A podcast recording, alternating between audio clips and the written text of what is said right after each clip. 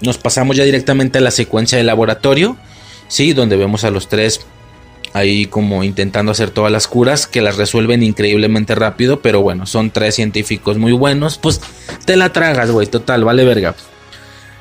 Hay una cosa curiosa porque al estar haciendo el repaso por sus villanos, seguramente se, se a entender esto, al igual que Octopus, Toby Maguire no reacciona al escuchar Connors. O sea, eh, Andrew Garfield dice, déjame a Connors, ya lo he curado antes.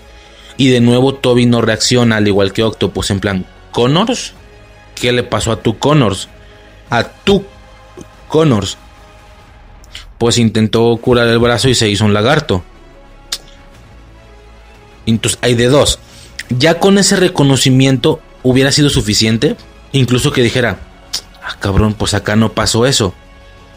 O mejor aún, como estamos viendo un Tommy Maguire de muchos, muchos, muchos años después, que él le dijera, como que Connors, aquí le pasó lo mismo.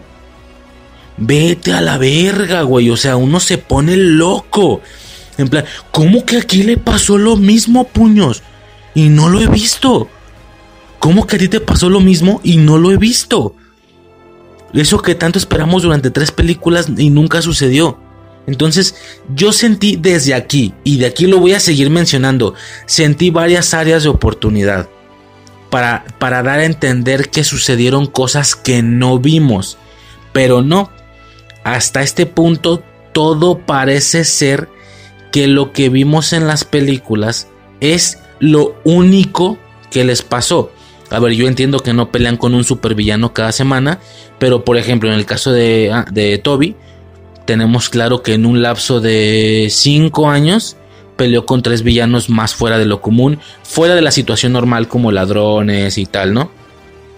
En 2002 Duende Verde, 2004 Octopus, 2007 Arenero y, y Simbionte. Entonces, güey, de 2002 a 2007 hiciste esas tres cosas de 2007 a 2023 ya no te sucedió nada muy fuerte, digno de una película, porque al ser el primer Spider-Man, el más clásico, y con tus años, era como para que a ti se te hubiera parecido de todo. Tu propio Connors, eh, güey, ya le tocó el simbionte, pues habla de Carnage, güey, o no sé, ¿sabes? O sea, que esto viene después. Pero siento que había mucha área de oportunidad con el tema de decir, cosas que no vimos técnicamente. Hay de dos, por si Sony quiere generar esas precuelas después o no las hagas, de todos quedó como chiste, de nuevo, como mucho sentido el decir, güey, yo me asomé a su universo tres veces, pero eso no quita el hecho que le dejaron de pasar cosas, le siguieron, porque es una vida normal, ¿sabes? Hablando del tema canon adentro. Entonces hay cosas que yo no vi. Me explicó, eso hubiera estado muy interesante. Pero no, él no reacciona, pero para nada al escuchar Connors. Eh, y por una plática que tienen después, pareciera que lo que hicieron en las películas es todo lo que hicieron. O sea, tres villanos en cinco años y nada en 14. Pues suena hasta cierto punto raro, por así decirlo, pero pues nada, ¿no? O sea, así es como funciona este pedo, básicamente. Este, ¿qué más? Como digo, esto se va a seguir repitiendo, el tema de las áreas de oportunidad, ¿no? Eh, hay un punto donde Toby habla de su mejor porque Ned llega y tú también tienes un mejor enemigo. Sí, pero murió intentando matarme. Murió en mis brazos intentando matarme. Eso te rompe el corazón. Y se ve como atrás Andrew Garfield está volteando y está escuchando y hace caras como de verga, güey, a mí me pasó lo mismo. O sea, o más bien a él también le pasó, no sé lo que haya pensado. Y Ned se queda como, verga, güey. Y ya, en algún punto sí le... En algún punto sí le dice, juro, tengo magia, yo abrí portales y no sé qué. Juro que no intentaré matarte. Y es como, ok. Esto me suena a que nos están hablando a nosotros con el tema de Hobgoblin. No sé si ya lo había mencionado. La realidad es que desde el inicio, cuando este personaje dice su nombre, la gente dice, oye, yo que sé de cómics, sé que este güey se va a convertir en el Hobgoblin o en el Goblin nada más, en el duende, que es el naranja según las caricaturas. Yo no he, al menos la de los noventas, no he repetido en ese aspecto caricaturas más recientes, solo el tema del Spider-Verse, pero no de villanos, entonces no me queda muy claro esa parte, pero pues X, ¿no? O sea, se supone que es ese Hobgoblin. Y todo el mundo decía, güey, por nombre, técnicamente en algún momento se tiene que convertir en el Hobgoblin. Pero también fue una situación de, nah, güey, no creo. O sea, también Flash Thompson. Yo la primera vez que escuché, ah, gente Venom. Pues mm, puede ser, pues muy en el futuro, pero pues no parece hasta este momento ni que esté cerca o no sé, ¿no? Entonces es una situación como curiosa o como rara. E, e, ese, ese ese tema de Ned, porque ahorita, y me voy adelantando, el futuro de Ned es incierto en el MCU. ¿Cómo va a estar el pedo? Aunque le juró que ya no lo iba a matar y no sé qué, igual ya lo olvidó. Entonces sí se puede convertir aún en el Hobgoblin. O otro destino que puede ser es que se va a convertir en una especie de hechicero por el tema de que sí tiene magia él. Por el tema de que él pudo... O sea, yo pensaba que los anillos habrían portales a nivel general, pero no. Si necesitas una cierta habilidad para utilizar esos anillos o cierta magia interna, ¿no? O eres mago o no eres. Entonces, pues se me hace como curioso cuál va a ser su, su destino, ¿no? Si el tema del Hobgoblin o el tema del Doctor Strange o llegan de alguna manera u otra a ser ambos o no, no sé, o sea, eso queda como en duda, pero sí pareciera que nos habla a, nosotros, por, por así decirlo, ¿no? Eh, se me hace muy interesante también el tema del laboratorio porque hay una parte donde si les dicen, güey, Peter, ¿qué pasó? Los tres, güey. No, Peter, Peter, pues por eso todos somos, todos somos Peter. Peter Parker, todos somos Peter Parker, es lo mismo. Pero bueno, le está hablando obviamente a su compa, ¿no? A Tom Holland. Este... A ver, hasta este punto, hasta este punto, ya de por sí aclaré y mencioné que las entradas, por alguna razón, no sé por qué la de Andrew fue lo más grande que he sentido en mi maldita vida. Y la segunda, Tobey Maguire, a pesar de que estoy Maguire ya estaba cantada. La sospecha que tenemos Suicide y yo, pues es que Tobey Maguire, ya por ser Tobey Maguire, es impactante. Pero Andrew Garfield al parecer tenía algunas situaciones que remendar. Incluso se dice que por eso es que es tan icónico, tan carismático, le está echando un chingo de ganas para, para actuar. Lo que posiblemente parecería que no está haciendo Andrew, eh, eh Maguire. Da la impresión de que no está intentando actuar mucho. Pero es que depende. A ver, aquí cuál es la realidad. Técnicamente ninguno de los dos está actuando muy bien o lo que estamos viendo es la personalidad de sus Spider-Mans, porque seamos claros, Andrew Garfield está actuando muy bien, pero tampoco es como que esté haciendo nada diferente de las de Amazing, repito, muy bien, por eso es mi Spider-Man favorito sin contar las películas, sino por mono. Y con esto, y con esta entrada, técnicamente aún más. Entonces, ¿cómo estará funcionando este, esta situación? O sea, nos estamos refiriendo ¿Será por eso que los pusieron en ese orden? Porque, güey, si pones a Tobey Maguire y luego a Andrew Garfield, que ya de por sí era el malón, pues puedes entender que hay una situación ahí de, de riesgo, ¿no? Hasta cierto punto, por así decirlo, de que no le fuera tan bien. Y luego decía el tema de las actuaciones. Uno está actuando bien u otro mal o así son. Y me acuerdo que me dijo Suicide, güey, pues es que técnicamente, ¿qué esperas? Toy Maguire así siempre ha sido. Introvertido, serio. Ya de por sí era introvertido y serio. Pues ahora súmale que lleva años, que está cansado, que es muy maduro, que tal vez ha visto una infinidad de cosas. Aunque parece que no, porque lo que vimos en las películas fue todo lo que hizo. Mm, pues es que el técnico, o sea, ¿te suena que se esté portando? O sea, a lo mejor parece como muy cerrado en comparación a los otros dos pero al mismo tiempo, ¿te suena que se esté viendo muy diferente que sus películas? No, pues la verdad es que no, ¿sabes? Esa es la cosa con Andrew Garfield, que él sí era como bastante carismático en sus películas y lo mantiene.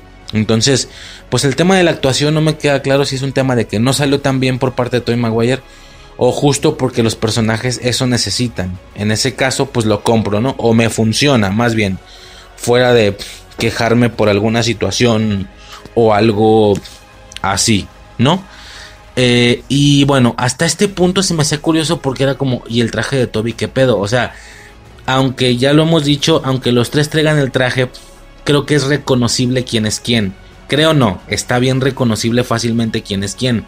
Y deja tú el color negro y la arañota de Tom Holland. No, que se ponga un traje mucho más parecido al de ellos. Pon tú el de Homecoming, que si es rojo con azul. Aún así quedaría clarísimo. Se ve, ¿no? Lo mismo con ellos dos. El de Andrew Garfield es como más delgado, más esbelto. El de Tobey Maguire es clasiquísimo. El tema de que tiene estas líneas de telaraña, pero como con volumen gruesas y que son como de silicón o algo así. Entonces, aunque son negras, cuando le pega la luz se ven blancas, como que brillan platinadas, una, especie de líneas platinadas. O sea, queda muy claro quién es Tobey Maguire. Eh, fue muy icónico el tema de ver a Spider-Man con su traje y que luego se quitara la máscara. Pero en el caso de Tobey Maguire, todavía no hemos visto el traje. Y es como, ok, se lo están guardando por un momento muy épico en la escena final. Pues la verdad es que no. De la nada y como si nada ya aparece. O sea, si le dicen, ¿qué onda, güey? ¿Te vas a ir así o tienes traje? O si lo traigo, o lo traigo abajo. Órale. Y ya después lo vemos pues como ya sin su traje, pero sin, con su traje, pero sin su máscara. Y luego no hacen como directamente un acercamiento cuando se la ponga. Eh, de hecho, casi me atrevo a decir que hay que meterle concentración en la pelea para que más o menos identifiques y ves a Tobey Maguire. Y sí, en las escenas más claras, en automático dices, no mames, es que se ve igual. Sí, sí, ese es el Spider-Man de Tobey Maguire con traje. Ok, pero pues entra directo en pelea, no hay ningún momento emotivo que, lo, que, que nos haga que veamos su traje de cerca y así. No sé si me explico. A diferencia de Andrew que de hecho lo que entró primero fue su traje y luego se quitó la máscara. Entonces, no sé, repito, como que Andrew tiene aquí mucho, mucho a su favor. No sé si pareciera que ese es el que quieren reactivar y por eso tenían que hacer que la gente le cayera bien y el de Tobey Maguire no precisamente se va a reactivar. No sé, eh, de hecho, como no sé si ya lo dije, se está haciendo un super trending topic. La gente está, ya sabes que la gente pide cosas y se cumple. De hecho, por ahí va la situación del final también. Pero nadie está pidiendo un Spider-Man 4. Lo que sí están pidiendo es un The Amazing Spider-Man 3. Eso lo están pidiendo mucho, lo que estoy viendo. Y donde funcione lo van a hacer. ¿Sí? Entonces, pues no me queda muy clara esa, esa parte hasta cierto punto. Es extraño, ¿no? Bueno, no hay como tal una importancia. Eh, por supuesto, por supuesto, repiten o toman la situación de la broma del fluido. Un argumento en específico que todo el mundo imaginamos que podía suceder o no, pero sí sucedió. Sí sucedió. Este, como digo, esto es lo bueno, lo malo de esperar algo, pero que sí suceda, ¿no? Ya tengo tus cartuchos, Peter, y es como, ¿para qué quieren eso? Y tanto ellos como Andrew lo voltean a ver. ¿Cómo que para qué? Pues es el fluido de la telaraña. Y el vato con las, con las mangas, vaya, remangadas, que se le ve todo, que hasta ese momento no se había visto, porque ya había tirado telarañas, pero pues podían ser disparadores ocultos debajo de la manga, ¿no? Y el vato como si nada. No, y todos, no mames. El pinche Andrew también, no, yo estaba fascinado, güey. Yo estaba de, güey, es que no puedo creer que por fin llegó el momento. Estoy viendo la broma, no puedo creerlo, güey. Fantástico. Y tira es como, güey, ¿salió de tu cuerpo? Sí, ustedes no lo hacen así. Wow, o sea, yo soñé con eso. Yo soñé con eso, yo sabía que esto podía suceder y sucedió. Yo no me la estaba creyendo, güey.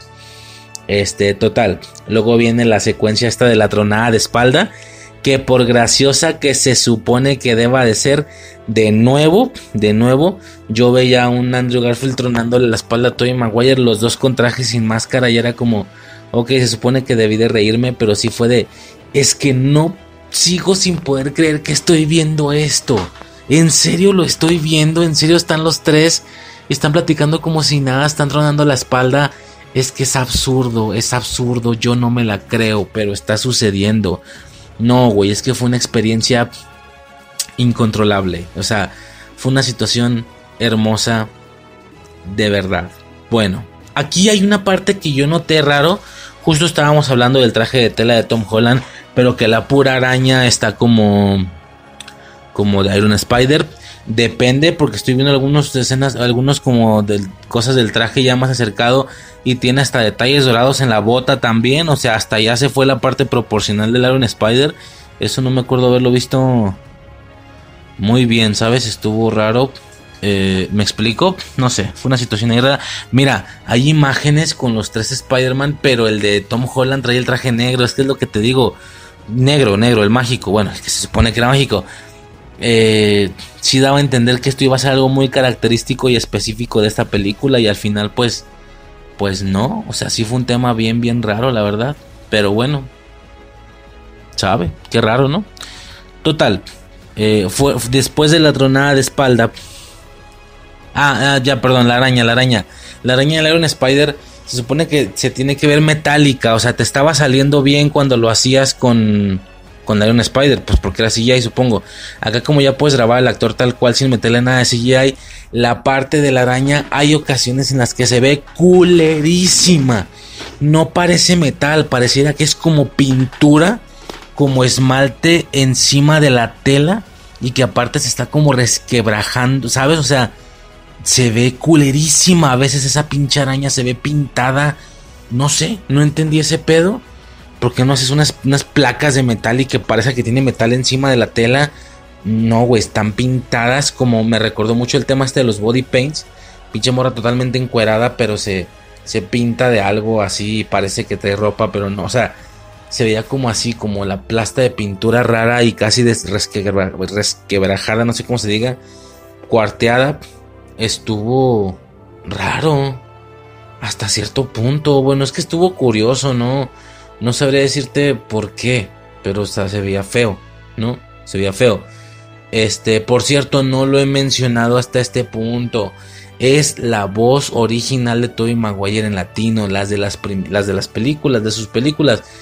No sé si lo mencioné en el podcast, creo que no, pero yo tenía miedo de esto, o no miedo, ya era seguro que no, más bien, porque se supone que el actor de doblaje acá en México, o donde fuera, pues chileno, peruano, qué sé yo, pero el actor de doblaje ya real como persona, el que técnicamente tiene la voz de tu Spider-Man de nostalgia, había tenido unas broncas por acoso, por lo que técnicamente se supone que estaba como cancelado o algo así. Aún así ven la manera de regresar específicamente a este doblador cuando llevaba años de no hacerlo para doblar a, a Maguire nada más para que se escuche exactamente igual que en sus películas y lo logran, se escucha exactamente igual. Eh, creo que ellos entendieron, el, creo que claramente entendieron ese, ese tema, ¿no? A grandes rasgos. Entonces, pues es raro, ¿no? O sea, no que sea raro, quiero decir que es curioso cómo ellos definitivamente entendieron el tema de que para aludir a la nostalgia o para hacer sentir no solo a los de Estados Unidos, sino absolutamente a todas las personas que vieron esta película, era necesaria esa voz, ya que si hubiera sido una voz diferente, vaya, la voz o el par de voces, si no me equivoco, que habían doblado a Tobey Maguire en películas posteriores, pues no hubiera sido lo mismo. De hecho, yo estaba consciente de este tema y me acuerdo que le comenté a Suicide y si dijo, güey, pues hay que vernos una película de Tobey Maguire donde vaya a salir la voz que va a salir. Por poner un ejemplo, la última antes de esta, que es lo más seguro que vayan a usar esa, para que no pegue tanto, pues. Ah, pues órale, y al final no la vimos, de todos modos, no tuvimos tiempo, pero pues no, o sea, definitivamente fue esa voz la icónica, la, la, nostálgica. Entonces, pues no sé, definitivamente hubo mucha situación ahí, ¿no? Eh, total, por fin y claramente empieza la pelea final. Esta pelea en los andamios, estos andamios alrededor de la Estatua de la Libertad. Eh, por el tema de la por el tema de lo que le estaban haciendo, ¿no? Este, eh, esta modificación con el tema del escudo del Capitán América y todo ese rollo. Que ya desde ahí creo que se comentó en su momento en el tráiler, pero sí es una situación curiosa porque es como, verga, güey, Rogers el musical, el escudo del Capitán América, o sea, todo Capitán América cuando realmente, eh, pues, ¿dónde está Iron Man? O sea, está, está raro, ¿no? Ese pedo. Ahora, ahora, entiendo el tema patriótico, entiendo el tema estadounidense, los colores y tal, pero, güey, es Capitán América el que técnicamente se fue como criminal. Sí, para cuando se retiró, se retiró como criminal. Digo, o al menos hasta Infinity War es una especie de criminal. No nos queda claro qué hizo en esos cinco años posteriores. No parece que anduviera de fugitivo. Tal vez con tanto tema del blip no había como tiempo de apresarlo, pero de todos modos no parece que se esté escondiendo mucho. O en esos cinco años firmó los acuerdos. Porque de lo contrario, él fue de los que no firmó los acuerdos, a diferencia de un Tony Stark que sí lo hizo. Y aún así se le está dando esta importancia, en lugar de que fuera al revés en lugar de que intentaran ya no darle importancia, destacabilidad por su decisión. Bueno, simplemente es curioso, ¿no? Empieza esta pelea eh, eh, a modo de llamada o algo así. Eh, Peter habla con Jameson para que toda la, la televisión de todo el mundo lo vea, se supone. Y pues, aunque él pareciera que da un cierto mensaje, simple y sencillamente lo que está haciendo es atraer a los villanos, dándoles a entender que él está donde está y que tiene la caja por decir, pues vengan por la caja, ¿no? Porque en cualquier momento me los puedo cargar a la verga. Ok.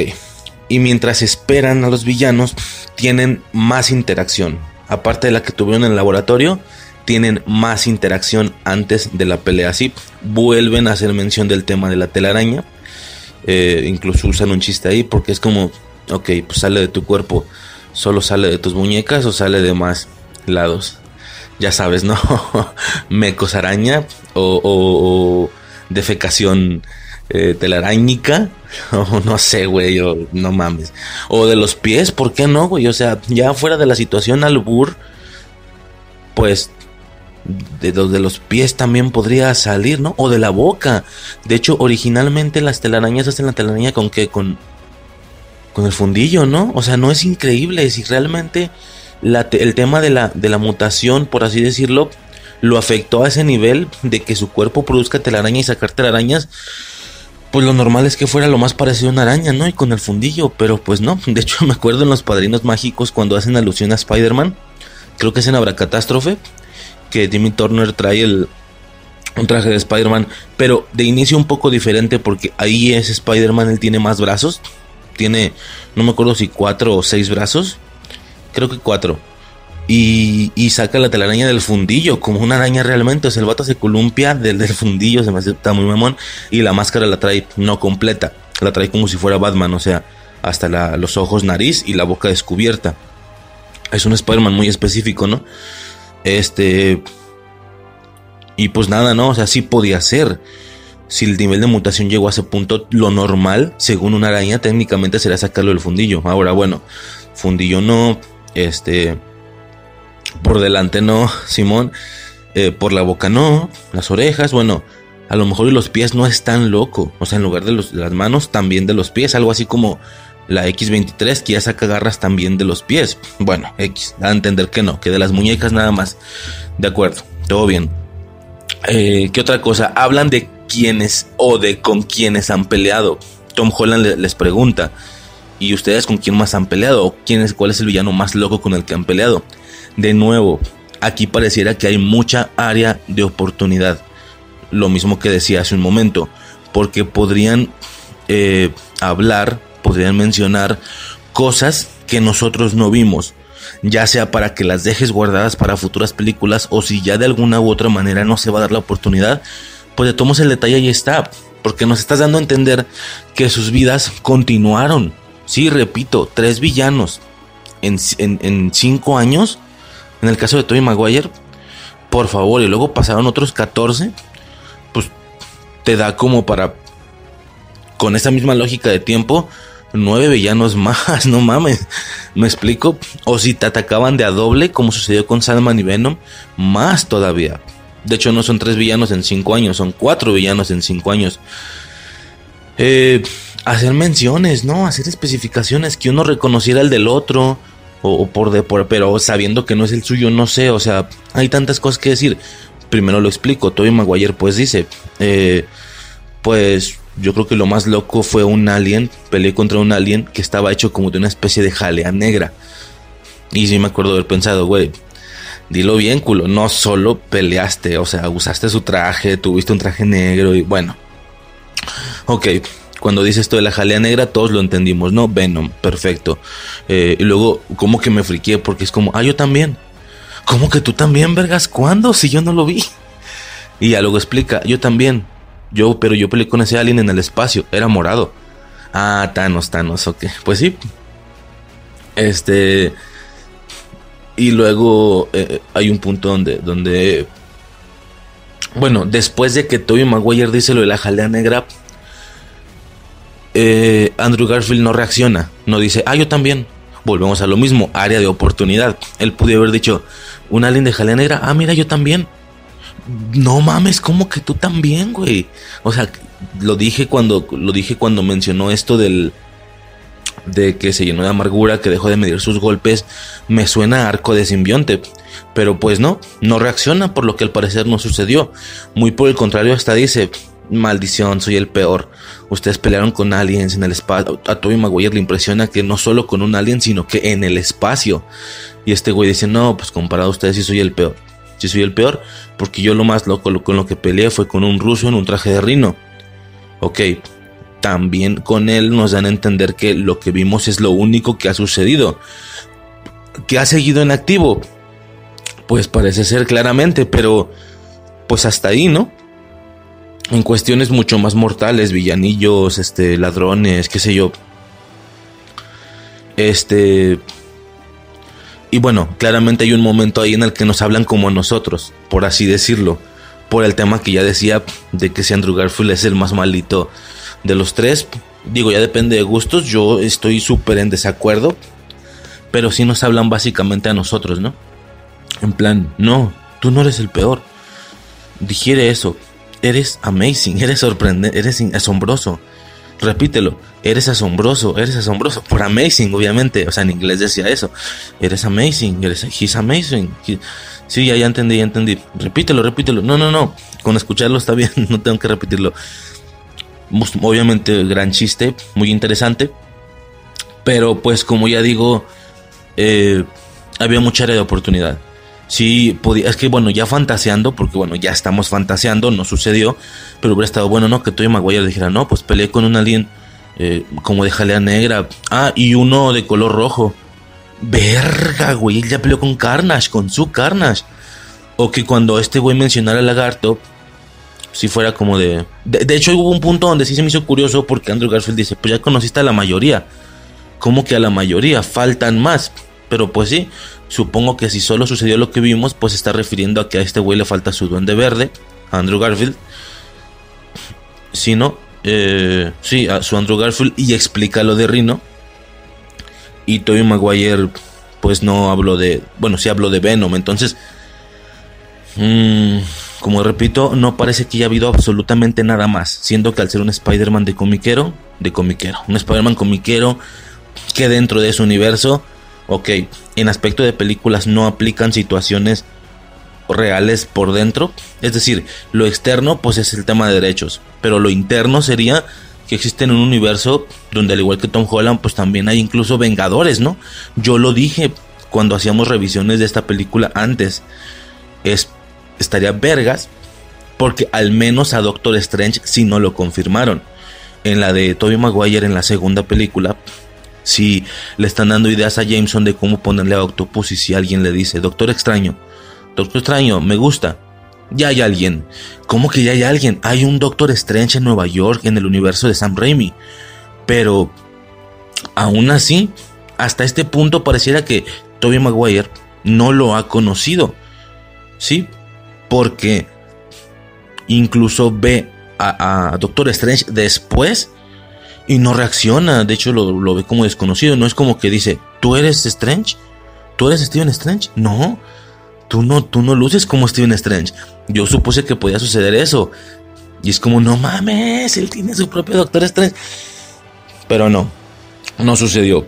De hecho, sucedió algo mucho más grande para que luego nos dijeran, nada, no es cierto, güey, mamón. Ahorita pasamos a eso. Pero sí, había mucha área de oportunidad que yo podría pensar que hasta se desperdició, hasta cierto punto, ¿no? Que Andrew también hablara de un simbionte, que que Peter reconociera a su Connors, que dijera, wow, aquí a Connors también le pasó lo mismo. What the fuck. Incluso dale padela, ¿no? O sea, yo peleé con un ruso en un traje de, rinoceronte. Ah, mira, yo también. Bueno, Algo así. No era como lo dices, pero sí más o menos. No mames, o sea, me explico, pero pues no, no fue por ahí. No iba por ahí la situación, ¿no? Este, pero bueno, sí siento que se pudo haber aprovechado más en este sentido. Aún así, yo no me la estaba creyendo, que ya estaban platicando de nuevo, que ya estaban todos con su traje, que ya estaban platicando de villanos, güey. O sea, yo, estos cabrones, por favor, pueden, pueden sentarse a hacer un podcast de una hora, güey, y lo escucho sin problemas. Muy perro, güey. Eh, y como ya digo, pues, el tema este de eres asombroso. Eh, Supongo que por eso intentaron como redimirlo un poco y por eso es que fue el más impactante en llegar, el tema de, su comportamiento, etcétera, ¿no? Ya, ya comenté toda esta, toda esta situación. Total, empieza la pelea, ¿va? Empieza la pelea, llegan los villanos, eh, Electro con su nuevo aspecto y tal. Y de nuevo, de nuevo tenemos este comportamiento ya clásico e icónico de el Spider-Man de Andrew Garfield, que le dice a, a a Electro. Le dice, hola Max, te extrañé. O sea, el güey así es mamón, hace bromas. ¿Sabes? O sea, yo siento que sí es el mejor Spider-Man. Y, no sé, definitivamente. Nomás por esa frasecita, porque eso describe mucho. Es que es mamón, que nada lo ve completísimamente serio. Aún así se divierte y tal. Y bueno, aquí nos dan la explicación de exactamente qué, qué pasaba en el tráiler en base a que el arenero técnicamente tenía que llegar siendo bueno. De hecho, en la secuencia de Electro, en el traje negro mágico, falso, hijos de puta, eh, lo defiende. Pareciera que lo defiende. Y nosotros decíamos, entonces, ¿por qué va a ser malo al final? Y efectivamente lo defiende. E incluso todo el tiempo se mantiene como bueno. Técnicamente, todos no quieren regresar. Él es el único que todo lo que quiere es regresar por su hija. ¿sí? Eh, y esta gente los, quiere ayudar primero antes de regresarlos. Verga, se me apagó la computadora, güey, me carga la verga. Y pues ahí tengo, ahí tengo las anotaciones, güey, maldita sea. Ok. Eh, a ver. Un momento. Bueno, a ver si prende. Este... Ya está prendiendo. Imbécil soy. Entonces, este, pues me explico, ¿no? Uno decía, güey, ¿por qué se va a hacer mal? O tal vez no solo él, también toda su familia viajó o algo así y ahora lo tienen amenazado con su hija, pues no sé, al final resultó siendo pues a mi perspectiva algo simple, casi una pendejada, pero supongo que funciona, aunque no tiene mucho sentido y esto es todos se quieren ir y no todos no se quieren ir y no quieren ser curados. Él es el único que ya se quiere ir, pero estos Spider-Mans no lo regresan antes de que los curen. Y este güey está en un plan, no me interesa que los curen, ya regresenme. Ah, no, bueno, te voy a atacar por el cubo. Y de una u otra manera no está estrictamente aliado con estos, con estos señores. Pero pues aún así está en un mismo escenario donde ellos los están atacando y él los está atacando. Cosa que no tiene ningún sentido porque, ok, a ver, Muchos dicen, güey, muchos le dicen, güey, pues entonces hubieras ayudado a los Spider-Mans para que los curen rápido y los regresen rápido. Pues sí, pero tal vez él entendía que no lo iban a lograr, porque no lo estaban logrando, estaban perdiendo mal pedo. Pues mejor los ataco a ellos y recibo el cubo. Ok, pero parece ser que no, o sea, eso tiene sentido. A mí no estoy muy de acuerdo con la gente que dice, no, pues ayúdales. Creo que puedo entender su situación. no me interesa ayudarlos y no lo van a lograr. No lo van a lograr, así que mejor yo los ataco y les quito el cubo. Ok, el problema es que si tú los atacas, los inhabilitas, los matas o lo que sea y recuperas el cubo, de todos modos después se te viene un tiro con estos cabrones porque tú vas a querer apretar el botón del cubo y ellos no. Y tal vez pueda ser hasta peor. Entonces ninguna de las dos opciones es viable, ninguna de las dos opciones tiene sentido. Eh, definitivamente eres el más desfavorecido en esta situación ah, al tener como la una motivación diferente a los otros dos, pero a medias, o sea, ni es la de los Peter Parkers en sí, sabes, es raro, pero yo sí podría pensar que la más cercana de las dos es que les ayudes a los Spider-Mans, ¿no? No sé. Eh, no sé ni cómo describirlo, pero pues sí, es una situación rara, pues, porque esto ya al final nos da a entender el por qué estaba peleando con Spider-Man en estos andamios y parecía que era malo. Pues no que era malo, nada más que está funcionando raro porque tiene un objetivo propio extraño. Es una cosa curiosa, es raro.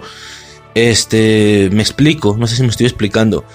Pero pues sí, supongo que funciona. Digo, a modo de que fuera una especie de tres bandos como aquella pelea en la azotea con Yelena, Maya y Hawkeye. A lo mejor, pues ya de paso das vergazo a los dos. Se, te, se te cruza Electro, pues dale un putazo. Se te cruza Tobey Maguire, pues dale un putazo. Ahora muchos decían, no tiene sentido. Porque él sí conoce a Tobey Maguire. Pues sí, güey, pero no reconoció que era él. Él solo vio tres Spider-Mans con máscara. Tal vez, si Tobey Maguire se hubiera quitado la máscara y le enseña que es él, tal vez se calma. Lo más seguro es que se calma. Y es como, güey, confía en mí. Tenemos que curarlos, lo siento, pero sí lo vamos a lograr y luego te regresamos. Pues órale, pues, ¿no? De hecho, técnicamente él ni siquiera tenía por qué ser curado. En ese sentido, como te digo, muchos dicen, ya era bueno. Es que, ¿qué te refieres con que ya era bueno? ¿Ya era un poco simpatizante Spider-Man? Pues sí. Pero eso no le quita lo pinche bruto, agresivo que, que dice, güey, ah, sí, problemas, pues golpeo. No dudes que este hombre tuviera una vida conflictiva en su casa porque tuviera que arreglar las cosas a golpes, así de, ah, no, no está caliente la comida, sobre, no sé, o sea, bueno, ya estoy divagando mucho, pero es curioso, pues es curiosa esa situación. Me explico, por así decirlo. Este... Y pues nada, esa es como la justificación, ¿no? Como repito, funciona. Pues sí, técnicamente funciona, pero tanto, tanto como pelear lado a lado, codo a codo con los villanos, no tiene, o sea, entiendo por qué no está con los Spideys, por qué los está atacando, pero al mismo tiempo no tiene mucho sentido su esa increíble hasta formación de que se acomodan los tres y bla bla bla, ¿no? Cuando el mismo Electro le da a entender eh, nadie va a volver a arenero, güey, pues atácalo a él a la verga, ¿no? O sea, está cagando el palo. Bueno, eso por ese lado, ¿no? Eh, un momento que está prendiendo la computadora y perdí las notas. Total, después de una secuencia de acción bastante accidentada, no logrando bien hacer las cosas, claramente no se están sincronizando, uno le pide una cosa a uno, otro a otro, no sabe si le están hablando a él, se hace un pequeño desastre ahí, lo que genera que se vuelvan a juntar, esto sí me mamó, a ver, repito, ya los he visto interactuar, ya los vi en el laboratorio y tal, incluso antes de la pelea, pero es que no deja de ser impresionante, no te cansas de verlos interactuar, parece que estás viendo algo imposible, algo que no está sucediendo. Es impresionante, entonces ahora con digamos lo que se le puede llamar el factor bajo presión, ¿Por qué? Porque llegan a algún punto de los andamios donde la pinche arena se está moviendo, donde hay una tormenta eléctrica, donde todo está muy movido ellos están hablando, gritando y muy rápido, están desesperados, están bajo presión. De nuevo es increíble verlos, es que no te la crees. O sea, no sé, no sé cómo explicártelo. Es, como, yo no sé si a muchos de ustedes les ha pasado. No quiero presumir, como no quiero presumir, pero no sé si les ha pasado que logran andar con un super pinche crush, así una persona que les que les vuele la cabeza, güey, que resultaba imposible que los pelara. Entonces, ya es tu novia, ya, ya te está pelando. Y aunque, güey, ya la besaste, ya incluso lo hiciste, ¿sabes? Las relaciones, digo, eso no quita el hecho de que ya de vez en cuando la ves y dices, güey, es que acordándome de todo lo que pasó, de cómo era antes, de lo que yo, de lo que yo quería, pero esta mujer no me pelaba ni pelaba a nadie. Así casi no me la creo que esto esté pasando. O sea, por más que ya estoy bien acostumbrado, ya la vi, ya, ya sucede ese pedo, vaya, hasta puede ser que hijos tengamos.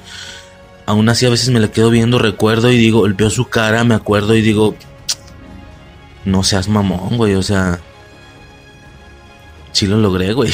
Si me explico, es algo así, entonces yo lo seguía viendo interactuar y yo, güey, es que no me la estoy creyendo, no puede ser esto posible, güey, es impresionante, es fantástico. Y ellos actúan así como, como bajo mucha presión de que llega Tom Holland todo jodido y se quita la máscara, luego llega Andrew Garfield, lo ayuda a levantarse, él se quita la máscara y ¿Qué, está, qué, ¿Qué carajos estás haciendo? Me la pasé gritándote, Peter 2, Peter 2, Peter 2. Y el Toby, ah, sí, yo pensé que tú eras Peter 2. ¿Cómo, cómo mi se queda así de qué pedo? Somos un asco, le dice, somos un asco para esto. O sea, esa interacción de desesperación, de cotorreo. No, no sé, güey, es increíble. No, es que no me la creo. Y Tom Holland acá. Mejor cállense los hijos y escuchen a Peter 1. ¿Sí? Este. Y estos güeyes dicen, es que yo no sé trabajar en equipo. Pues yo sí. Digo, no quiero presumir, pero estuve en Los Vengadores. A lo que Toby Maguire responde, Los Vengadores, felicidades. Y nadie hizo ruido en el cine. Nadie. De nuevo, otro Wong hechicero supremo. Yo llegué a pensar, ¿cómo nadie hace ruido? Yo escuché eso, escuché a Toby Maguire diciendo, los Vengadores, felicidades. Y Suicide y yo, no mames, güey, nos volvimos locos. Casi tan igual como el momento de, bueno, no el de Andrew Garfield, pero a lo mejor el de Matt Murdock, pon. Y nadie gritó, güey, parecimos locos nomás gritando y ellos solos. O sea, no están dimensionando lo que eso parecía que significaba. En el universo de Tobey Maguire hay vengadores. Ya hay vengadores, algo que no vimos en sus películas. ¿Sí? Él reconoce ese aspecto y te imaginas tantas cosas en medio segundo, te imaginas que, pues iba a decir como en las caricaturas, a ver, depende de la postura. Porque, por ejemplo, yo no sé de cómics, de nuevo, pero si yo me acuerdo de la postura de Spider-Man ante los Vengadores, pues depende de la caricatura. Por ejemplo, en, la serie original, bueno, no en la original, en la de los noventas, sí, porque hay unas más originales. En la de los noventas, este güey conoce a los Vengadores. Si no me equivoco, casi le invitan a, a ser parte, o como mínimo a trabajar en equipo en ese problema. Y él totalmente soberbio y mamón. No, güey, yo no soy parte de equipos. Tu equipo me vale verga, qué hueva. Como Deadpool con los X-Men, ¿sabes? Eso lo, toman, eso lo van a tener más fresco. Que es como, ay, güey, a mí me vale verga tu equipo. Yo no quiero ser parte de tu equipo. Yo no trabajo en equipo. No me interesa. Qué hueva. Se porta un poquito así. En, por ejemplo, Ultimate Spider-Man. El vato sí se comporta mucho más. Güey, los Vengadores, qué admiración. Yo quiero ser parte de los Vengadores yo quiero ser parte de los Vengadores, aunque al final de una u otra manera no lo logra. Aquí es al revés, aquí él los admira y quiere ser parte de ellos. Es muy fan de Tony Stark también y tal, pero aquí de una u otra manera no resulta así y no los como se, se dice, pues no lo sigue, o sea, no, no, no, logra estar con ellos. Muy por el contrario, lo ponen en una brigada B de Vengadores, pero pues no son los Vengadores en sí. Y luego de esto tiene su propio grupo arácnido, con, con Amadeus Cho, Iron Spider, con Agente Venom, etcétera, con la araña escarlata. Pero no, no llega a ser como tal en la, en la agrupación de los Vengadores. A lo mejor en algún capítulo, no me acuerdo, pero como de manera más fija. Entonces tenemos diferentes perspectivas. Tobey Maguire se podría entender a que por ser el más clásico dijera los o sea, pudo haber hasta reaccionado diferente en plan los Vengadores andas con esos payasos y es como what the fuck, o sea, no solo existen los Vengadores, sino que al igual que el Spider-Man clásico, los que es más o menos el que yo siento que teníamos más fresco cuando vimos las de Tobey Maguire, obviamente, era lo que salía en aquellos tiempos. No mames, es igual que el de, ¿sabes? Pero no, este güey pareciera que los mama. Pareciera que en su universo hay vengadores y que él quiere ser parte de ellos y no lo logra. Por eso felicita a Tom Holland. Todo esto, todo esto que estoy diciendo fue en un cuarto de segundo. Todo lo que estoy diciendo. Por supuesto no así hablado, pues, como más como en esencia, como la situación. Este, no quiero presumir, pero fui parte de los, pero fui de los Vengadores. Los Vengadores, felicidades. No mames. Yo, vete a la verga. Los Vengadores, felicidades. No mames. ¿Y qué es eso? No, hijo de puta, no, no, no.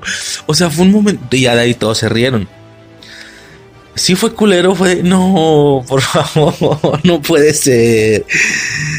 Ah, bueno, fue gracioso, güey. Gracias, me hiciste emocionarme mucho. Pero pues no es como pensaba, güey, ni pedo. Pero fue una mamada, güey. Porque se fue. Los Vengadores, felicidades. ¿Y qué es eso? Hijo de puta, güey. Bueno, ni modo. Y hasta Andrew Garfield le dice, ¿es una banda? ¿Tocaste en una banda? Pues sí, güey, si no sabía Toby menos Andrew, ¿no? No, no, no. Los Vengadores son los seres más poderosos. ¿Y eso de qué puto sirve? Le dice Toby Sí, sí, pues ya olvídalo. Vamos a confiar en la punzada. Vamos a irnos uno por uno. Vamos a, vamos a escoger uno e irnos todos uno por uno. Para que sean tres contra uno. Una, una y otra vez. Por así decirlo. Intentando esquivar los ataques de los otros dos. Hasta cierto punto yo creo que el más fácil será el lagarto, ¿no? Porque no tiene como esa movilidad por todo la puta estatua de la libertad. Este. Y menos cuando se lo quitan de encima, Andrew Garfield lo deja atorado con telarañas un buen rato. Bueno. Hasta ahí todo chido. Todo bien. Eh, no sé, es que de nuevo yo no me la estaba... No sé, güey, como que verlos trabajar bajo presión es diferente porque me, impactó mucho esta escena, me fascinó con la arena moviéndose a su alrededor, los truenitos. Es que fue increíble. Y es como, entonces estamos listos. Sí, ok, vamos a organizarnos. Peter 1, Tom Holland, es Peter 1, él se apunta. Peter 1, Tommy Maguire, Peter 2, y casi, casi al mismo instante que él dice eso, Tommy Maguire repite, pero con un tono serio. Peter 2. ¿Sabes? O sea, como que todo fue, fue todo al mismo tiempo. Peter 1, Peter 2, Peter 2. Peter 3 y también Andrew Garfield hizo lo mismo que Tobey Maguire. También él repite su nombre, por así decirlo, casi encima un poquito después que Tobey Maguire, pero este güey lo dice como gritando, como emocionado, como ya me quedó claro, o sea, estoy listo, incluso extendiendo los brazos.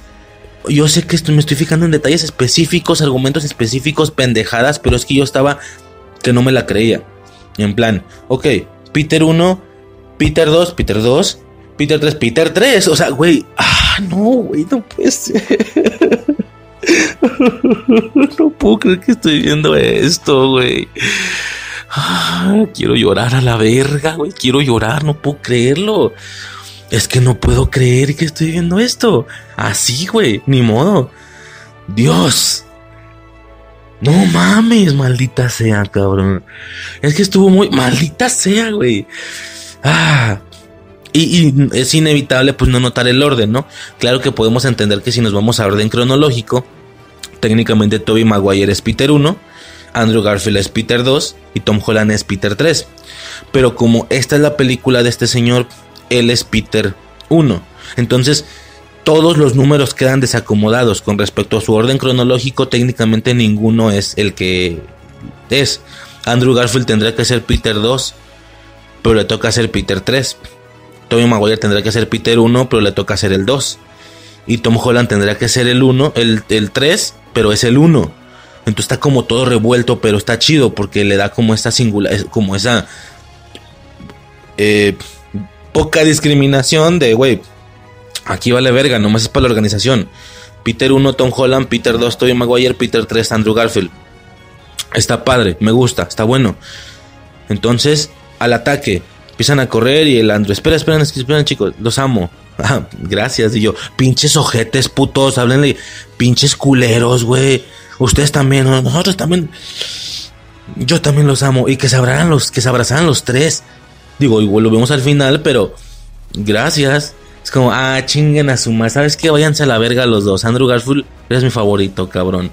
Por favor, o sea, tú eres sensible, güey. No, no sé. Pues venga, venga. Se ponen las máscaras y empiezan a correr los tres en el andamio. Y yo, es que no es Güey, yo estaba que no podía, güey. Yo no podía.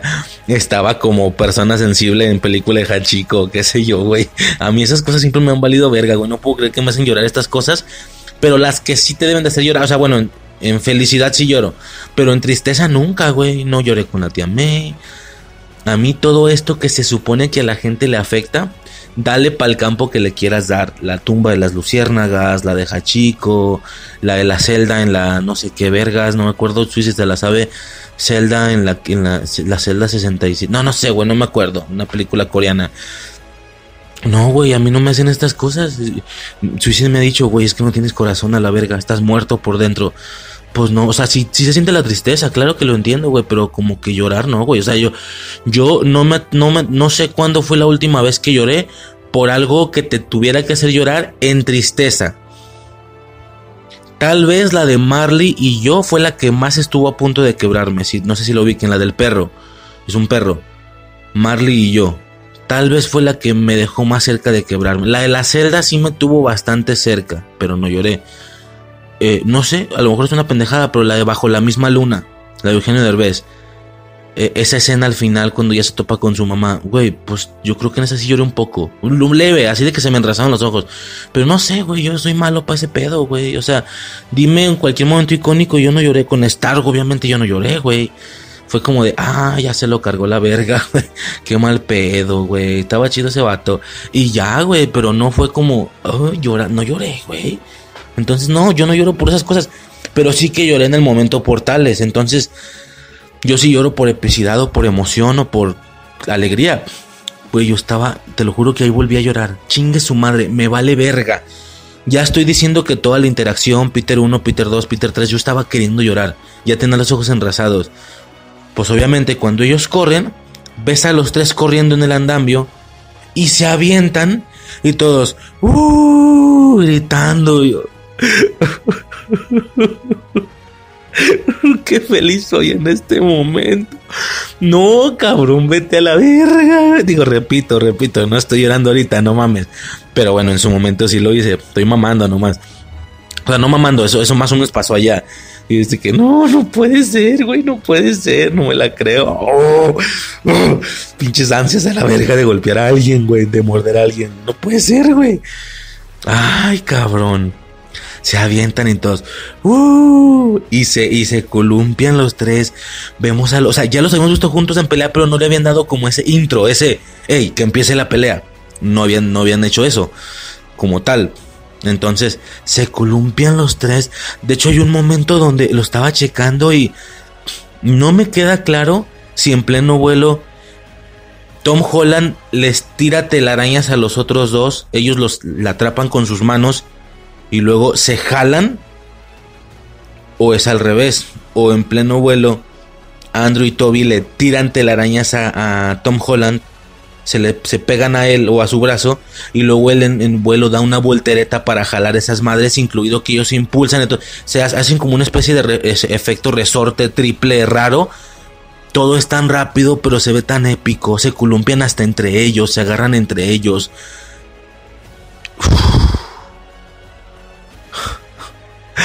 No puede ser, güey. No puede ser que estoy viendo esto. No puede ser. Es que no puede ser, güey.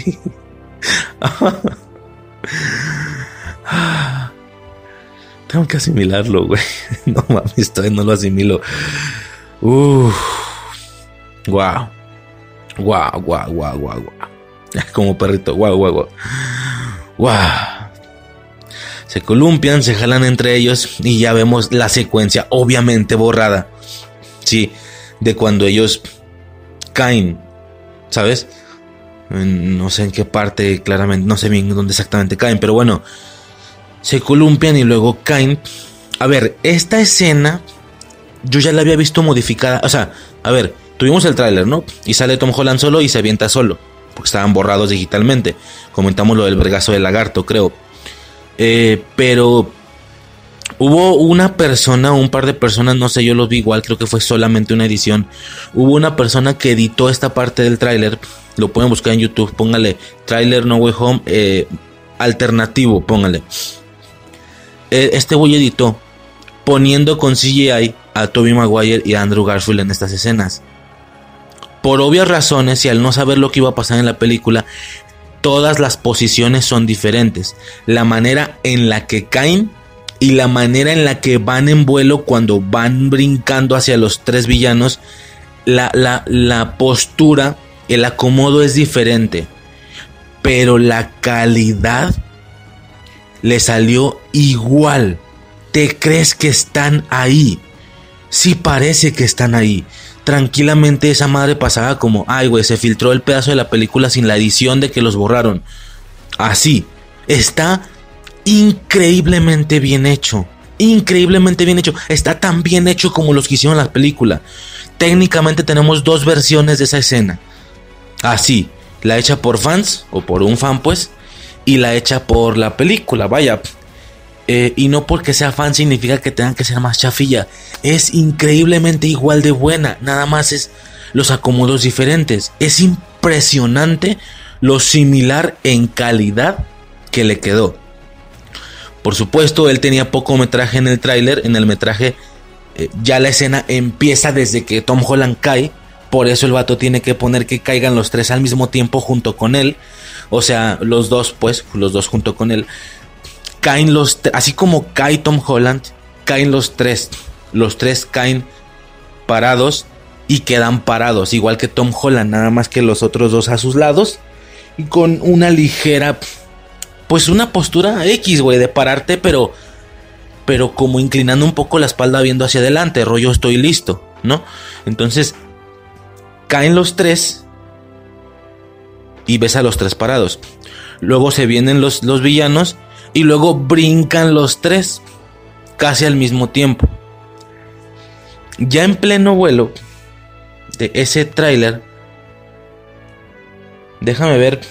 No, güey, es que tengo que tengo que checarlo porque es increíble. De verdad, por favor.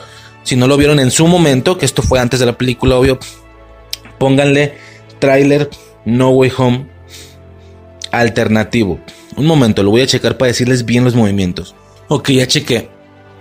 no caen parados. No caen parados. De hecho, el mismo Tom Holland o sea, como que cae con los pies, pero poniendo la mano en el piso. Algo muy parecido a lo de Black Widow. Todo el chiste este de Yelena en Black Widow.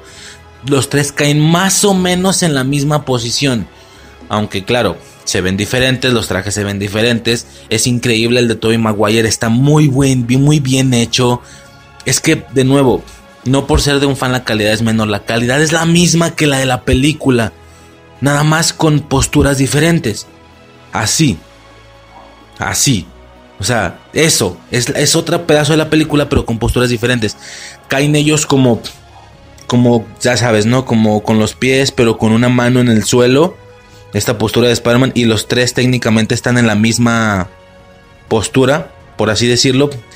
Y ya en la parte en la que los tres brincan hacia los siniestros, este, pues a Tom Holland, si lo vimos en su momento, va completamente recto de manera horizontal. Va como eh, ¿cómo se le puede llamar? Como acostado, por así decirlo. Toby Maguire va...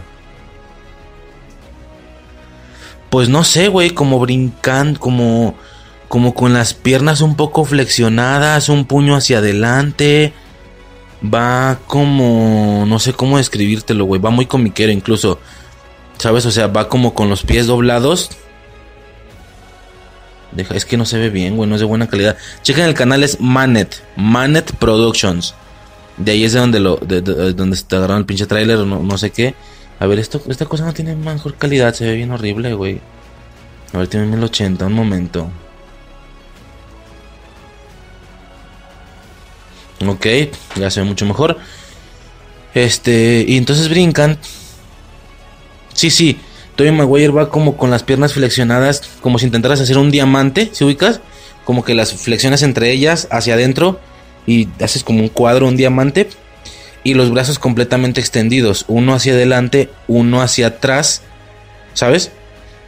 Y Andrew Garfield va columpiándose de una telaraña, así tal cual columpiándose, y las piernas las levanta, por así decirlo. A ver un momento.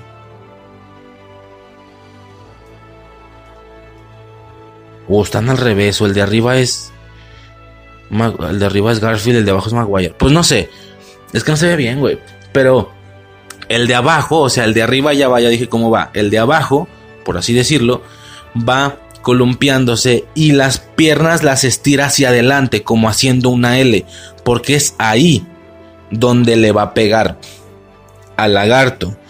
De hecho, no trae esa partecita del golpe de esta edición porque agarró el tráiler pues yo creo que el de todos lados, ¿no? No nomás el de, no específicamente el de aquel de Argentina que traía más metraje y no sé qué. ¿Me explico? Bueno, y en la película Tom Holland cae pues en la misma posición que vimos en el tráiler. Tobey Maguire cae mucho más atrás en una parte que hace como un borde y justo él cae ahí y él hace cuenta que caes con las piernas juntas.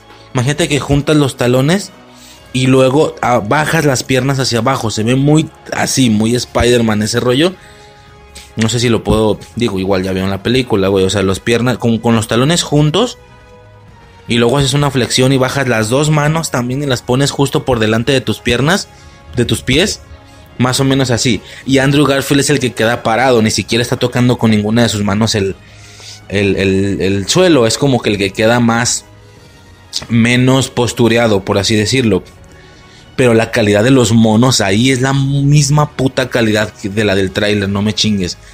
Total, se acomodan los tres villanos, igual que en el tráiler. Los tres brincan, ya brincan en orden diferente, no brincan exactamente igual como en este tráiler modificado, sino que brinca uno, luego otro y tal. Y ya la postura en la que van es Tom Holland en la misma posición, básicamente. Eh, Tom Holland exactamente en la misma posición. Eh, Peter Parker va pues como nada más brincando, como si brincas y en pleno vuelo flexiona las piernas un poco. O sea, va normal el güey. Y Andrew Garfield eh, fue el más impactante porque es así como da el golpe. El güey va dando una voltereta. Se hizo una voltereta hacia adelante para que cuando vayan a caer los pies hacia adelante es ahí donde el vato, ¡pum!, con una patada le pega al lagarto. Entonces yo veo, acuerdo que veo esa patada y yo, eso, sí, ahí está, por fin, por fin. Es que era obvio, pues estaba cantado, pero sí es como, venga, ahí está el golpe, güey, ahí está el golpe, ahí está la edición, ellos sí estaban ahí, maldita sea, fucking puto Spider-Verse confirmado, chinga tu madre.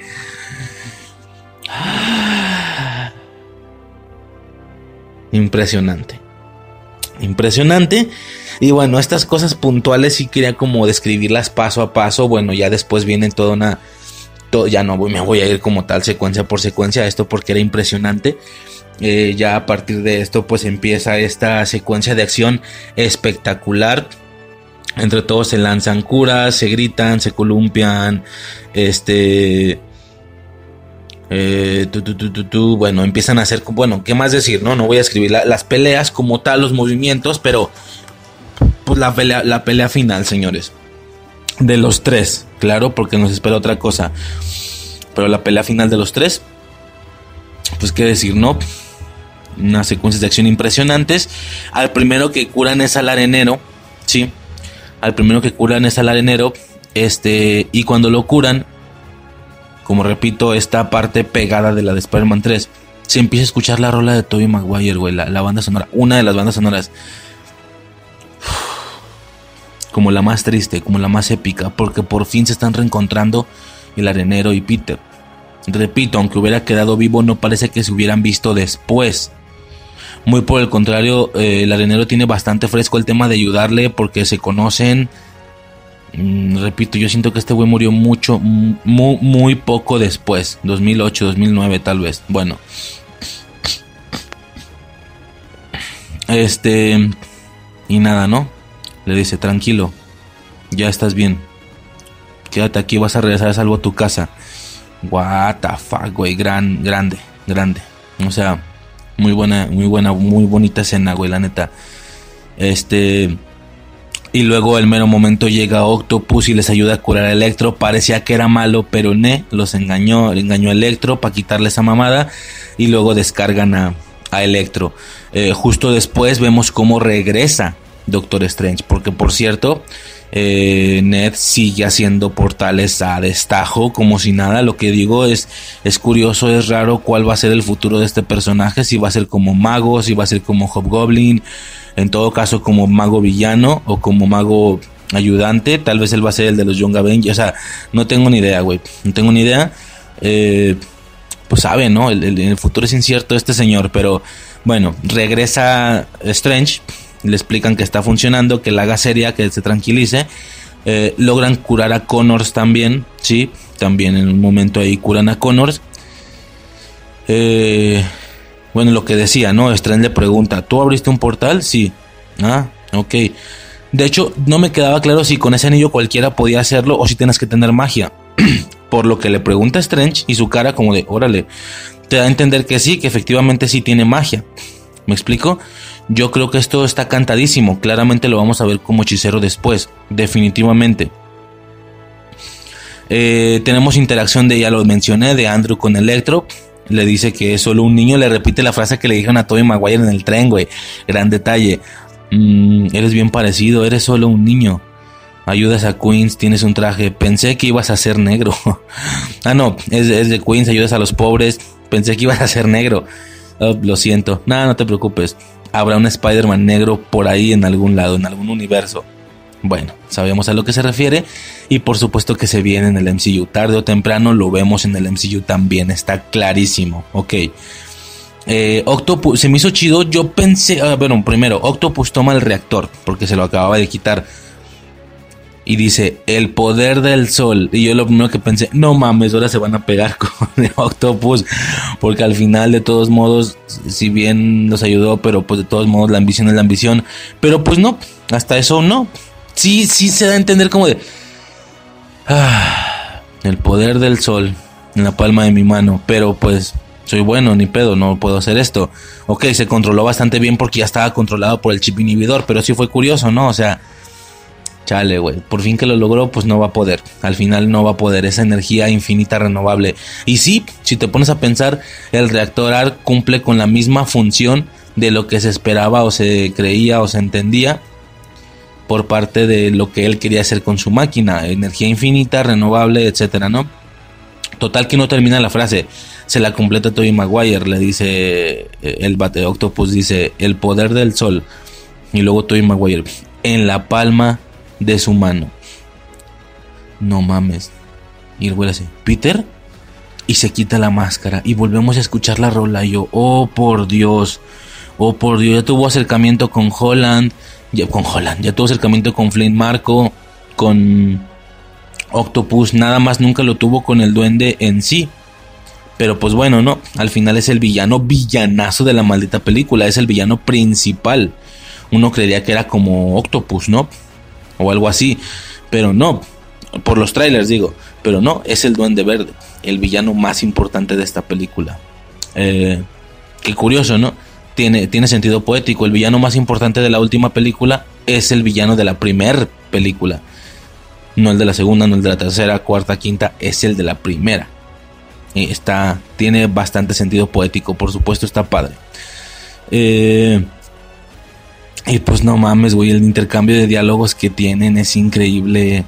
Es increíble, le dice, abre un momento. Ok, Toy Maguire completa la frase en la palma de su mano. Y ya luego Octopus le dice, Peter. Este güey se quita la máscara. Le dice, Otto. Y este güey le dice, mientras suena la rola, güey, chica tú. Voy a llorar, güey. Mientras suena la rola le dice Otto, qué gusto verte muchacho. Y Tobey Maguire dice, pues eso mismo digo, ¿no? En esta parte yo sentí que nos habla, yo creo que de nuevo es algo en lo que nos está hablando a nosotros. Porque le dice, ya eres un adulto. es cierto, güey. Es cierto, la última vez que yo te vi era un niño y ahora soy un adulto. Entonces pareciera que nos habla a nosotros, como que hay un sentido ahí doble, ¿no? Claramente. Ya va más de una vez que lo hace esta película. En plan, ya eres un adulto. ¿Cómo estás? Y nuestra respuesta definitivamente será como la de Toy Maguire. No estoy súper bien, pero trato de mejorar todo el tiempo. Es que es increíble. Güey, creo que esa fue otra vez en la que lloré. Dije, güey, maldita sea, no puedo creerlo, güey cómo la vida se nos va entre las manos, güey. Vete a la verga. Bueno, no me quiero poner aquí filosófico, ¿verdad? Pero, pues está muy perro. La neta está muy perra esa, esa cuestión. Y bueno, me, Suicide me acuerdo que me enseñaba que sí, más o menos es el intercambio de diálogos que hacen en la, segunda película, que le dice trato de mejorar. De hecho, yo pensé que estaba cantadísimo que le iba a decir. Eh, ¿Cómo le dice? Genio, pero holgazán, algo así. No, inteligente pero holgazán, algo así. Bueno, total. Este, de nuevo aparece Doctor Strange y Toby, como ya dije, no lo reconoce. Entonces no solo no hay Vengadores, no hay Strange. Yo siento que este es de nuevo algo desaprovechado porque ya mínimo, ya nos habían dicho en, desde aquellos años que había un Doctor Strange en esa película. O sea, en ese universo, pero pues no. Nada de eso, ¿no? Yo pensé que sí era al menos ese detalle necesario. Ya lo demás está de a huevo, ¿no? Carnage y todo ese pedo, pero específicamente ese, ese detalle yo creo que sería importante, ¿no? En ese momento cuando parece que todo se arregló, que todo se acabó, se escucha el sonido, ¿no? Vas a salir a jugar Spider-Man con Echo, güey. Verga, llega el duende a complicarlo todo, tira bombas a lo pendejo. Como ya todos están curados, pues el güey en automático se, se carga a Octopus. No sé que lo carga, pero le corta un tentáculo a Octopus. Una bomba la deja dentro del cubo y lo hace estallar. Esto hace que, eh, que, que toda la, la, estatua se desplome. Bueno, que se caiga el escudo, lo que le estaban poniendo. El pinche escudo se empieza a caer. Y viene el momento, señores. MJ, Michelle Jones, cae. No sé si mencioné esto, güey, se me olvidó esto, pero cuando llega el Duende Verde y le dice, ¿quién es tú? MJ. ¿Mary Jane? Güey, es la primera vez que escuchamos ese nombre en el MCU.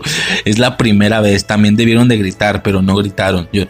Mary Jane, no mames, Mary Jane, dijo Mary Jane. Pues no, nadie gritó. Mary Jane, no, Michelle Jones. Wow, o sea, por el tema del multiverso, ¿no? Total. Este, lo que decía, bueno, MJ cae. Me acuerdo que mucha gente decía, güey, esa maestra editada no es Tom Holland el que se avienta, es Andrew Garfield. Pues no, si se avienta Tom Holland y es como, ok, pero no pueden desaprovechar esta oportunidad. Esta madre está cantada, esta madre está puesta para eso, para que Andrew la salve. Por más que él se está aventando y que las manos ya casi se van a tocar, yo todo el tiempo pensaba, no va a poder. No sé por qué, pero por algo no va a poder. No va a poder. Y efectivamente, o sea, fue como que lo más cantado de la película junto con la aparición de Toby Maguire después de la de Garfield. Pero aún así es emocionante. Porque el güey ya la va a agarrar y el duende se lo lleva, se lo impide. Ella sigue cayendo. Entonces Andrew no se escucha, pero se ve que dice, no, y se avienta. Se avienta, se impulsa. Hasta eso pudo ser más duradera esa escena. Las cosas como son. Yo lo hubiera disfrutado más, mucho más lenta. Que se aventara, que la viera cayendo. Que hubiera una especie de tipo como, no como, bueno, sí como flashback, como que, que, que Mary Jane vaya, bueno, que Michelle Jones vaya en la misma dirección más o menos y que parpadee, que flashee con Gwen Stacy, que también la vea cayendo a ella. ¿sabes? Y que este güey esté lento y esté cayendo, que se ponga todo en cámara lenta. Yo lo hubiera agradecido porque la verdad la escena es tan épica, pero es muy rápida. Como sucederá en la realidad, pues, pero es muy rápida. de hecho, sí se pone en cámara lenta cuando ella cae, cuando, es, cuando Tom Holland se avienta, cuando él se avienta. Pero ya la atrapada y la caída es en velocidad normal, güey. Era necesario, yo siento que fuera en cámara lenta también. ¿Sí? No sé, siento yo. Y te pones a pensar como Andrew no Toby Maguire era el único importante que venía, él también tenía algo por lo que íbamos, teníamos que ver esa escena, güey. Increíble. El vato se avienta, la atrapa. Pues es que está raro, güey, porque si te pones a pensar, bueno, Stacy ya iba muy abajo, yo sé, pero esta morra también iba muy abajo, o sea, se cayó, se aventó Peter, todo ese lo llevó cuando apenas y no le parecía que no le alcanzaba y de hasta después se avienta Andrew y la alcanza, aunque bueno, creo que entiendo que él no se aventó a velocidad normal, él con el pie como que se impulsó y, ¿sabes? Se empujó hacia abajo, traía más velocidad. Y ni siquiera la atrapó con una telaraña, sino que él la abraza, él alcanza a agarrar, la abraza, luego tira su telaraña, nomás medio para soportar, de todos modos él igual cae desde muy alto, cae y la trae en las manos. Por cierto, se ve un CGI rarito ahí, lo siento cae, pero como repito, no fue tan. Sí fue pica la ventada, pero no toda la caída, güey. Siento que me faltó esa cámara lenta. A mí. Total que cae. Y, al igual que con Gwen Stacy, también caen cosas a su alrededor, como vigas y así. O sea, en aquella ocasión cuando. cuando la telaraña la jala y, Ojo, un compa, un compa me decía, apenas me entero, que no es. Yo decía, en la, yo decía en la revisión de esta película, en aquel episodio 56, yo decía que que se alcanzaba a pegar en la, de la pura cabeza.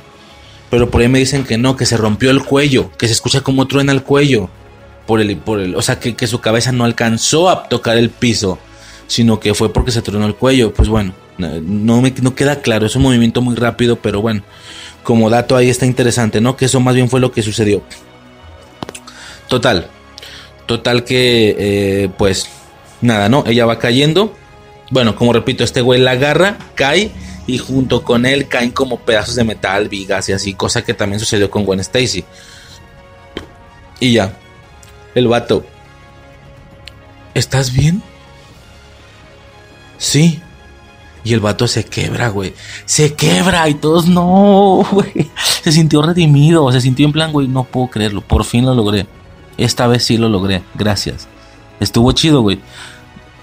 No sé, a lo mejor tengo a lo mejor es una estupidez lo que voy a decir, pero por de primera instancia tú puedes pensar, pues bueno, la salvé, pero ¿de qué me sirve, no? No es la mía. Pues no te creas, güey. A lo mejor, y siendo súper envidioso, pues si lo haces con la novia de otra persona, pues puede ser. Pero es que dimensionalo. Estás en un universo donde hay otro tú y donde técnicamente eres tú.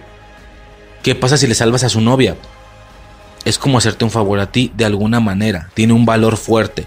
No el mismo que salvar a la tuya, pero tiene un valor hasta cierto punto algo fuerte en lo personal. Siento yo, no sé. Eh, total, eh, la salva, él se quebra y todos, ah, no mames, no mames, porque qué, increíble que estoy viendo esto, güey. Wow. Porque esa escena sí te deja con un mal sabor de boca y esta vez se redimieron. Estuvo muy, muy chido el detalle, la verdad. Este... Ay, cabrón. Y pues nada, ¿no? Posteriormente viene el tiro arriba del escudo porque el escudo cae encima del agua pero de manera que quede como flotando. Es lo suficientemente pesado pero al mismo tiempo lo suficientemente ondulado parece ser como para que flote como una vasija. Incluso aguantaría mucho peso encima y no se va a hundir, ¿no? Bueno, ahí es donde se lleva a cabo toda la pelea. Toda la pelea final del duende contra Tom Holland. Es una pelea increíble, es una pelea fantástica, se ve, como digo, yo soy malo para eso, pero es que si se nota su actuación, se ve su furia, se ve esa maldita furia, está enojado, lo golpea. Eh, no es como que no le pegue nada al duende, si le pega dos, tres veces, pero definitivamente la pelea se la está llevando Holland tranquilísimamente. Le está pegando una santa verguiza pero una santa, santa verguiza. No, es increíble.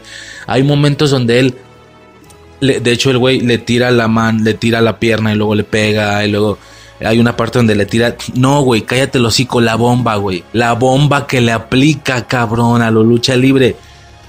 Wow. El vato primero le tira telarañas al pecho y luego las jala para que el güey se doble hacia abajo y, lo regresa de un rodillazo en la cara. Luego lo vuelve a hacer. Vuelve a tirarle telarañas al pecho para bajarlo.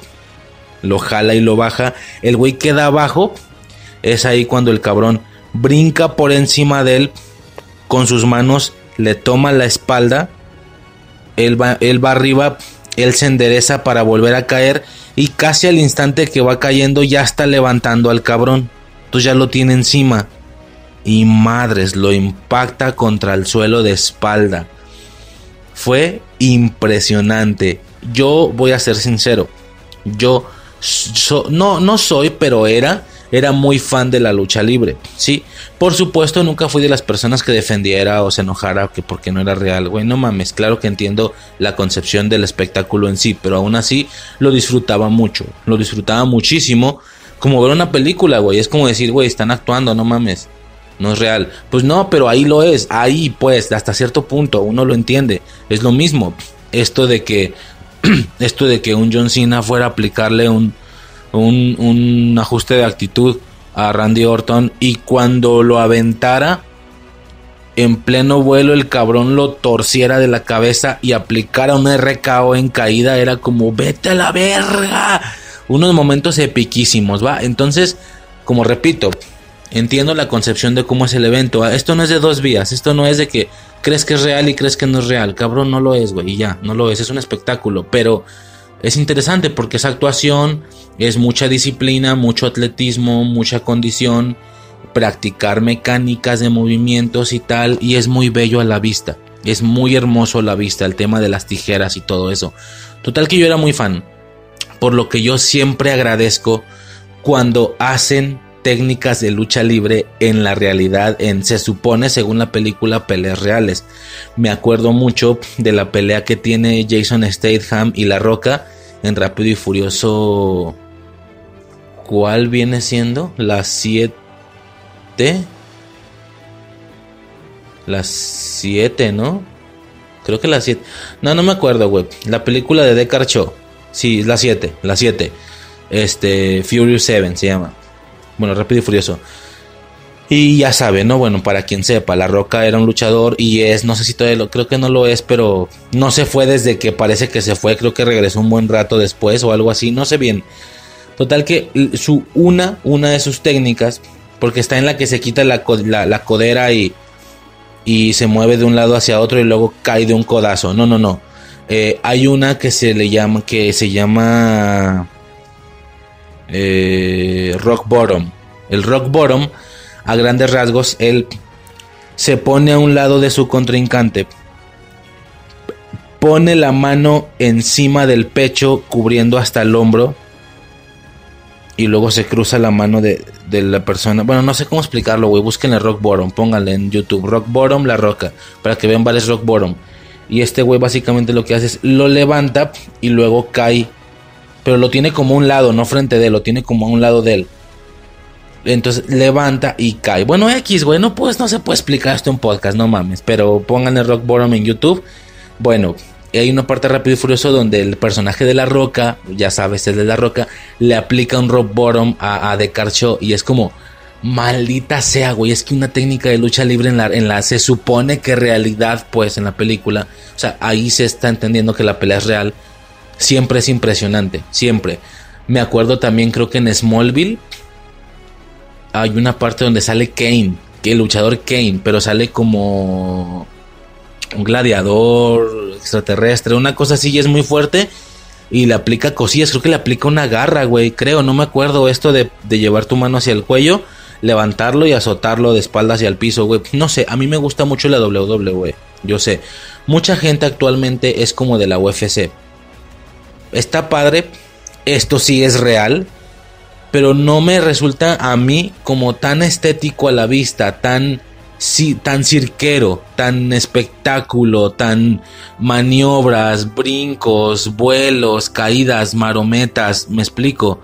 Ah, no me importa que sea falso, como que a mí me late más el cotorreo. Digo, también no me he puesto a ver una UFC completa. A lo mejor tiene su arte. Yo no lo he checado, pues, pero por lo poco que he visto. Total, era muy fan de la WWE y ver que este cabrón hiciera una bomba, pues fue, fue muy bonito a la vista. Fue de, ah, su puta madre. Ojo, ¿por qué? Bueno, si es que piensan igual que yo. ¿Por qué el movimiento? ¿Por qué ese golpe? ¿Por qué ese ataque quedó tan bien? ¿Por qué? Porque no es CGI. Esta madre está hecha de efectos prácticos, claramente. Esa madre no es CGI. Esa madre está hecha con hilos o qué sé yo. Por eso se ve todo tan real. Cuando él lo jala hacia abajo, luego él se avienta por encima. Mientras da una voltereta, lo toma de la espalda y cuando está terminando la voltereta y está volviendo a caer, ya lo está levantando a él y sobres se lo pasa por encima de la cabeza y madres hasta el piso. No es como tal pues una, una bomba porque la bomba tuvo que haber sido que cuando él estuviera doblado, él lo tomara de la espalda y se lo subiera hacia él quedando como cuando se te sube un niño en la espalda, pero al revés, del lado de la cara, y ya luego lo bajas y lo azotas contra el piso. Pero este güey fue una, una bomba con todo y voltereta, fue increíble. Hay gente que está diciendo, no, no, que la bomba Batista. No sé si la bomba Batista sea el mejor ejemplo, porque la bomba de Batista consistía en levantarlo y al momento de azotarlo contra el piso, él también se caía, se sentaba. No sé si me explico. El vato se lo levantaba y luego al momento de azotarlo, él también se sentaba al azotarlo. Qué curioso porque la bomba eh, es, es, como, es como lo más icónico de Batista. Si tú pones en YouTube bomba lucha libre, te van a salir bombas de Batista, aunque no sea el único que haga bombas. Y su bomba es muy específica por eso, porque se sienta. Entonces la técnica es, más icónica de Batista, pero yo podría pensar que es más parecida a una bomba de Undertaker. Porque Undertaker sí te azotaba en el piso sin que él cayera o sin que él se sentara, él quedaba parado. ¿Sí? Entonces el vato te subía, tran, pero como la bomba no es lo más importante de Undertaker, en el caso de Undertaker el, lo más importante es el... ¿Cómo se llamaba? Rompetumbas, profanatumbas, una, el del pile driver, no me acuerdo cómo se llamaba. Que el vato te volteaba al revés y caía, bueno, esa mamada, ¿no? Se arrodillaba, caía de rodillas y se supone que te pegaba en la cabeza, una mamada así, X. Eh, no es como que lo más identificativo la bomba de Undertaker, pero sí de Batista. Por eso sí escucha gente que dice, no, le aplicó una bomba Batista. Técnicamente es una bomba Undertaker, por así decirlo. Es más parecida a la de Undertaker que a la de Batista. Pero bueno, ya estoy, ya estoy divagando mucho. Este, muy impresionante técnica. Se ve tan bien porque es real, eso no es CGI. Eso se hizo con hilos, con... No, no, no gran golpe, gran golpe como golpe final. Fue increíble, a mí me gustó muchísimo. Me gustó de sobremanera, ¿sí? Eh, le aplica esta bomba, total. Cojo, como el cubo se liberó, no hemos dicho esto, como el cubo se liberó por la bomba, se liberó por completo, se cuarteó toda la pinche realidad y van a empezar a entrar los demás más personajes lo que yo, yo, lo que yo llevo diciendo toda la película. A ver, este vato lo paró justo cuando, justo cuando entraron héroes y villanos de las películas previas y Venom.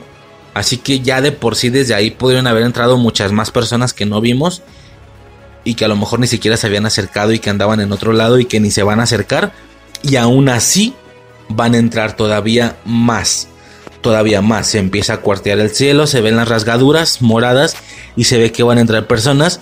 Se supone que todas ellas sabiendo que Peter Parker es Spider-Man, es como la premisa, ¿no? Por así decirlo, porque me falla el tema de Electro y me falla el tema de Venom, pero pues X, güey, tampoco me va a agüitar, son superhéroes, está chido. Este y no sé si ya había mencionado esto, lo tengo que decir aquí. Yo, o sea, estaba impactante, pero es curioso cómo el duende verde de Tom Holland al final va a ser el mismo que el de Tobey Maguire. Su Electro va a ser el mismo que el de Andrew Garfield. Su Octopus va a ser el mismo que el de Tobey Maguire. Su Sandman va a ser el mismo que el de Tobey Maguire. Su Lagarto. Si sí, te está entendiendo, ¿no? Esto significaría que en automático ya se quemaron todas estas villanías en la historia de Spider-Man. Ya no pueden tocar a esos villanos.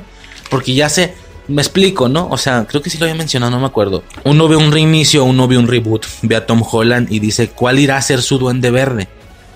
Y pues mira, sí, sí lo había dicho. Y pues mira, que su duende verde resultó siendo el mismo duende verde que conocíamos. ¿Cuál irá a ser su octopus? Pues mira que fue el mismo. Aparte, él ha cubierto sus villanos que no habían sido tomados por estos personajes antes, como Misterio, como el buitre, esa manera tan forzada de Shocker, pero pues igual es Shocker. Mm, ¿Quién más?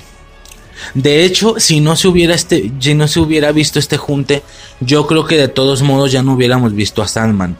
A mí el tema de los titanes, ¿cómo se le llama? Sí, los titanes, no, no acuerdo cómo se llamaban. El tema de los titanes con misterio no, los elementales, perdón. El tema de los elementales con misterio, claramente ya se estaban gastando cositas muy específicas como el hombre de arena o el hombre de agua, Hydroman. Yo pensé, ya no van a ser villanos que vayan a salir porque te los estás gastando en un recurso un poco más poco, un poco más pequeño, pues, Hydroman como tal era un holograma, pero al final eso no quita el hecho de que vimos a Spider-Man pelear contra una figura enorme acuática. Ya no tiene sentido traerte a Hydroman otra vez, es que no tiene ningún sentido. Como tal, como tal al arenero no lo vimos, pero vimos uno de roca, que fue el como de tierra, roca, o sea, no sé, que es el primero contra el que pelea Misterio. Se supone, ahí con Nick Fury. Por cierto, otro detalle, aquí el policía dice que Nick Fury lleva dos años en el espacio. Él tiene la información correcta. Recordemos que Nick Fury mm, no era el de todo Far From Home. Era eh, eran scrolls, ¿no? Bueno, entonces, este... ¿Qué chingo estaba diciendo? Eh, no mames, no mames, vete a la verga que estaba diciendo. Ok, ya se gastaron todos esos personajes técnicamente. Ya no hay cabida de ver al Duende Verde del MCU o al Octopus del MCU. Digo, sí queda claro que Oscorp no existe incluso, pero ya no vamos a ver. Ah, decía, ya me acordé lo de Far From Home. Eh, aquí daban a entender que con esto ya no íbamos a pasar al arenero y a, y a técnicamente. Aún así vimos al arenero. Vimos una figura de alguien gigantesco cuando yo creo que los elementales estaban hechos para eso, para sacarse de la espalda esas cosas.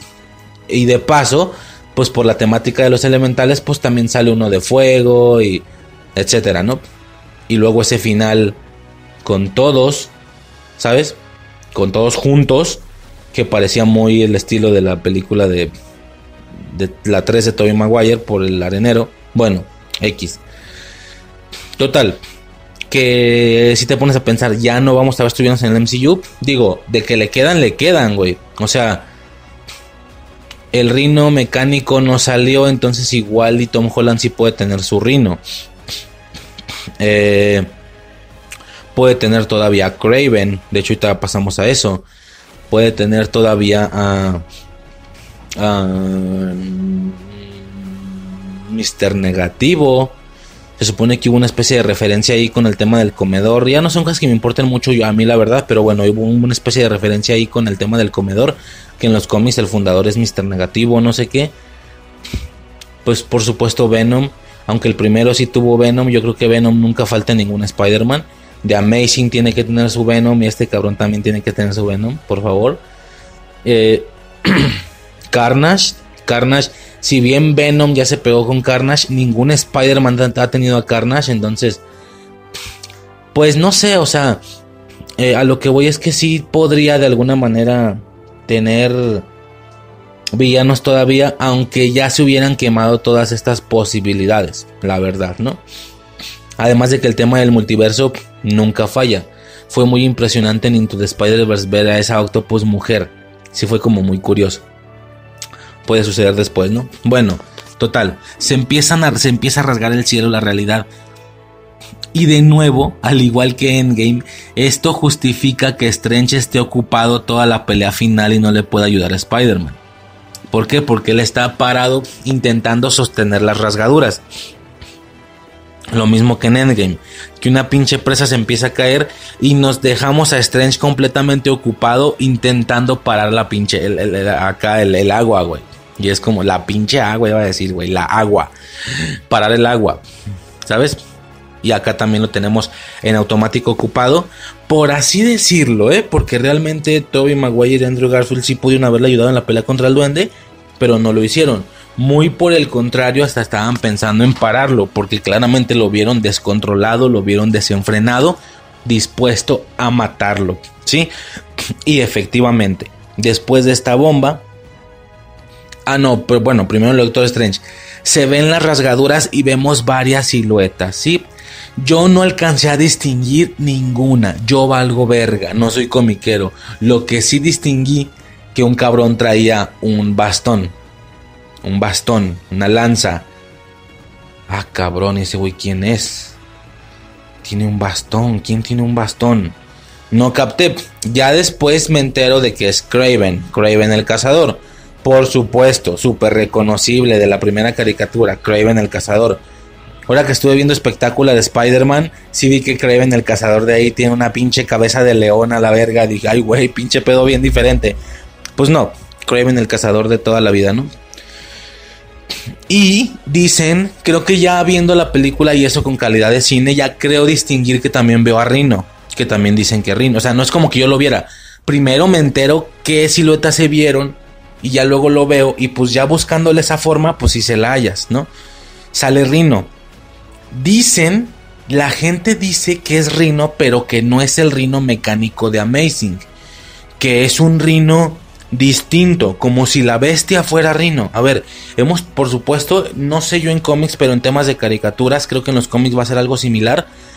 En temas de caricaturas, eh, el Rino es distinto. Por ejemplo, el nuestro, bueno, el, mío, el de las películas de la serie de los noventas, era un güey grandote, mamadote, con una especie de pijama de rino, por así decirlo. Traía como un kigurumi, ¿sabes? O sea, como este traje de rino donde nomás se le ve la, la pura carilla saliendo y lo demás es de rino. Y luego en otra serie posterior, no me acuerdo si en Ultimate o en Espectacular, el rino, él está hecho un rino. O sea, él está erguido, pero tiene una puta cabeza de rinoceronte. Es un puto rinoceronte, pero parado. Es el animal. ¿Sí? Este, y pues bueno, no, y no se diga este rino mecánico que a la gente le cagó. A mí me mamó la idea del traje. Se me hizo muy perro. ¿Sabes? Bueno, total. Sale el, el rino. Y como digo, dicen que es un rino, pero que es un rino mucho más parecido al de la serie de los 90. Se ve así tal cual la forma de rino en su cuerpo y un cuerno. Yo en lo personal lo veo y a mí sí me da el gatazo de que es el mecánico. A mí. De que es el de Andrew Garfield. O sea, ya buscándole la forma, es como, ah, ya, ya le vi el cuerno, ya le vi el cuerno. Sí es Rino pero yo no veo a un rino distinto, a un rino de cuerpo completo como el de la serie de los noventas o incluso un rino antropomórfico como el de las series más nuevas. Yo, ve, yo sí veo al mecánico, yo sí alcanzo a, a percibir que es el rino de la armadura. Por así decirlo, este rino no sabía que Peter Parker era Spider-Man, pero pues esto les vale verga, güey entre muchas otras cosas. Suicide dice que claramente alcanzó a ver una mujer con pelo largo, pues dicen que si la gata negra, quién sabe, o sea, ya hay, es que es un pedo, ahí ya puedes, este, darle para adelante, ¿no? O sea, por ahí dicen que, que se ve Miles Morales, pues ya quién sabe, güey, ya quién sabe. Y como yo dije, todo lo que se supone que ven está relacionado con Spider-Man, héroes o villanos, pero no tiene por qué ser así. O sea, me vas a decir que Tom Holland es el único Spider-Man que tiene Vengadores y todos los demás están como Toby Maguire y Andrew Garfield. No creo, claro que tiene que haber otro Spider-Man con Vengadores. En ese caso, no tienen que ser personajes estrictamente del rollo Spider-Man. Pueden ser otros héroes, como ya dije. Si esto lo hubieran hecho en otro universo, técnicamente un Iron Man pudo haber cruzado para allá porque él sabía la identidad una capitana Marvel pudo haber cruzado para allá porque ella sabía la identidad. Si me estoy explicando más o menos? No tiene por qué ser algo, no tiene por qué ser algo Spider-Manesco. Tanto héroe como villano también pueden ser otros héroes, otros vengadores, ¿no? Hasta cierto punto, pienso yo. Pero bueno, a grandes rasgos, pues eso es lo que lo que sucede. Lo que me pone a fíjate, ahorita apenas estoy pensando esto, bueno, creo que ya lo había dicho en algún podcast con el tema, o sea, repitiendo el tema de que si ya no vamos a tener un duende verde, ¿sabes qué estaría chido? Que si llegue en algún punto un Norman Osborn al MCU o del MCU y que por lo que vivió Tom Holland sea como, maldita sea, se va a convertir en el duende. Pero no, nada que ver, que él no vaya por ahí, que él le dé por el lado de Iron Patriot. Porque como tal vez algunos sepan, como en los cómics es un pedo porque son diferentes historias. Como repito, yo no sé, pero es lo poco de lo que me empapo. Son diferentes historias. Entonces, Norman Osborn es tan reconocible como el Duende Verde, como también lo puede ser eh, como Iron Patriot, con una armadura de Iron Man con colores estadounidenses. Así como Amadeus Cho puede ser reconocible como Iron Spider, así como puede ser reconocido como Hulkling. O sea, toman como varias, toman como, como personajes diferentes y esto sin ser what y esas cosas, no, o sea, hasta cierto punto versiones oficiales del personaje. Entonces, muy muy recientemente con el tema de los Dark Avengers, sí, que está como bien definido que es el Capitán América de color negro, o sea, no negro, sino con su traje negro, eh, el Hulk rojo, hay como cositas muy específicas que se refieren a eso y entre ellas está Norman Osborn, pero no como Duende Verde, sino como el Iron Man del grupo. Entonces, estaría interesante que como ya te gastaste, el, como decimos, ya no va a haber un Duende en el MCU, no tengo bronca, güey, te quedan un chingo de villanos y más con los villanos nuevos. Entonces sí estaría perro que te traigas un Norman Osborn pero que no sea el duende, que sea el Iron Patriot. O sea, estaría bueno, ¿no? Estaría bueno darle esa. ¿Sabes? Que cuando te traigas a Octopus, como ya te gastaste un Octopus, que no sea un Octopus convencional, sino que sea un Superior Spider-Man. O sea, estaría bueno ese pedo, ¿no? ¿Quién más tiene variantes o cosas diferentes? Mm, no, pues ya no. Que a lo mejor Eddie Brock nunca llegue al MCU. O sea, ya lo vimos con Tobey Maguire, ya lo vimos eh, en sus propias películas, incluso en esta película lo vimos aunque no tenga ningún contacto. ¿Qué pasaría si aquí sí se genera una problemática con el simbionte? pero el simbionte no pasa de estar de Peter Parker a Eddie Brock, sino que directo nos vamos a Flash Thompson con Agente Venom. Eso estaría bueno, ¿no? O sea, algo diferente. Técnicamente Venom Eddie Brock que nunca llegue al MCU, que sea algo diferente. No sé, o sea, hay muchas posibilidades. Hay muchas posibilidades, pero con el tema de que la tía May fue la que dijo lo de la responsabilidad, me da como la pauta a que muchas, muchas cosas sean muy diferentes. Si me estoy explicando? Y eso estaría padre, estaría chido, tiene magia, tiene, no sé, está padre. Este, total, se supone que se ven siluetas y tal. Pues órale, ¿no? Ahorita vamos a volver a hablar de Kraven el cazador, de hecho. Este, y ya, nada, ¿no? Por último, eh, ya se están, pues, como de, de nuevo regresamos a lo del duende. Tom Holland va a matarlo toma el deslizador, el planeador, como su puta madre se llame, toma el planeador y con las navajas va a atravesarlo. Y al mero momento, al mero momento llega Toby Maguire y lo detiene. Sí, yo todo el tiempo estaba pensando, se va a detener, no se va a animar. Cuando lo vaya a bajar, se va a detener. Pero no, él lo hubiera matado. A ver, mamen cabrones. A ver, alguien empiece a mamar con que Spider-Man no mata, no sé qué como con Henry Cavill en Superman en El Hombre de Acero. No, pues no lo mató. Güey, para el caso es lo mismo. Por él fuera, él lo mataba. A ver, mamen con que Spider-Man no mata. Así es este pedo, güey. Está chido así, no hay pedo. Este. En total, que el pinche Tobey Maguire lo detiene. Me, decía Suicide que estaban mamando porque viste cómo no le cuesta nada de trabajo soportar el planeador. Es más fuerte Tobey Maguire. Definitivamente es el mejor Spider-Man. Güey, ¿sabes qué? Primero, primero que nada, creo que no es lo mismo resistir que empujar. Lo hemos comprobado con venciditas. Si hacemos venciditas, tal vez, tal vez puedes lograr que no te bajen. Puedes mantenerte firme pero tampoco logras moverlo. De inicio, defendiendo a Tom Holland.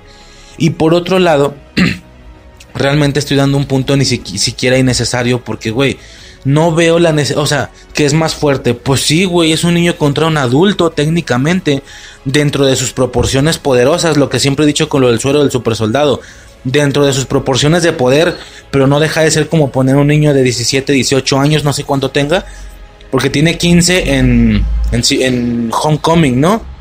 Y esto fue en 2018. Esto es en 2023. Pero el blip no lo hizo crecer. Entonces tendrá eso, unos 16, 17 años se supone. Bueno, este, definitivamente es una situación que no hay ni por qué explicar. A lo mejor antes, cuando eran diferentes franquicias, a lo mejor hasta cierto punto era divertido decir quién es el mejor Spider-Man. Y más que decir quién es el mejor, quién es mi favorito. Porque esto es muy sujeto a su gestión. Muchos dirán por lo clásico, por nostalgia, por el primero eh, Tobey Maguire. Muchos otros dirán, pues por temas de la armadura, de Vengadores, de magia, de bla bla bla. Como ya dije, magia más magia, magia con patadita. Eso queda clarísimo que es este Spider-Man. Es un Spider-Man de un grupo de superhéroes intergaláctico impresionante. Eso, es lo suyo. Aunque como Peter Parker en sí tal vez le falte. Y Andrew Garfield es para mí el mejor Spider-Man en concepción de comportamiento, de, de comentarios, de lo que dice, de cómo se mueve, de cómo se mueve, o sea, de todo eso. Peter es el mejor Peter Parker y es el mejor Spider-Man, así tal cual. Pero su interacción con más héroes no existe, no tiene armaduras, no, no hay magia, no es intergaláctico. Y no es el primero, no es el más nostálgico y sus películas están bien culeras. Es el mejor Spider-Man en las peores películas. Todo su entorno, todo su alrededor. Por eso, ahora que está puesto en una buena película, por eso brilla un chingo. A veces es el que brilla más de los tres, a veces. Bueno, logra parar el deslizador. Sin decirle nada, con la pura mirada le da a entender, cabrón, no somos igual que ellos. Nosotros no hacemos esto. No, es lo que somos. Sin decirle nada. Ok, Tom Holland baja el deslizador. Lo empieza a bajar, pues. Y en ese momento. Madres, cabrón. Que el pinche duende apuñala a Toby. Y yo, no. No. No, Marvel, no. No. No.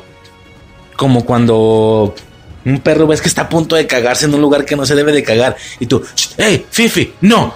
¿Sabes o no sé? Es un decir. Yo estaba así, güey. yo, no, no, no, no, no, no, no. Yo lo dije en el podcast, señores. Yo los dije, yo lo dije en el podcast. Ni se les ocurra traerme a Toby Maguire nada más para matarlo, por favor. Yo entiendo que es el tema de la realidad a veces, ¿sí? De que, de que le estén jodiendo a Toby Maguire. Por favor, regresa, por favor, regresa. Y el vato, no, no quiero, no quiero, ya no actúo, ya no. No quiero hacer Spider-Man, no me quiero etiquetar, no me quiero encasillar. Si ya de por sí estoy encasilladísimo. Ándale, pues, mira, montaña de dinero Ah, la verga. Pues está bien, pues ya chingue su madre, sí entro. Pero. Pero me matan. Ya para que me dejen de cagar el palo. Yo tenía que fuera, yo, yo tenía ese miedo. Yo, yo tenía ese miedo.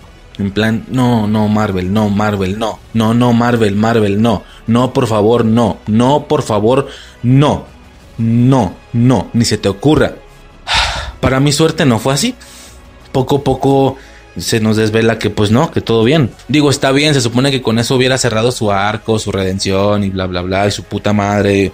Y, y ya luego nos queda activo Andrew Garfield. A lo mejor tener activas dos franquicias no es lo mismo tener tres activas, o no sé. Y ya cambia el pedo, ¿no? Ya es como, ah, pues órale, va, juega. Pero de no, no estaba no, no quería, güey. Yo, no hay pedo, si no me lo tienes que volver a mostrar, si no quieres volvérmelo a mostrar, no me lo muestres no me lo traigas otra vez, pero no lo mates, chinga tu madre. Pues bueno, y al final vemos que todo bien, que todo fue un susto nada más. Y el vato así es como de, ay cabrón, eh, ¿estás bien? Sí, sí, sí, estoy bien, estoy bien, no pasa nada, ya me han apuñalado.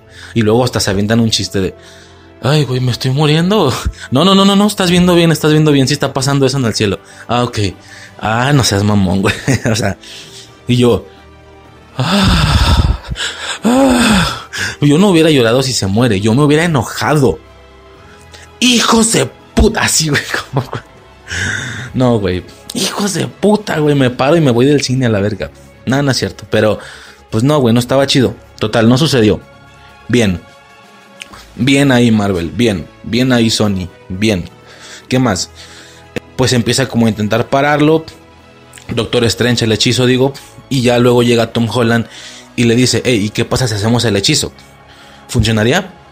Pues sí, pero todos los que te queremos te olvidaríamos. Yo tengo una fallota con esto. Yo tengo una fallota inmensa, pero ahorita lo mencionamos al final. Ya para acabar la película.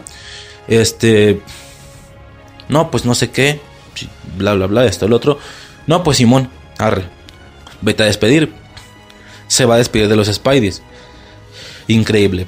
Vemos a nuestros dos Spider-Mans clásicos así agarrados porque Andrew Garfield está soportando, está ayudando a Tobey Maguire. Y llega y... No, pues creo que ya se van chicos, muchas gracias. No sé cómo decirles esto. Eh, no, no. Y los abraza, güey, se abrazan entre los tres. Gracias. De nuevo nos están hablando a nosotros, de nuevo. Tom Holland somos nosotros. Tom Holland somos nosotros diciéndole a esos dos Spider-Mans, gracias cabrones, gracias. Gracias por mi infancia, gracias por lo que me hicieron vivir, gracias. Casi hasta parece una despedida definitiva. El detalle es que le dice, pues, eh, luego nos vemos. Y yo, sí, sí, luego nos vemos, sí. No, yo estaba emocionadísimo, güey. Chingón, todo bien, se despide, todo chido, ¿no? Y ya, después del hechizo los vemos desaparecer, ¿no? Luego se despide de Zendaya y Ned. Esto lo dejan al final porque se supone que tiene que ser más emotivo, pero la verdad es que esta parte me vale un poquito verga. A mí me importaba mucho más lo de los Spideys. Pero bueno, Total, se despide que lo van a olvidar, pero que de todos modos él va a buscar y les va a explicar todo y les va a revelar la verdad y bla bla bla y no sé qué. Bueno, hacen el hechizo, todo bien. No solo no llegan los que iban a llegar, sino que todos regresan también. Perfecto, perfecto. Esto casi es otro blip. Casi, por así decirlo. Así como en la postcréditos vimos a Venom viendo como él sí llegó y también él regresó. Y como digo que así como Venom podía haber otras personas por ahí que con las que nunca toparon, porque sí fue un evento a nivel mundial y esto es solo en Nueva York. Tranquilamente pueden seguirnos mostrando cómo algún personaje sí llegó y se fue. Tranquilamente, sí, pueden seguir haciendo referencia a esto en el futuro, como con el blip. Yo digo que se puede. Yo digo, ¿no? Bueno, se acaba el hechizo, se hace pues el hechizo, todos regresan, todo bien, todo bonito, final de la película, por fin. O sea, no por fin, no como que lo estuviera esperando, pero bueno, ya sucede, ¿no? Todos se curan, todo bien, Toby no se va a morir y todos regresan. Ya después vemos toda esta secuencia final. Primero en el café y luego con Happy. En el café no lo conocen. Él estaba a punto de decir la Zendaya, pero por la herida en la frente ya sabes, ¿no? Responsabilidad. Él entiende que mejor no decirle, solo así la está manteniendo a salvo. Ned, pues más o menos lo mismo. Otra complicación. Bueno, perdón, y luego con Happy. Con Happy, eh, Happy está en la tumba.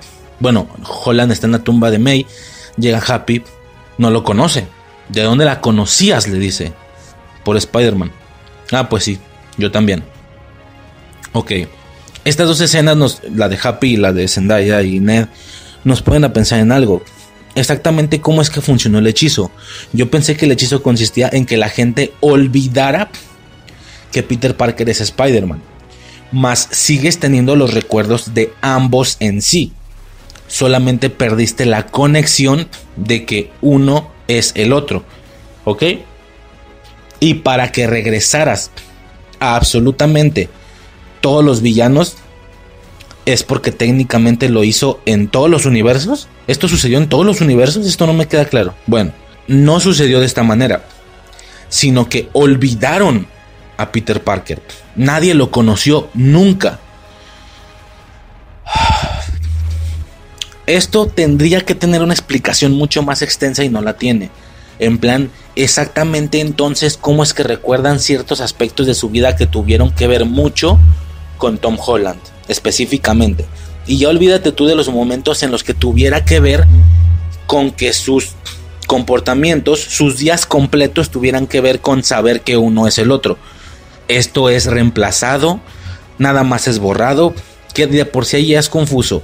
Ahora imagínate que Peter Parker nunca existió. Entonces, ¿cómo es que recuerdan su vida? Literal, el hechizo generó recuerdos implantados donde los recuerdos pasan más o menos como sucedieron pero sin Peter Parker. Es decir, aquel viaje a, en Far From Home, igual recuerdan a Misterio, igual recuerdan a, Spider-Man, los elementales, pero no recuerdan para nada a Peter Parker. O no es tan pensado o no es una situación tan de recuerdos implantados, sino que simplemente es como en un sueño, no sé si ubicas, de que, güey, ya estoy aquí, pero no sé cómo llegué.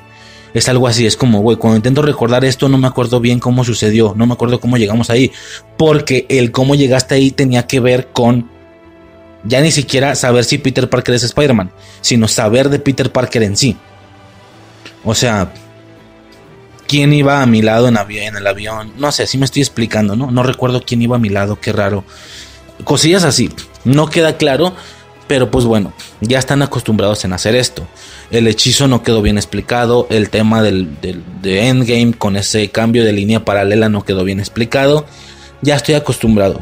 Nada más es un poco confuso hasta cierto punto. Y por último, al no tener a nadie, vemos cómo él ahora y después de tanto va a un apartamento culero, va a empezar a pagar renta, él está solo, ya no tiene tecnología, ya no tiene trajes Stark, bueno, tiene el último que estuvo usando, pero pues dan a entender que se deshace de él y nos dan a entender que él cosió que por cierto cuando la tía May murió sí dan un acercamiento a una máquina de coser. Me acuerdo que yo llegué a pensar, ah chinga, ¿y eso por qué? Pues supongo que porque ella cosía, ¿no? O creo que sí cosía pues, pero Ah, dicen que porque hay una escena eliminada donde, así como eliminaron lo del juicio con Matt Murdock, así como eliminaron, dicen que había una escena que es donde se veía la hija de Tobey Maguire, o sea, no en la película, sino una especie de recuerdo que también salía Kirsten Dunst, pues quién sabe, o sea, Mary Jane quiero decir, pues quién sabe, güey. Pues dicen que también es una escena eliminada. Ah, dicen que también eliminaron que te iban a mostrar que Zendaya y Ned eran pareja pero decidieron no ponerlo porque sí era como muy, muy cruel. Este. Y se supone que también eliminaron una escena donde la tía May le está enseñando a coser a Peter Parker. En plan, hey, no voy a estar aquí toda la vida. Pero pues hasta cierto punto esto hubiera sido un spoiler, ¿no? De, ay, se va a morir. Pues no sé, tal que el vato sabe coser. Vemos el del departamento culero, vemos la máquina de coser y vemos tela azul. Tela azul y roja, pero mucho más azul azul ahí en la mesa. Y luego vemos como en el fondillo la pura pierna de Spider-Man y vemos claramente que está utilizando un traje rojo con azul. Es un azul muy vivo, es un azul muy brillante, muy claro, es casi azul cielo. Ni siquiera es el azul que utilizaban Tommy Maguire o Andrew Garfield. Y nada, ¿no? Para terminar con esa secuencia de él columpiándose de noche en una noche navideña. Sí, no sé si sea específicamente Navidad o no. Igual creo que esa escena sigue siendo después de Hawkeye. Digo, el mismo capítulo 5 es antes de toda la película porque no se ha jodido la Estatua de la Libertad. Entonces, pues se entiende, ¿no? Y las pocas veces que le... No, no, queda muy claro, pero hasta cierto punto a veces sí se ve claro. Un traje eh, azul con rojo todo esto representa. A ver, el traje está perro, sí, claro que está perro, lo que decían Hawkeye. También tenemos un traje más clásico. Ahora, el traje causa el suficiente impacto que debe de causar con respecto a que es un traje clásico, que es el traje tal cual de Spider-Man. Pues no sé. No sé si es tan impactante porque no es como que nunca lo hayamos visto usar un traje rojo con azul, ¿estás de acuerdo? Es decir, el de Civil War y el de todo Homecoming es un traje y el de inicio de Infinity War, incluso en Far From Home también vemos este traje rojo con azul. Nada más que se tenía muchos detalles en negro. Se le veían muy claros los disparadores en negro. Tenía como el cinturoncito donde cargaba los cartuchos. Tenía como un cinturón negro. Bueno, muy leve, pues no un cinturón, una raya muy leve, como donde cargaba los cartuchos. Tiene muchos detalles en negro. Me recuerda mucho al traje este del juego de Spider-Man que viene siendo el mismo azul con rojo, pero trae muchos detalles en blanco. La araña blanca, la bla bla bla, ¿no? Bueno. Si este Spider-Man absolutamente nunca desde el inicio hubiera utilizado un traje con azul, específicamente el de Homecoming o el de Civil War, a lo mejor si hubiera sido súper impactante verlo por fin con un traje con azul. Pero es que ya habíamos visto un traje rojo con azul. Claro, por los detalles en negro no es tan parecido a un traje clásico. Este sí que es tal cual un traje clásico. Y eso en aspectos visuales. Ahora si hablamos de lo que significa o del concepto, pues el traje rojo con azul era bastante tecnológico. No tanto como el Iron Spider, pero era tecnológico. Y este es Bill tela, es pura tela. Por única y primera vez vemos a Spider-Man con un traje de tela, como se supone que debe ser. Esta escena de cómo pareciera que está terminando, pero realmente está empezando apenas, fue un rollo bien extraño. Dice, que la, dice la gente que esto es comparado con Skyfall de 007 que porque pareciera que lo que es el final realmente es el principio. Yo no tengo claro esto, yo no sé nada de 007. Lo que a mí me recordó fue Smallville, ¿sí? En Smallville, a ver, rapidísimo, el podcast no es de Smallville, pero a grandes rasgos, la, la serie de Smallville, en su creación, se basa en la parte donde Superman, donde Clark Kent todavía no se vuelve Superman, pero es un chico de granja y tiene poderes. Es más, yo no sé de cómics, repito, pero en productos audiovisuales lo que a mí me hace pensar es que aquella ocasión cuando vimos la película de Christopher Reeve, tenemos un pequeño fragmento, tenemos una secuencia donde él no es un niño, pero tampoco está tan grande. De hecho, usan otro actor. Y es esta escena donde el camión de la escuela creo que se le va. Se le va. Y luego, y luego en un carro vemos a Lana Lang. Entonces te dan a entender que él está en la escuela, que le gusta Lana Lang. Que todavía no vuela, pero ya corre súper rápido. Por eso el vato se va corriendo súper rápido a la escuela. Esto de que alcanza a cruzar antes de que pase el tren, no sé si se acuerdan y ya luego llega a la escuela mucho antes que ellos. Básicamente, esta situación con Smallville es, o el inicio de Smallville a grandes rasgos, eh, se refiere, básicamente la serie va a estar basada en ese único fragmento.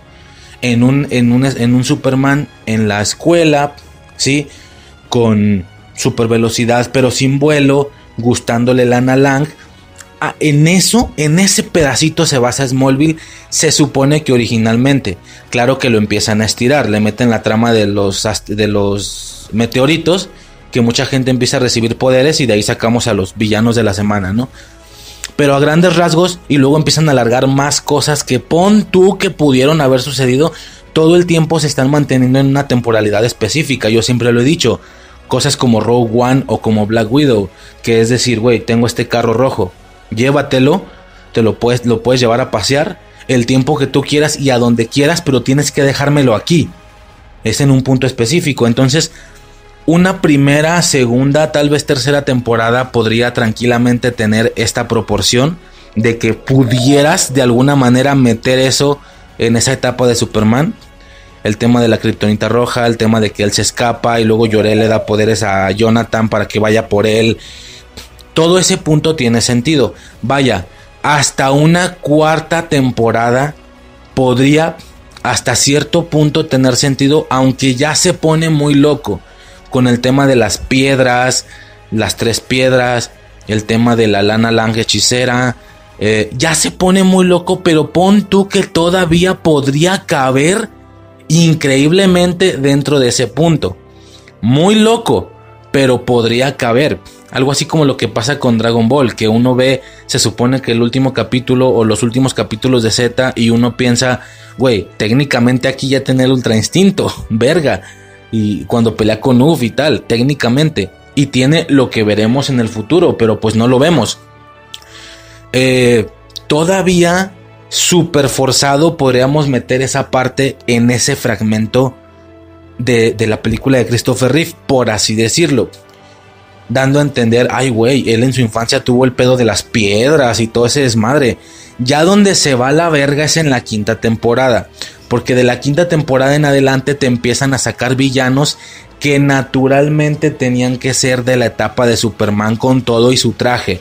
Y conforme avanzan las temporadas cada vez se pone todo mucho más loco. Sin él haber recibido su traje, sin él saber volar, vemos a Zod, vemos a Doomsday, vaya, maldita sea. No solo se gastan villanos, matan a Lex Luthor y es como, güey, no tiene ningún puto sentido esto.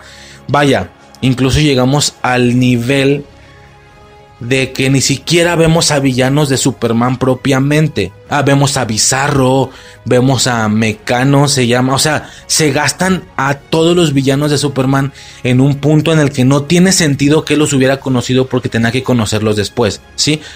Y a grandes rasgos, bueno, la situación se empieza a poner tan loca que para finales de la serie incluso tocan villanos más generales, ni siquiera villanos de él, sino de la Liga de la Justicia incluso, terminando de ver hasta un maldito escuadrón suicida o hasta un Darkseid. Entonces, y es como, ah, ok, ya entendí, güey, esta madre no es la historia de Superman en la granja, esta es la historia de Superman donde nunca obtuvo el traje y se peleó con los villanos así sin traje y sin saber volar.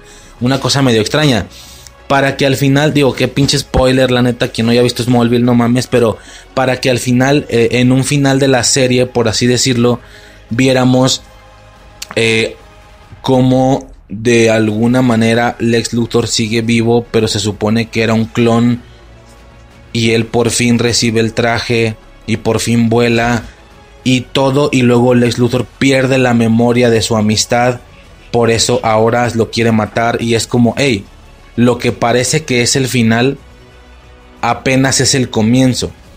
Y uno decía, Pues disque, güey, el comienzo como vergas y ya no tiene villanos. Ya se fumó a Doomsday, ya se fumó a Sod, a Mecano, a Bizarro. ¿Qué le queda, güey?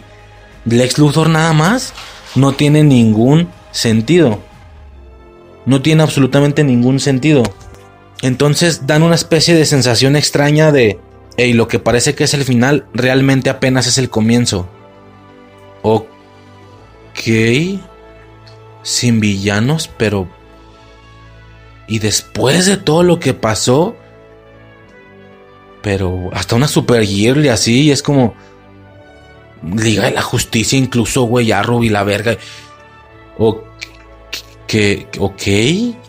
Bueno, o sea, esa es la impresión, lo siento, todo ese es más para explicar eso. Esa es la impresión que me da. Que es como, hey, después de todo lo que viste, después de la unión con Vengadores, después de trajes tecnológicos, magia, Thanos, bla, bla, bla, hasta después, apenas vamos empezando. Ah, ah, ajá. Ok. Supongo que ahora va a pedir trabajo en el Daily, en el Daily Bugle y va a ser reportero y tal. Digo, aquí no aplica, aquí no aplica como con Superman, de que le quedan villanos, le quedan villanos. Yo me acuerdo que antes de No Way Home se sabía el tema de la de que venían tres películas. Es como, ah, chingón, vienen tres películas. Eh, pero pues tres películas posteriores a No Way Home. Si es que si salen los Spider, güey, no mames, tienen que ser las tres películas rollo Vengadores. Pero pues, güey, ahora con esto ya tiene mucho más sentido. Y, ah, no, pues no mames, van a ser películas casi al estilo de Tobey Maguire, un rollo muy individual, él con un villano, él con dos villanos y fin del pedo, sin más vengadores y nada. Al menos eso cree uno. Ya hasta ver esas películas, ¿no? Pero esa es la impresión que podría dar. Entonces, sí dan una, una impresión extraña de... Eh, ¿Cómo? Apenas vamos empezando entonces. De hecho, hay mucha gente que se supone que se caga en plan, no mames, después de todo empezamos desde cero. Pues depende, güey. Desde un empezamos desde cero dentro de un Spider-Man tradicional, porque realmente su desde cero ni siquiera sería esto. Su desde cero sería regresarse a Civil War. O sea, fíjate nada más cuál es su inicio, cuál es su desde cero. Es directamente pelear con Vengadores en una Civil War. Ese es su inicio y es como verga, güey. Desde el inicio este Spider-Man estuvo increíblemente acelerado, increíblemente saturado de personajes y algunas personas como yo aprendimos a quererlo de esa manera. Yo me la pasé diciendo en absolutamente todo el podcast cuando iba viendo cómo iban saliendo las apariciones y las películas. Creo que en, su momento ya lo mencioné. El tema este de lo que me generó el, el que yo era parecido a estas personas. En plan, yo quería... yo quería ver un Spider-Man tradicional a lo Tobey Maguire el solitario con incluso un par o tres películas en individual antes de que se juntara con los Vengadores, por lo que toda esta situación a mí me estaba pareciendo increíblemente saturante. Sí, el tema de lo, y creo que esto sucedió para muchas personas, he visto la crítica muy general, el tema de cómo este personaje podría resultar terminando ser algo súper diferente y algo muy relacionado con Vengadores y con Stark totalmente. Vaya, así de sencillo.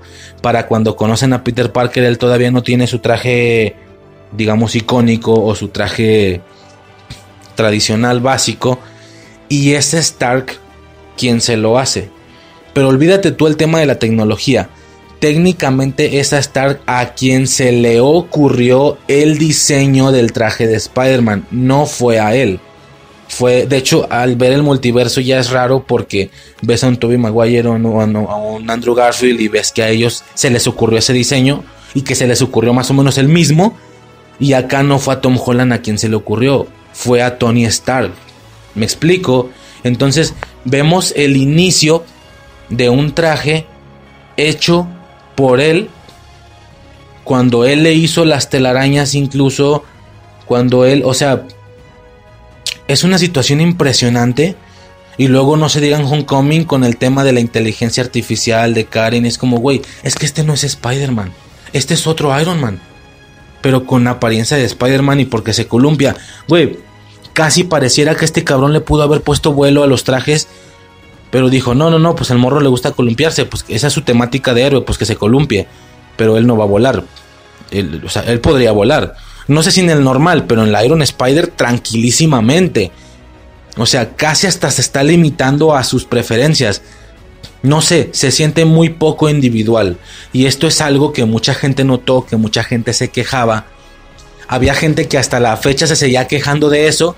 Por eso ese final les resulta increíblemente llenador, por así decirlo. Mi, mi percepción básicamente fue esa. Fue primero que me cagara y luego agarrarle amor. Sobre todo lo entendía en Infinity War. Específicamente en Infinity War. Porque yo decía, güey, ¿qué clase de Spider-Man es este? ¿Qué clase de Spider-Man es este? No es para nada individual. Star le hizo su traje. A él se le ocurrió su diseño. Incluso a él fue el que se le ocurrió. Esto claramente describía algo que iba a ser una realidad a partir de ese momento. Eso iba a ser la tendencia general. Y le da un poco en individualismo impresionante. Pero muy al estilo de lo que decía hace rato con respecto a algo que no tienen Tobey Maguire de Andrew Garfield. Es, cabrón, es que ese es el punto. Estamos viendo al Spider-Man de los Vengadores. Al Spider-Man del mundo Marvel. Sí, al mismo al que tal vez incluso va a tener relación con los X-Men, con... Güey, son cosas que para Andrew Garfield o para Tobey Maguire hubieran sido simplemente imposibles de, de imaginar o de hacerse en sus momentos, ¿no? Entonces, pues definitivamente no es lo mismo, güey, no es lo mismo. Tuve que aprender a quererlo y más que aprender o forzarme, incluso fue una situación bastante natural. Me volví muy fan de este pedo y como ya dije, me quedó muy claro mi momento justo y cúspide fueron un par. Fueron justo cuando Tony Stark le dice, señor, ¿en qué le ayudo? Ok. ¿O quién es este? Es un extraterrestre y vino aquí del espacio a robarle un collar a un mago. Y es como... Ajá. O sea, Toby Maguire cero con esas posibilidades. Cero. Y posteriormente vemos, ya lo dije, es que para mí es el ejemplo icónico de lo que este cabrón representa. Es un cabrón con una Iron Spider, con, una, con un traje perrísimo, metálico, armadura de Iron Man. Que a ver, pues es el, era, el símbolo del universo de este MCU. ¿Cómo vergas no va a tener que ver con, con Iron Man? Y yo decía que este momento en específico donde él donde están peleando contra Thanos, se abren portales y él, ya sabes, entra y magia y le da una patada, más magia y la otra patada, otro golpe, no me acuerdo. Magia con patadita, magia con y madres, lo baja, ¿no? Entonces te pones a pensar en las posibilidades, güey, es un Spider-Man con una Iron Spider, una armadura tecnológica, ojo, tecnología, peleando en el espacio contra un alien que tiene un guantelete mágico del infinito con las gemas del infinito y a su vez está cruzando para atacar portales mágicos de un hechicero. Espera, ¿esto qué tiene que ver con Spider-Man? Bueno, en cómics sí puede ser así, pero hablo de un Spider-Man live action individual como un Toby Maguire o un Andrew Garfield. Claro que en cómics, pues esto es lo normal, ¿no? O sea, peleas con villanos espaciales, mágicos, etcétera pero hablo de un Spider-Man live action hecho por una sola persona en una trilogía individual. Por poner un ejemplo, Tobey Maguire. ¿Esto qué tiene que ver con un Spider-Man así? Nada. Entonces, como no me gusta, tendría que deshacerlo. Yo no desharía esto, pero por nada. Es increíble, es fantástico, no me la creo. Está cabroncísimo. Está perrísimo. Me quedo con esto. Claro que los sacrificios es pues que no tenga esa individualidad propia, pero es que ni cabe, ni cabe esa individualidad. Definitivamente, esa situación de que si él solo, que bla bla bla, o sea, güey, ni modo. Claro, eso conllevaba sus críticas generales obvias como que es un hijo de Stark, como que no puede hacer nada sin Stark, como que todos los trajes tienen que estar hechos por Stark. Pues sí, pues, pero al final este es Spider, este es este Spider-Man, ¿sí? ¿No te gusta? Pues vete a ver la trilogía de Tobey Maguire y ya, güey, fin del pedo, ¿no? Yo eso es lo que pensaba. En lo personal. Incluso, este, pues sí, ¿no? Básicamente y a grandes rasgos, yo empecé a tener esta ideología o esta mentalidad, tanto así, tanto así, que empecé a quererlo y preferir esto, preferir esto, porque mientras él se mantuviera en esa sintonía, la realidad es que íbamos a seguir teniendo eventos como este tipo, como el magia más magia, magia con patadita. Y yo quería ver esas situaciones. ¿Va? Y todo esto va muy ad hoc con el tema de la identidad, de la, de la identidad secreta. A ver, entiendo que en un aspecto original sea algo importante para Spider-Man, pero es que también lo es para los demás, también lo es Capitán América, por ejemplo.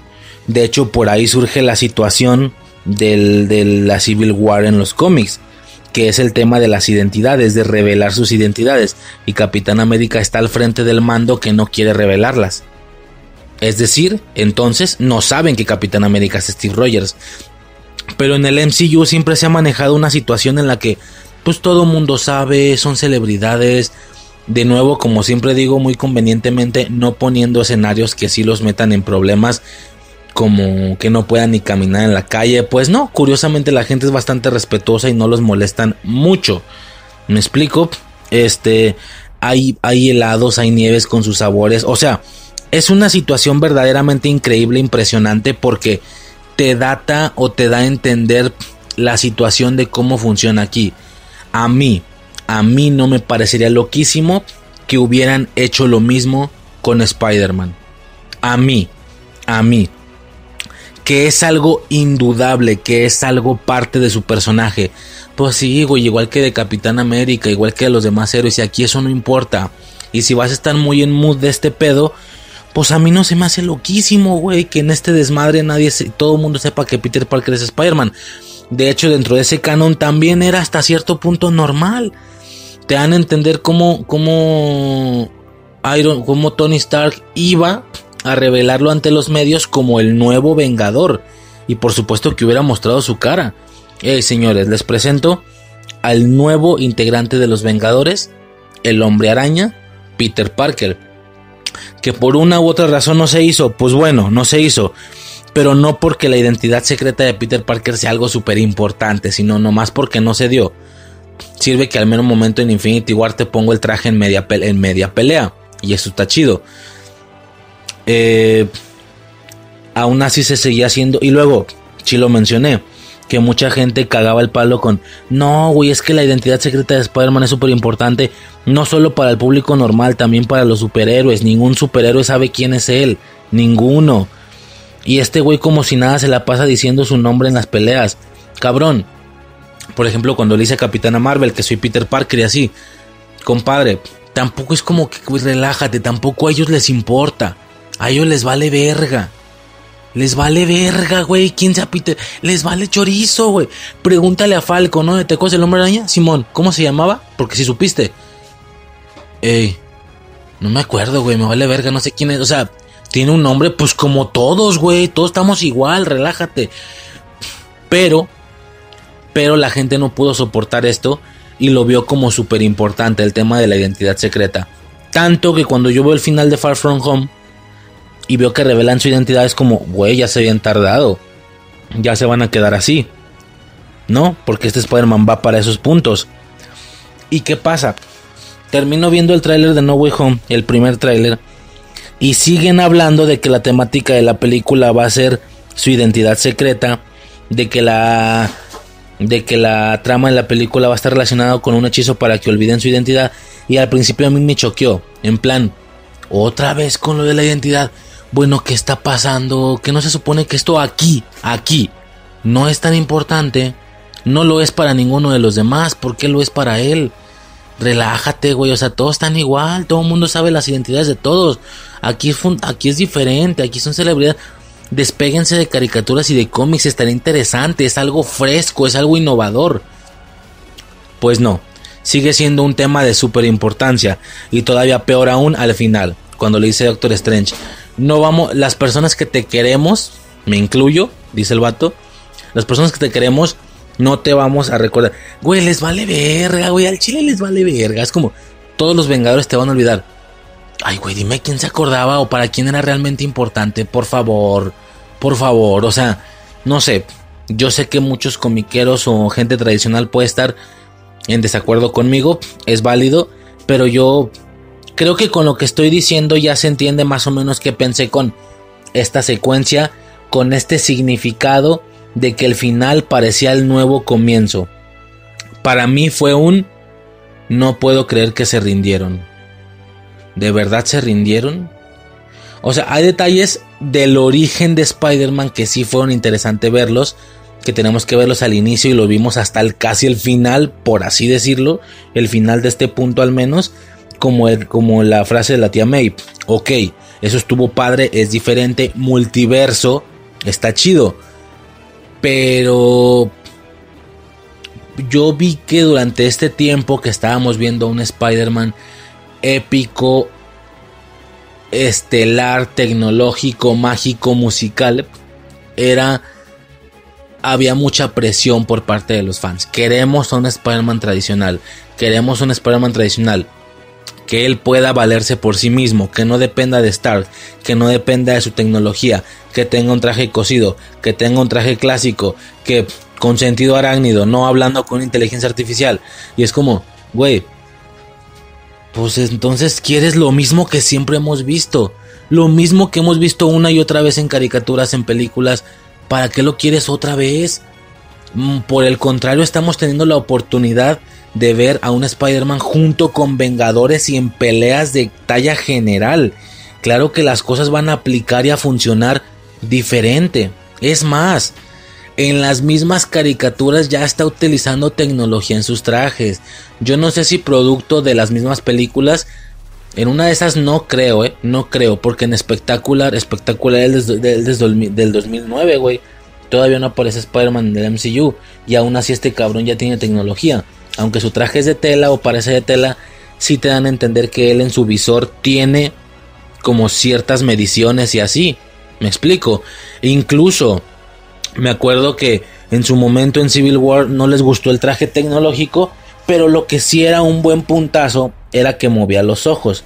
Por el tema de la tecnología, las, las pupilas se movían como en las caricaturas. Que en las caricaturas pues no tenía una explicación de traje nada más, es una caricatura y ya. Pues aquí podía como, como abrir y cerrar los ojos, ¿sí me explico? Y este era un detalle que sí gustó. Ah, pues ahora con su traje cosido, señores, ya no va a abrir los ojos, porque es Bill Tela. Con su traje cosido, este Spider-Man ya no va a abrir los ojos. Sí entendimos eso, ¿verdad? Para que luego nos empiecen a quejar de, ah, no mames, los ojos ya son estáticos. Pues sí, vergas, como los otros dos, eso es lo que tú querías. Pero bueno, creo que se está entendiendo para dónde va este pedo, ¿no? Yo todo el tiempo pensaba, güey, definitivamente estos señores están recibiendo presión. Siento que se van a rendir y van a volver a un Spider-Man mucho más clásico. Pero no se rindan, señores, no se rindan, porque es la perspectiva y la línea de este Spider-Man lo que nos está haciendo sentir un Spider-Man tan fresco. Es más, alócate y que sea público como Iron Man.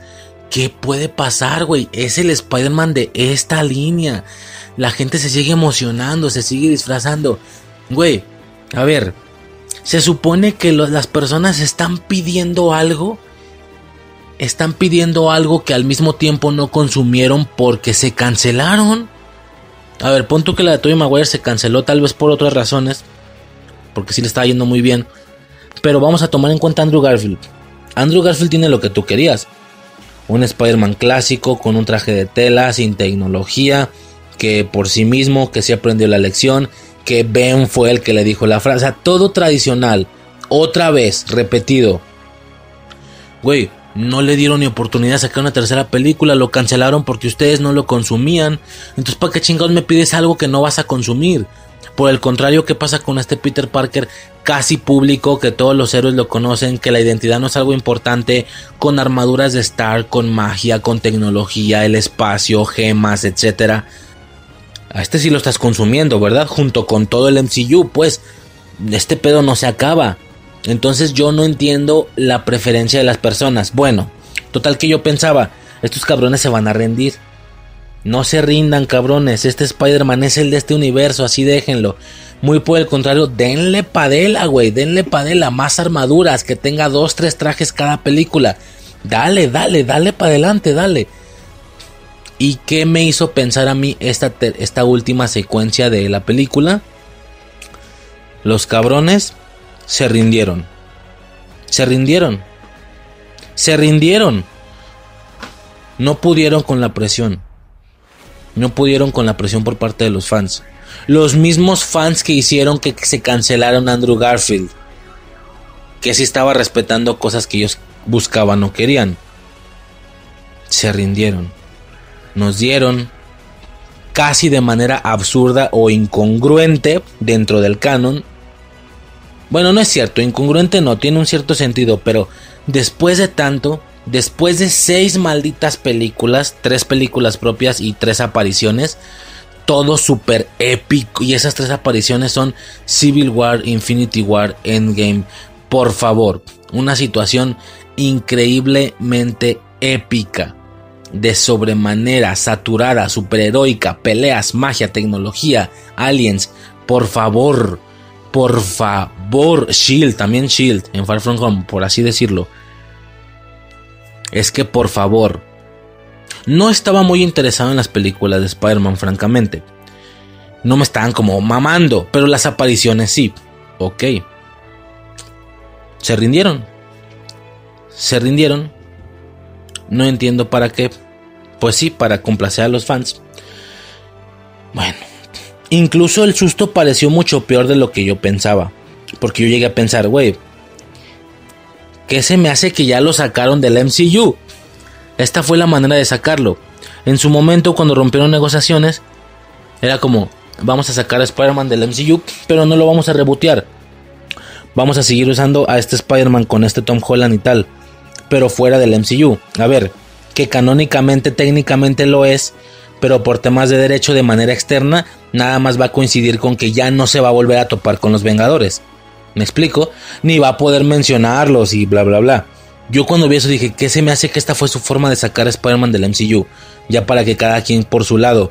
Y ahora van a empezar ellos con una nueva trilogía, mucho más individual, mucho más Toby Maguireesca, mucho más Andrew Garfielesca. ¿Sabes? Por así decirlo.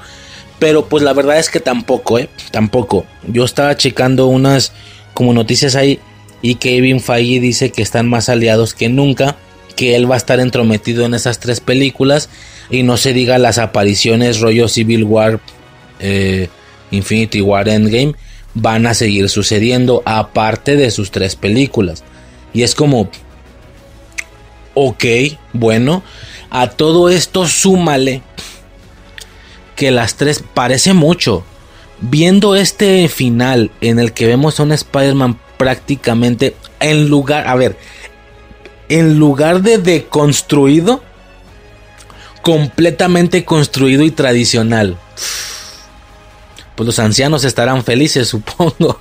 Los ancianos comiqueros estarán aplaudiendo porque yo no estoy tan feliz. El traje estuvo chido, sí, estuvo chido. Pero es muy clásico. Y luego, ¿qué, qué rollo? Ah, bueno, a ver, no se me olvide el traje. Eh, entonces, yo decía, bueno, pues así claro que tiene sentido las tres películas, pinches tres películas individuales. Pero bueno, a ver, igual y relajados, no tiene por qué ser así. Tres películas, por mucho que parezca, incluso puede aparecer hasta poco si lo sabemos estructurar. Podemos entender que claro que la primera sí tiene que tener esta esencia de reinicio, por así decirlo, de un Spider-Man como mucho, mucho más tradicional, donde toda la película traiga este traje súper clásico. Ok, claro que es algo que vamos a ver, pero claro que no esperaba que lo fuera a ver en las tres películas. En la primera está bien igual y no tiene por qué ser tan calmada la trilogía. Si ahora que lo piensas, entre la primera y la segunda tiene que haber una película clásica. Alguna de las otras va a abordar el tema del traje negro, que esto por supuesto que lo quiero, por supuesto que lo quiero. Definitivamente coincide con con ese pedo, definitivamente. Y en una tercera película Spider-Verse. Bueno, No porque esté reiniciado significa que no porque tengas nada más los recursos que Sony tiene significa que tengan que estar culera, güey. Sony, Sony puede hacer un Spider-Verse. Dejas gestando otra trilogía, primera, segunda película, para que en la tercera hagas un Spider-Verse. Todavía mucho más en forma. Te regresas a Tobey Maguire, te regresas a Andrew Garfield y todavía metes cosas dignas de un Spider-Verse, lo que llevo diciendo no sé cuántas semanas. Te metes un Spider-Gwen algo así como... Y luego estaremos educándonos muy bien en el tema del Spider-Verse por haber visto en 2022 y en 2023 las películas parte 1 y parte 2 de Across the Spider-Verse. O sea, creo que todo mundo con ver esas animaciones y tal, creo que estaremos listísimos para ver otro Spider-Verse, pero más colosal, no de 3, sino de 4, de 5, 6 personajes en la misma pantalla y ahora sí todos diferentes con diferentes trajes y tal. Ya los trajiste con su traje clásico, perfecto. Ya los puedes traer incluso con otros trajes a ellos dos. No sé. Puede ser algo muy bueno si te pones a pensarlo. Muy bueno. A ver qué sucede, ¿no? A ver qué sucede. A ver qué pasa. Este, eso por el lado de las películas en sí, ¿no? Ahora, por el lado del traje. Yo decía, no terminé. Se supone que fue lo suficientemente impactante como para que dijeras, no seas mamón el traje clásico. Técnicamente se supone que fue lo suficientemente impactante para que uno pensara eso. Repito, si este Spider-Man nunca lo hubiéramos visto con azul en el traje, pues sí. Porque es como, güey, por fin, por fin veo a Superman volar. Por fin veo a Superman usar su traje, a lo Smallville. Ok. Pero... El traje sin azul duró lo suficiente como para que este generara impacto y sintiéramos que lo extrañábamos yo creo que lo suficiente, pero apenas, apenas, o sea, a poco, a poco estuvimos de que al Chile no había pasado tanto tiempo, güey. No había pasado la verdad tanto tiempo. A ver, Spider-Man sí entró con un traje rojo y azul al MCU en, en Civil War, ¿va? De inicio. Luego, al inicio de Infinity War, de, de nuevo bueno, luego lo vemos todo Homecoming con ese traje. ¿Sí? Posteriormente lo vimos en Infinity War con eh, al inicio con ese traje y ya luego con la Iron Spider. Que por diferente que la Iron Spider sea, la Iron Spider a su vez también tiene azul. Es muy diferente y lo que tú quieras, pero sí trae azul. Entonces, pues creo que se entiende a qué me estoy refiriendo, ¿no? O sea, pero bueno, sí es cierto, es muy diferente. Pon tú que no cuente, pon tú que sí pueda ser lo suficientemente de tiempo de ver a Iron Spider para, no, para extrañar el traje clásico. Ok, entonces, bajo esta perspectiva, por así decirlo, pasó el tiempo suficiente para extrañarlo. Yo sé que todo, técnicamente todo Far From Home y todo No Way Home lo vimos con un traje rojo con negro, incluso con esta pinche araña rara, grandota, dorada. Ok, tiene bastante sentido. A lo mejor el impacto sí fue lo suficientemente fuerte para generar lo que debía generar. Pero bueno, al final pudo haber pasado todavía más tiempo, supongo, para que el traje verdaderamente te volviera loco. No sé, X es un traje bastante azul. Ahora, eso es la situación como interna. No, más bien la situación externa. Porque la situación interna, a ver, tan loco no está, es bastante poético. Este güey, en base a ver los trajes de sus variantes de otros universos, es por eso que él piensa, güey, ellos eran muy buenos Spider-Mans y ellos podían solos. No, con un traje tela, los colores muy específicos, muy vivos, yo voy a hacer lo mismo que ellos. Claramente ese traje viene de inspiración de haber visto a los otros dos, por eso lo hace tan azul. Me explico. Y estaría muy mamón que a su vez esos güeyes hayan hecho lo mismo, ¿no? Que por inspiración a Tom Holland hicieran un traje rojo con negro. Estaría muy mamón, güey. De hecho, hay una escena, hay una imagen por ahí fanar que salen los tres con los patrones de colores de, de, Tom Holland. Los tres salen con rojo y con lo que es azul negro. Los tres. Se ve chido, pero pues no sé, yo prefiero más el azul. Total. Toda esta secuencia, toda esta situación significa algo. Significa algo muy importante. Pero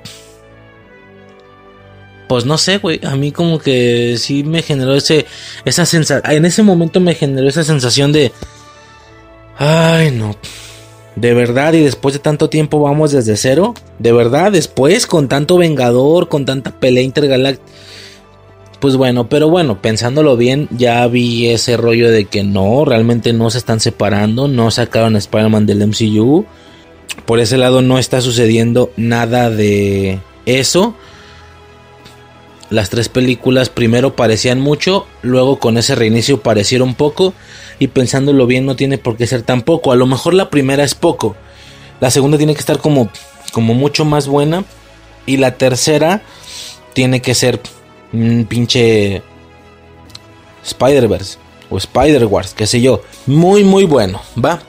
Eso eh, poco más que decir por parte de esa escena en sí. Simplemente pues a ver qué sucede, ¿no? A ver qué sucede después.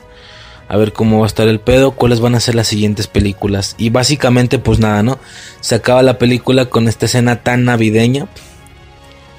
Spider-Man, Navidad, estamos en diciembre. Yo lo dije, ¿no? En el intro se ve, eh, eh, eh, se volvió una situación completamente navideña. Esta Navidad iba a ser muy arácnida este Spider-Man iba a ser muy navideño, van muy de la mano. Eso es básicamente todo. ¿Lleva? Esa es la, la situación general. Ya para finalizar, ya para finalizar, irle dando fin a este pedo porque realmente nos hemos aventado mucho, mucho tiempo. Pero siento que todo fue necesario. Tuve que hablar de todo esto. Lo traía en mi pecho y lo tenía que sacar. Eh, por otro lado, vamos hablando de las escenas post créditos, ¿va? Que también Digo, depende. La de Venom, pues sí que dio mucho, mucho de que. Ya se mencionamos mucho de Venom, técnicamente ya no hay nada que decir. A grandes rasgos, Venom llegó junto con ellos, aunque no tenga sentido porque él no conocía a Peter Parker. Bueno, está bien, no me vale verga. Él llega, él está en México porque en su universo estaba en México, lo que nos da a entender que el desplazamiento es solamente dimensional, más no de espacio ni de tiempo. Si sigues vivo en 2023, pues vienes en 2023, ¿me explico? A menos de que hayas muerto, pues te traen de mucho antes, ¿no? Este llega, está platicando con con un güey, le está explicando que en este universo, pues Iron Man, los Vengadores, un alien que quería sus gemas y no sé qué, ¿no? Y hasta dice, güey, no te creo, los aliens no quieren gemas, quieren cerebros, igual que el mío, igual que Venom, ¿no? Incluso hasta volvemos a ver esta situación de que lo obliga a moverse, de que se pare y lo obliga a moverse y vamos a bailar y no sé qué. Súper malditamente cómico, es absurdo, es que sigue siendo igual de cómico. Total, él llegó y se da a entender que justo en ese momento es cuando se hace lo del hechizo. Por, por así decirlo, lo que genera que él eh, básicamente lo que genera que él se regrese, ¿va? Él se regresa, pero deja un pedacito de simbionte. Un pedacito pequeñísimo que con eso pues puede técnicamente ser suficiente para meter a Tom Holland en el tema del simbionte, ¿no? Ok, de acuerdo. Eh, ¿Qué está pasando aquí? Ya olvida tú de que él no podía llegar. Ok, vamos a olvidar eso. ¿No va a ser con Eddie Bro con quien se pelea entonces? No, vamos, no es tan fácil. O sea, aunque fue fácil por el tema de un hechicero lo hizo, aquí es literal. Un hechicero lo hizo. El hechizo. Aún así, no por esto significa que vaya a ser muy sencillo cruzar entre universos. O no sé. O tal vez sí o esa situación ya va a quedar inestable todo el tiempo. Por eso el tema de multiverso madness, por ejemplo, ¿no? que ahorita hablamos de eso. Pero pues a grandes rasgos, sí nos dan como a entender que no va a ser Eddie Brock con el que él se pelee. Tranquilamente él podría tener su arco de del traje negro que esto de que viene viene definitivamente pero no va a terminar peleándose con Venom con ese Eddie Brock va a ser otro Venom va a ser el Eddie Brock de su propio universo entonces, ¿para qué tanta pinche presentación con el tema de Venom? ¿Para qué películas en individual? No nos hagamos pendejos. No sé qué tanto porcentaje de las personas que sí están viendo Venom, ya sea en el cine o después en su casa, qué sé yo,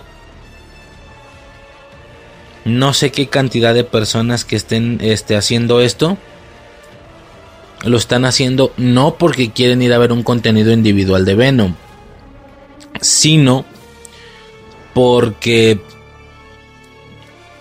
él va a ser parte de Spider-Man en algún momento. Él va a pelearse con Spider-Man.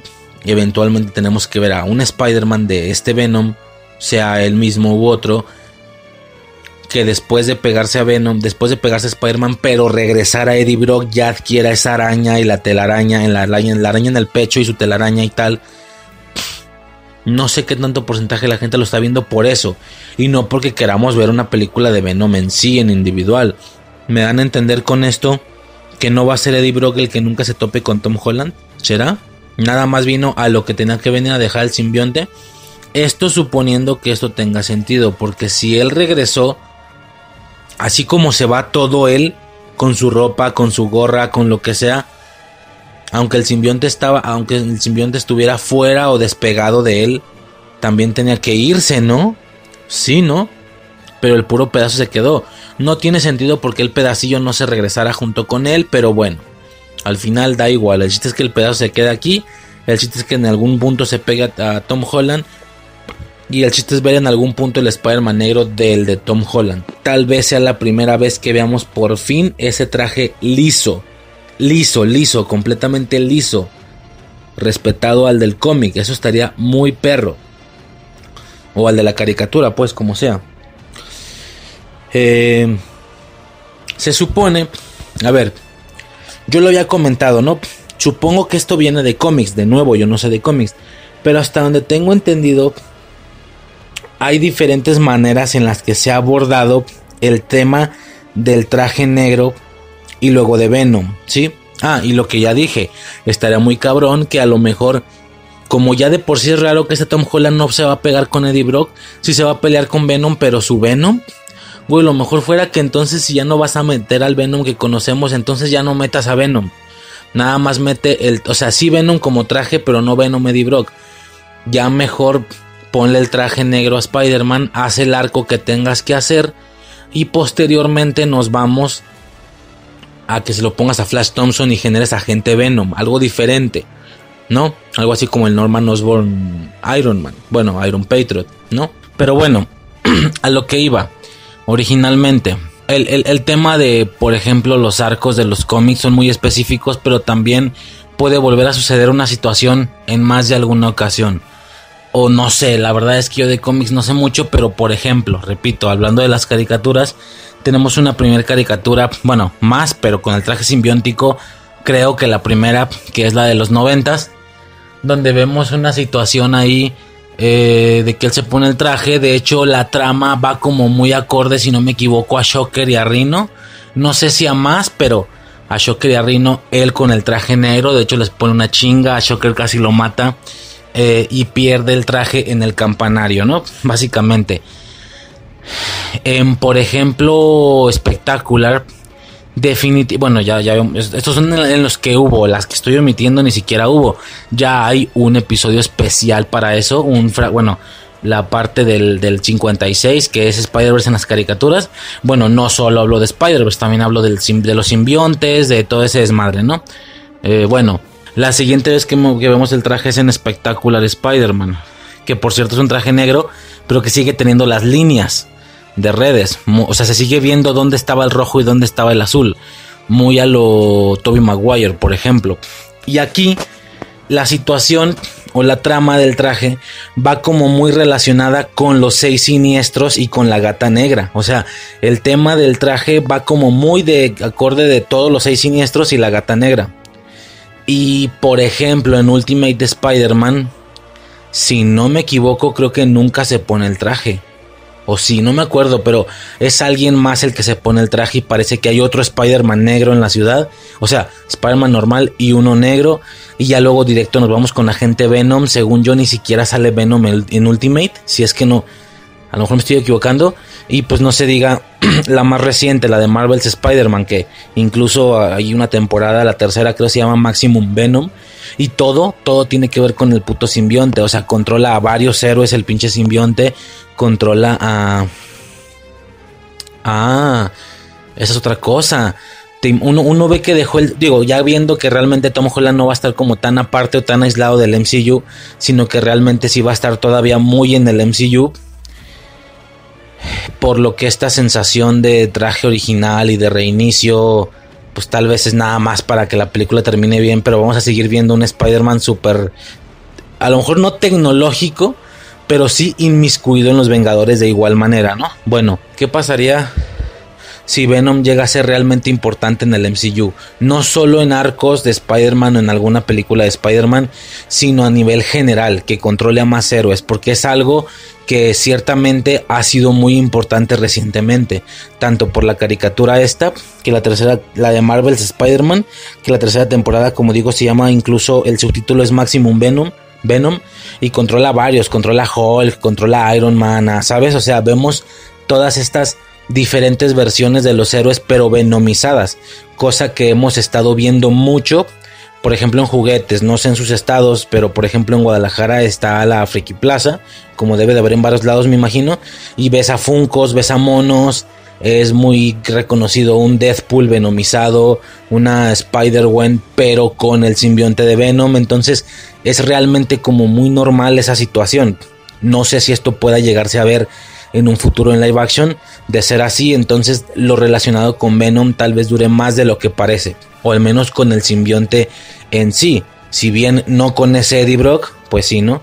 Incluso te imaginas una Venom 3 pero que sea un evento. Lo mismo que he estado diciendo siempre, quien haya escuchado el podcast sabe de qué hablo, que la tercera película de un superhéroe puede ser incluso un evento casi del nivel de Vengadores, que un Venom 3 ya no sea como un Venom 3, sino otra puta cosa con Spider-Man, con más simbiontes, con... No sé, estaría muy muy bueno el, cotorreo, ¿no? Total. A lo que iba, que hay diferentes maneras de representar la parte del traje en caricaturas, por ejemplo, pero como digo, en espectacular tuvo que mucho que ver como con los seis siniestros. No se diga en Maximum Venom, que fue una situación ahí muy de relacionada con, pues es, es, en general, ahí es casi cubre toda la temporada. Incluso cuando Spider-Man se pone el simbionte, ya ni siquiera es el traje negro, es un traje negro con blanco.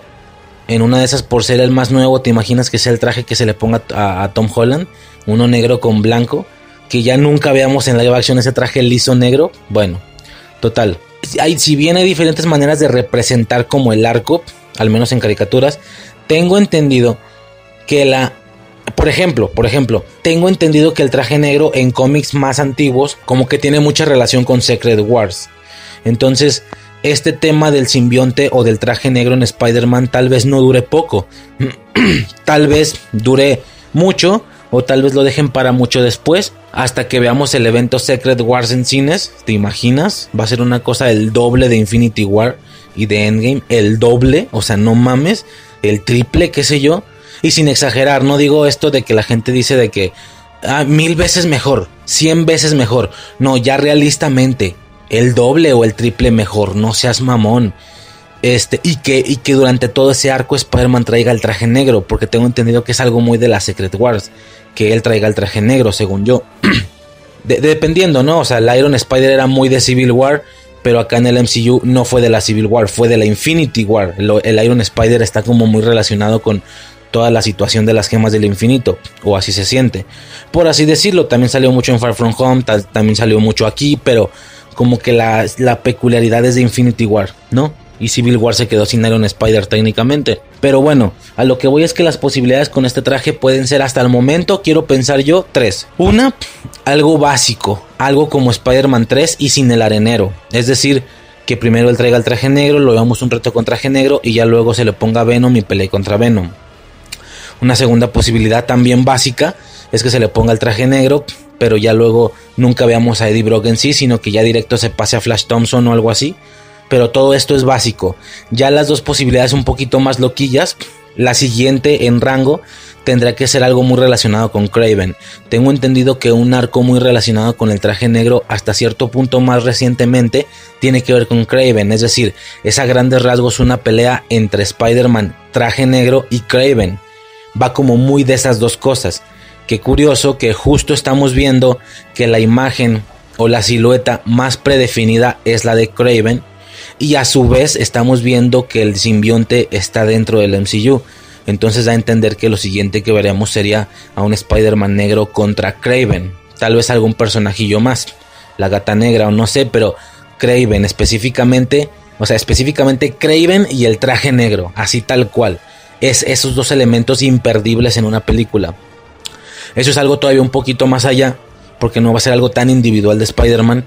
Y de nuevo, que también termine ya regresándose a Eddie Brock, otro Eddie Brock o ese mismo, o en Flash Thompson o qué sé yo. Y la cosa más loca es que ni siquiera veamos una situación de, de Craven, de Eddie Brock, sino que simple y sencillamente tengamos ese gran evento de Secret Wars con Spider-Man y un traje negro. Eso sería impresionante.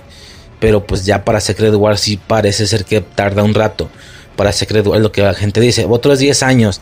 Pues no sé si otros 10, güey, porque técnicamente no estamos empezando desde cero en Iron Man 1. Para una nueva etapa, punto que ya vamos como en Vengadores. ¿Cuánto pasó de Vengadores a Infinity War? Ni tanto, güey, fueron como 6 años.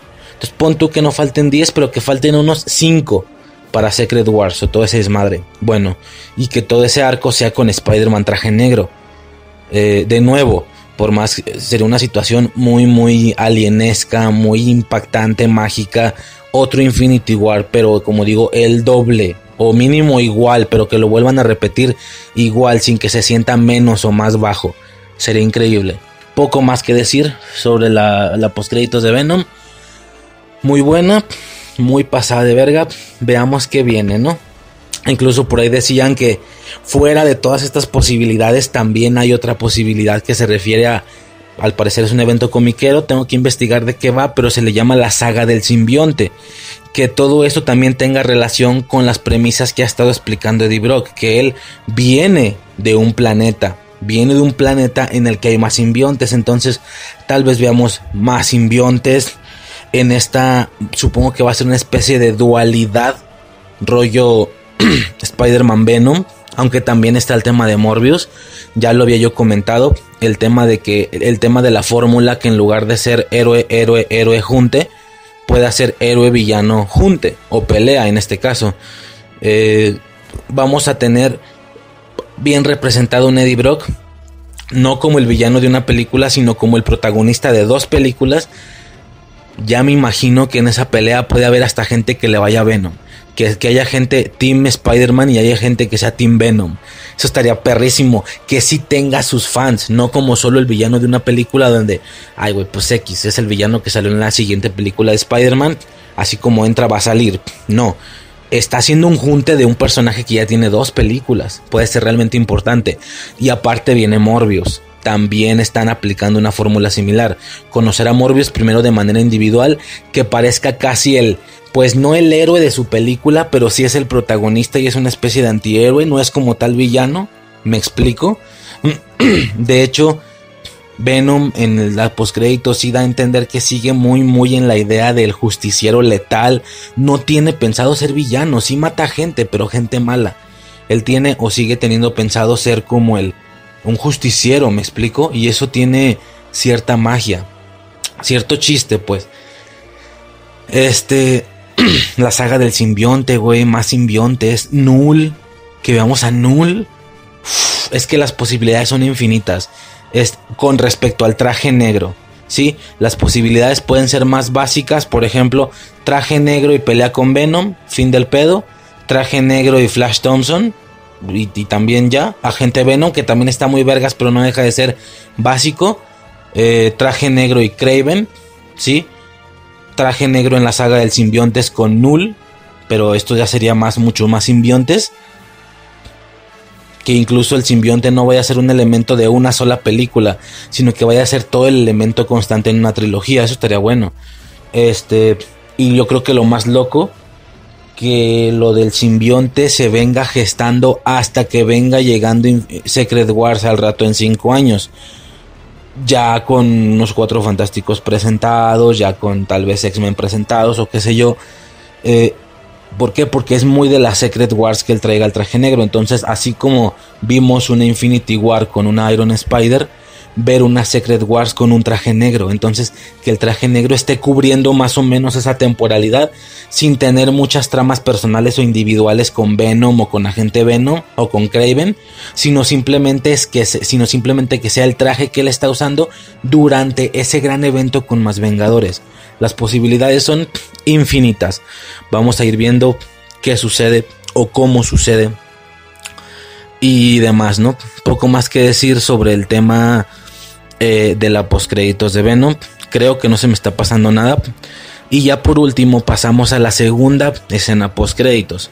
Está de más decir, creo que todas las personas lo notaron, que gente ya desde aquí se iba. No sé si porque no sabían que había una segunda escena, no sé si porque bla bla bla. La verdad es que no sé, pero total, viene una segunda escena y nos llevamos con la sorpresa. Nos vamos con la sorpresa de que no es una escena, es un tráiler. Esto lo hemos visto nada más una vez, ¿no? ¿O no? Bueno, sin contar Venom, porque en Venom la escena post créditos fue algo así como el tráiler de Into the Spider-Verse. Pero bueno, Venom no era del MCU, ahora ya lo es, pero se sigue sintiendo como muy fuera, o ya no sé, porque ahora sí que está muy dentro con esta post créditos. Pero bueno, sin contar a Venom, nomás lo hemos visto una vez, ¿no? No me acuerdo de otra. Técnicamente. Y esto fue la escena post créditos del Capitán América Primer Vengador. Desde aquellos años que se estaba gestando la primera película de Vengadores. La escena post créditos de Capitán América Primer Vengador no fue una escena post créditos en sí. No fue como el martillo de Thor. No fue como el escudo del Capitán América. No. Fue el tráiler de Vengadores 1. Eso es imperdible. Es increíble, es increíble. Pero aquí vemos el tráiler de Multiverso Madness. El tráiler, por supuesto, un teaser muy pequeño, pero que nos muestra a grandes rasgos las cosas realmente importantes. De inicio vemos a un Doctor Strange hablando con Wong, refiriéndose a que le te dije, te dije que iba a valer verga, y ya valió verga. Que a pesar de que ya cerró el hechizo, parece que este pedo ya se quedó bien inestable. Por supuesto que es lo que esperábamos, obviamente, ¿no? Que valiera verga. De hecho, ya me puedo imaginar que todos en el cine, aunque se supone que sea algo bueno ganar, todo el mundo estábamos. No, que Doctor Strange valga, verga, que no pueda, que se rompa el hechizo, que entran que entren todos aunque sea rápido, que veamos a Craven, a Reno, a, a Miles Morales, a más Spider-Man, a Zac Efron, Leonardo DiCaprio, chingue su madre, que valga verga, güey. Digo, es un decir, no sé por qué me aferré con esos dos actores. Es un decir, puede haber más, más variantes, diferente actor de Spider-Man, ¿no? Total, está como valiendo verga. Luego está, llega Doctor Strange con Wanda, la cual está en un lugar diferente al que estaba al final de WandaVision, pero similar. Una cabañita relajada, ella está como sembrando sus arbolitos, realmente está viviendo muy tranquila, pero claramente ya está infladísima de poder. Tan infladísima que Doctor Strange ya no la ve como una heroína cualquiera de los Vengadores, como tal vez en su momento pudo haberla visto, en plan, porque de hecho nunca tuvieron interacción, pero sí fue una situación de que me imagino que la vio y si fue de, ah, pues tiene lo suyito y ya. No, él definitivamente a modo de, pues iba a decir hechicero supremo, aunque él no sepa, eh, a modo de conciencia mágica, claro que él parece ser que tiene entendido que ya está bien inflada y que se leyó, leyó el Darkhold. Cualquiera hubiera pensado que por el simple hecho de estar aprendiendo magia oscura era suficiente para tener que ir a pararla. a que ya no lo hiciera, a quitarle el Darkhold, y no para leerlo él, porque sabe que es magia oscura, sino para dejarlo fuera, para dejarlo guardado y tal.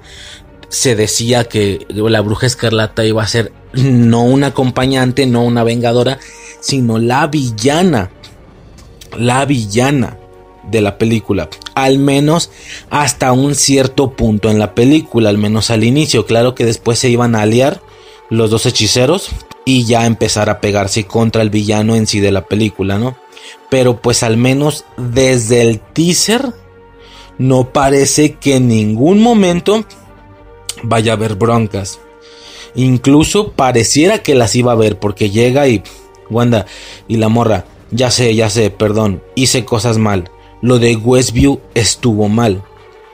Y él casi pareciera que va a ir a reprenderla por lo de Westview y que va a quitarle el Darkhold. Pero no, él le dice, ¿sabes qué? No vengo por lo de Westview. Casi se da, no le dice, esto lo estoy inventando yo, pero casi pareciera que le dice, no me importa de qué manera hayas sacado tus poderes, no me importa que haya sido de una manera hasta cierto punto maligna o tenebrosa, de igual manera eso no quita el hecho que estás bien inflada, estás casi tan o más inflada que yo y necesito tu ayuda. Independientemente de que seas mala o buena, necesito tu ayuda. ¿Qué sabes del multiverso? Sé que no sabías absolutamente nada todavía en la batalla de Endgame, pero ahora sé que sabes mucho. Y como has estudiado arte, justo eso es lo que me ayuda, que has estudiado artes oscuras, cosa que yo no he hecho, no puedo hacer y no voy a hacer. No es conveniente que tú hagas eso, pero bueno, ya lo hiciste, me sirve. ¿Qué sabes del multiverso? Que mediante magia oscura, mediante enseñanzas oscuras que has aprendido del multiverso. Y la morra voltea, como si realmente supiera mucho. Parece ser que ella sabe mucho del multiverso ya, por el Darkhold. Es como, ¿qué sabes del multiverso? Verga, güey. La morra voltea. No parece, pero... y eso que es el teaser, desde el teaser no sé si me estoy explicando, un teaser en el que nos pudieron haber mostrado que era una villana y ya en la película te das cuenta que la morra dura villana los primeros 20 minutos y luego luego ya se pone buen pedo. No, desde el teaser no parece ningún tipo de posibilidad en la que ella vaya a ser villana. Que sí, que alguno de los despliegues de poder la hacen ver muy malvadesca por el hecho de que le brillan los ojos y tal, pues puede ser, pero no parece pero para nada que ni siquiera vaya a empezar como villana. Digo, no me sorprendería que en algún despliegue fuerte de poder se le vaya el pedo, no sé, pero no en sí no parece que sea la esencia. Me explico. Este, ¿qué más? Bueno, va a buscarlo, luego tenemos varias secuencias ahí como en un templo, vemos al varón, al varón mordo, se llama, creo, no me acuerdo bien eh, lo siento, perdónenme, perdónenme, maldito mogol de mierda. Ni siquiera te, maldito categoría 3, ah, no es cierto. Casi ni siquiera tengo bien claro exactamente quién era Mordo, güey. Tengo que ver tengo que ver la película otra vez porque la de Doctor Strange yo creo que es la que menos vi. Digo, sí la vi para reconocer al personaje en Infinity War, pero pero no la vi tan bien. creo que la vi una sola vez en aquel año, entonces tengo que checar bien exactamente quién era Mordo. No me acuerdo si era. Creo que era una. Creo que era un ayudante de él. O era ayudante del mal. No me acuerdo, güey. Pero total que es una variante de Mordo. Voy a checar bien exactamente quién es Mordo. Pero es una variante de Mordo. Con pelo más largo y la chingada. Pues bueno, ya sabes, ¿no? Variantes. Pues porque sí, obviamente. Eh, ¿Qué otras cosas que mencionar? Sale América Chávez. Sale América Chávez sale este otra morra que no alcanzo a distinguir quién es, pero la que sí se distingue es América Chávez, ya habíamos hablado, es un personaje nuevo, debuta aquí. Eh, no tiene que tener cada personaje su película origen para que luego salga en, ¿sabes? Pero volvemos a lo mismo, güey, entonces es una serie de América Chávez, no de Echo, pero bueno. Hay otra morra que no alcanzo a distinguir quién es. Eh, ¿Qué más vemos? Vemos eh, pues Wanda ya con su traje de nuevo. No te imaginas, desde que la vi en sus arbolitos y luego con su traje, esto es extraño lo que voy a explicar, pero sentí una especie de nostalgia extraña. Y digo nostalgia, güey, WandaVision fue hace menos de un año. Hace menos de un año. Y yo siento que yo llevara 3, 4 años esperando ver qué siguió de WandaVision, esperar volver a ver a Wanda. No tanto a Visión, increíblemente Visión Blanco no me urge tanto, pero igual lo vamos a ver. No sé si en esta película o después, pero de que lo vemos, lo vemos. No, a mí me genera una cierta situación Wanda. Y luego no sale en el tráiler, pero me vale verga, yo la seguramente la puse ahorita, la banda sonora esta de Wanda, de WandaVision. Escuchar esa banda sonora me genera, a ver, me quedo quedar callado para que escuche.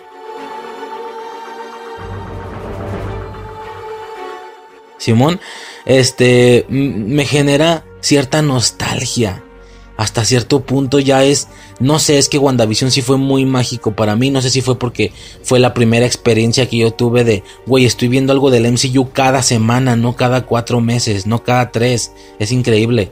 Algo del MCU, un avance de algo cada semana, ya que, la, ya que sí es cierto que las demás ya entraron en un aspecto ya más de costumbre, pero fue WandaVision oficialmente el primer eh, contenido del MCU del que se habló en tiempo real en este podcast. Claro que nosotros acá estamos desde Vengadores 1, pero el podcast no existió, ni siquiera hablamos de Endgame, de Infinity War en su momento, fue algo que disfrutamos y ya. Pero justamente el podcast empieza más o menos donde empieza WandaVision, un par de meses antes. Bueno, unos tres meses antes, pero, pero al final eh, es oficialmente el primer producto del, MCU del que sí hablamos en tiempo real después de verlo. A partir de ahí no hay reseña de Endgame, no hay reseña de Infinity War en este podcast. Hay reseñas o hay pláticas, tertulias de, de WandaVision en adelante. Claro que ya he dicho que después se tiene el plan de retomar todo de lo que no se habló y hablar, a ver qué podemos hablar de esas cosas ya un poquito más breve, más resumido. Pero pues nada, ¿no? Sentí una nostalgia impresionante. Eh, y bueno, más escenas de las que ya a lo mejor es rebuscarle al hablar de ellas, pero por ejemplo hay una escena en una ciudad donde la ciudad está como valiendo. A ver, aquí hubo dos conceptos que estuvieron increíblemente conectados con aquel capítulo 4 de, de, de What If. El primero que la ciudad está valiendo verga exactamente igual como estaba valiendo verga la ciudad con Doctor Strange en el 4, pero acá fue como con, por, un líquido negro en Warif y acá como que se está desmadrando, desacomodando todo, pero igual a grandes rasgos pareciera que el multiverso está colapsando y se están juntando las pinches realidades. Eso pareciera por ese lado.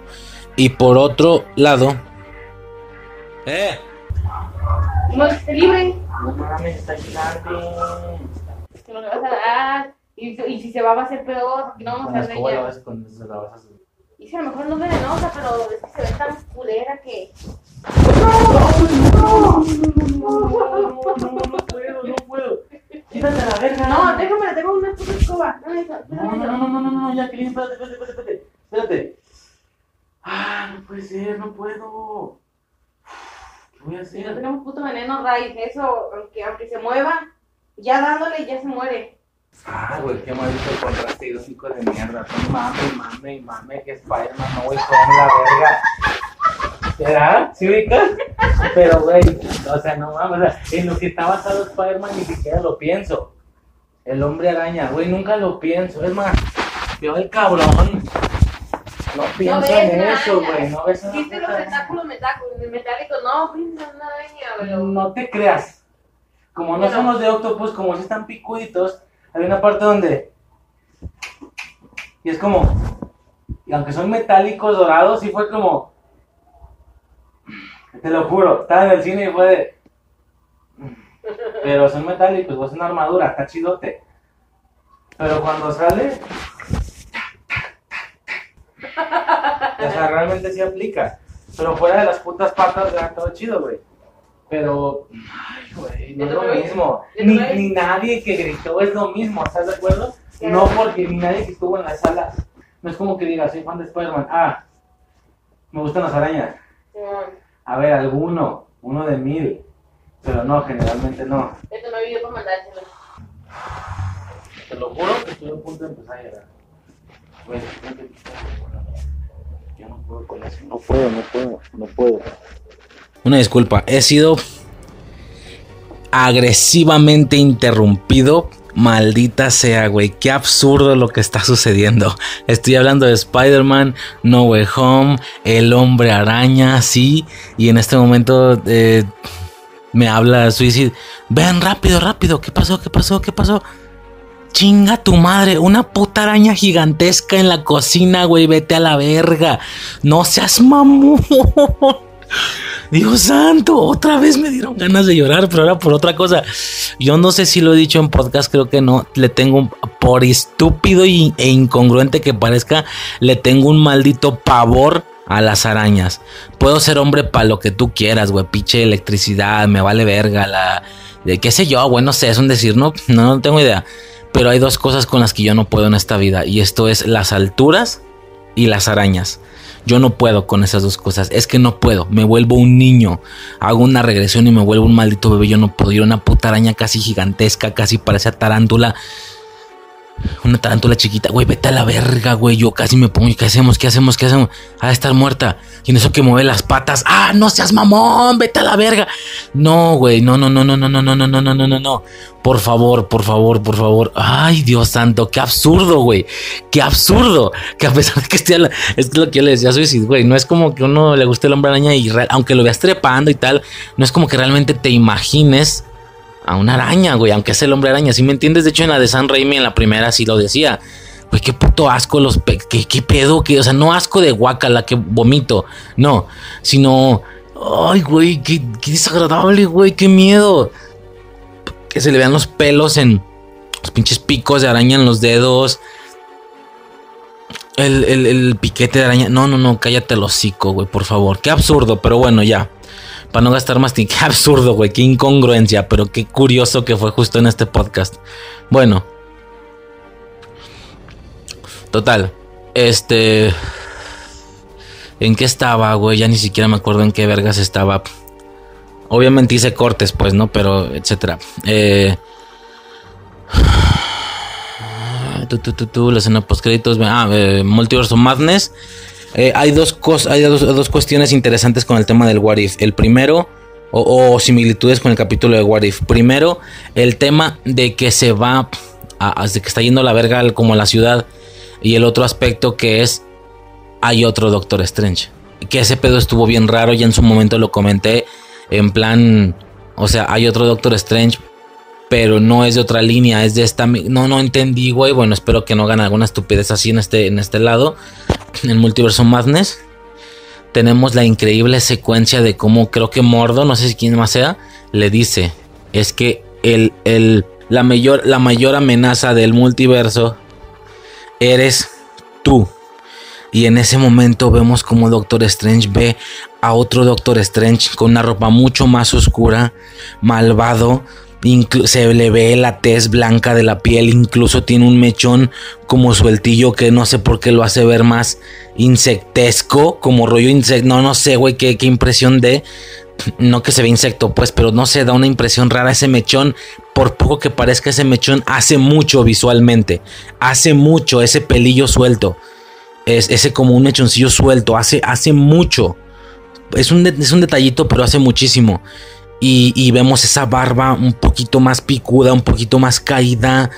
Pareciera más, no sé si más viejo, no sé, güey, pero es como las cosas se salieron de control, todo malvado. Y es como, es Armani, es Armani, es el hechicero Armani de What If 2. Qué increíble porque se pensaba que en la parte del tren, en el tráiler él era y luego no, pero al final de todos modos sí salió de alguna manera en la película, por así decirlo, en el archivo audiovisual.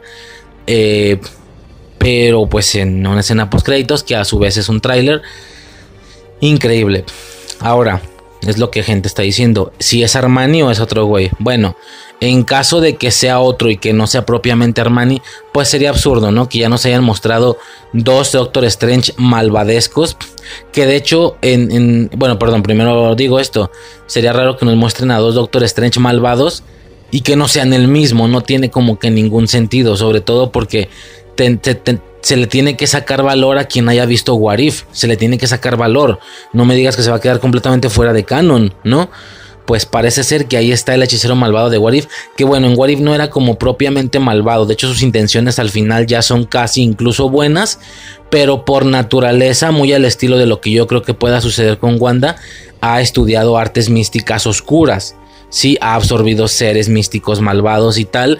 Y esto, aunque él tenga intenciones buenas, por naturaleza hace que como mínimo se vea tenebroso por la manera o las artes que utiliza y que aprendió. Luego en una parte sale lo que dicen ser, pues unos dicen que Shumagorat, otros dicen que Gargantus, que es este como pulpo con un ojo.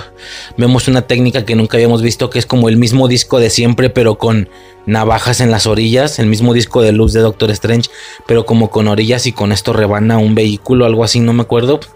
Y pues nada, ¿no? A grandes rasgos ese es como el tráiler, es increíble, es impresionante. Guarif por fin se hace canon en el MCU. Tal vez, no estamos seguros. Yo esperaría que sí. Yo confío en que sí. Eh, gran detalle, gran detalle. Estuvo muy padre, muy perro. Y pues nada, ¿no? A ver qué se viene con esa película. Eh, se supone que es en algún punto de abril, menos de medio año para ver otra siguiente película, super evento de Marvel. Es que esto es increíble. Ese Doctor Estrecho Oscuro. No creo que, por lo que decía de Warif o sea, tiene como artes ocultas malvadas, pero no. En What al menos no era específicamente malvado. No sé si acá no vaya a ser como malvado o simplemente un aliado peligroso hasta cierto punto o un aliado de cuidado pero que al final no sea el villano principal. A ver, no creo que nos hayan mostrado al villano principal en el primer teaser. Yo creo que eso se lo guardan tal vez para después o no sé. Ya estaremos checando más trailers, seguro sale algún otro trailer más. Es más, se supone que va a salir un teaser. Se supone que ese trailer lo van a hacer público después. Pero pues ya sabes, ¿no? En una de esas sí ni es el mismo. A lo mejor hay algunas escenillas diferentes, entonces lo estaremos checando. Y pues nada, ¿no? A grandes rasgos, con eso le daríamos fin a este grandísimo e- y gigantesco audio, a este gran podcast. Eh, ya por último, quiero dar una especie de despedida con una analogía o algo así. Entonces nada, ¿no? Vamos a pasar con la despedida de este podcast. Otra cosa que se me olvidó mencionar es eh, algo que no, bueno, noté básicamente y esto es la situación de que básicamente estamos entrando al tema del multiverso. Claramente los siguientes 10 años va a ser el, tema multiverso en el MCU y demás. Entonces, Sony incluso. Se me hace curioso porque apenas vamos empezando. Llevamos un par de contenidos. Loki técnicamente es el, el que da el banderazo con el tema del multiverso.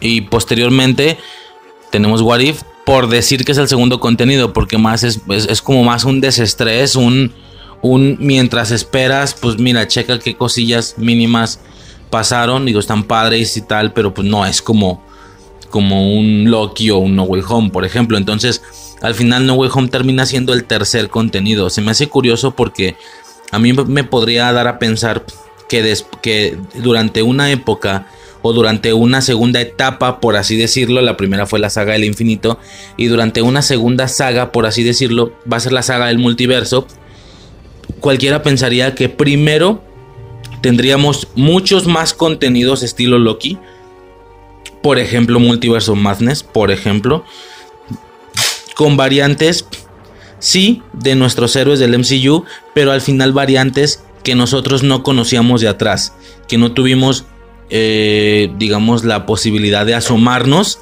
anteriormente a sus universos, por así decirlo. Eh, tendría como más sentido que el multiverso avanzara, no sé, que llevara unos cuatro años activo, por dar un ejemplo, y durante cuatro años nosotros pensando, güey, así como llegan variantes desconocidas, también pueden llegar variantes desconocidas, ¿no? Más específicamente, ambos Spider-Man y, por ejemplo, el tema de los X-Men, por ejemplo. Entonces, es, interesante y es curioso cómo casi al banderazo, casi al inicio del multiverso, ¡pum! Ya se gastan un recurso tan fuerte como lo es el tema de un Tobey Maguire y un Andrew Garfield. ¿No será que la vara hasta cierto punto queda muy alta? Eso es lo que pude pensar originalmente. Pero luego vemos este tráiler con Multiverse of Madness y, definitivamente fue una situación... Eh, no sé cómo explicarlo. Fue una situación de, güey, no estoy viendo variantes que ya conozca yo de antes, No es como que esté viendo un Tobey Maguire, un Andrew Garfield, un este un Javier McAvoy, no sé, es un, es un ejemplo, un, un Quicksilver, por ejemplo. Entonces, aún así fue muy emocionante, aunque no sean variantes que conozcamos de antes, por así decirlo. Entonces, pues tal vez no haya como tanto problema que desde el banderazo ya se gaste en un recurso tan importante. Digo, tomemos en cuenta que tal vez y posiblemente, posiblemente está la situación abierta con el tema de los X-Men, por ejemplo, ¿sí? Sobre todo por una situación que voy a mencionar ya al final.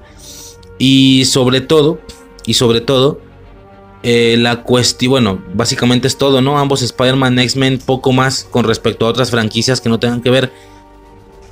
Bueno, no es cierto, güey. Todas aquellas películas noventeras, dos mileras, güey, desde Daredevil, pero de, de Ben Affleck, de Hellboy, por ejemplo, Ghost Rider.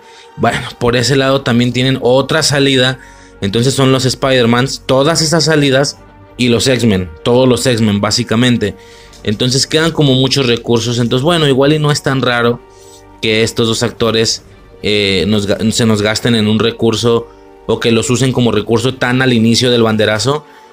Sobre todo si tomamos en cuenta que todavía faltan aquellas cosas, que todavía faltan tal vez los X-Men, que por supuesto es posible que no sea la primera vez que los veamos, que tengamos una repetición similar, pero tal vez con más Spider-Man, o sea, en lugar de 3, 5, 6, güey. O sea, digo, ya los demás no serán personajes reconocidos de productos previos. A lo mucho y ya mamando y friqueando mucho. Tal vez un Nicolas Hammond. Tal vez ya mamando de aquella primera serie, pero saldría muy anciano. Digo, ¿qué más da, no? Si Tobey Maguire sale cuarentón, cincuentón, no sé. Pues puede salir un anciano diciendo que él fue Spider-Man y ya es anciano. Entonces, y ya técnicamente Hammond es todo lo que nos queda de, del tema de Spider-Man ya conocidos. Todo lo demás serían cosas nuevas, pero bueno, se puede repetir, ¿no? En algún futuro. Eso por ese lado. Bueno, no es cierto, no es cierto. También Suicide me está justo en este momento mencionando que también quedan los cuatro fantásticos, güey. Tanto aquellos originales con la antorcha humana, eh, Chris Evans, como, es, como el siguiente reboot, que de eso sí, no creo que tuvieron una puta película nada más. No creo que ellos generen algo de emoción. Pero los primeros, seguro sí, ¿no? De hecho, sí me comentaba de, güey, Chris Evans ya no lo vamos a ver nunca como Capitán América. Pero, hey, Tobey Maguire, Andrew Garfield, multiverso, vete a la verga, güey, que volvamos a ver a Chris Evans como antorcha humana. No seas mamón. Entonces, sí, se me olvidan los cuatro fantásticos. Entonces, pues es curioso cómo tenemos multiverso tanto de variantes, ya independientemente del mismo actor o diferente actor variantes no reconocidas como cosas como Loki o Multiverso Madness y también variantes reconocidas. De momento solo llevamos No Way Home con Tobey Maguire y Andrew Garfield, pero pues definitivamente podemos tener un, eh, pues lo que ya dije, ¿no? Justamente ese tema de los cuatro fantásticos.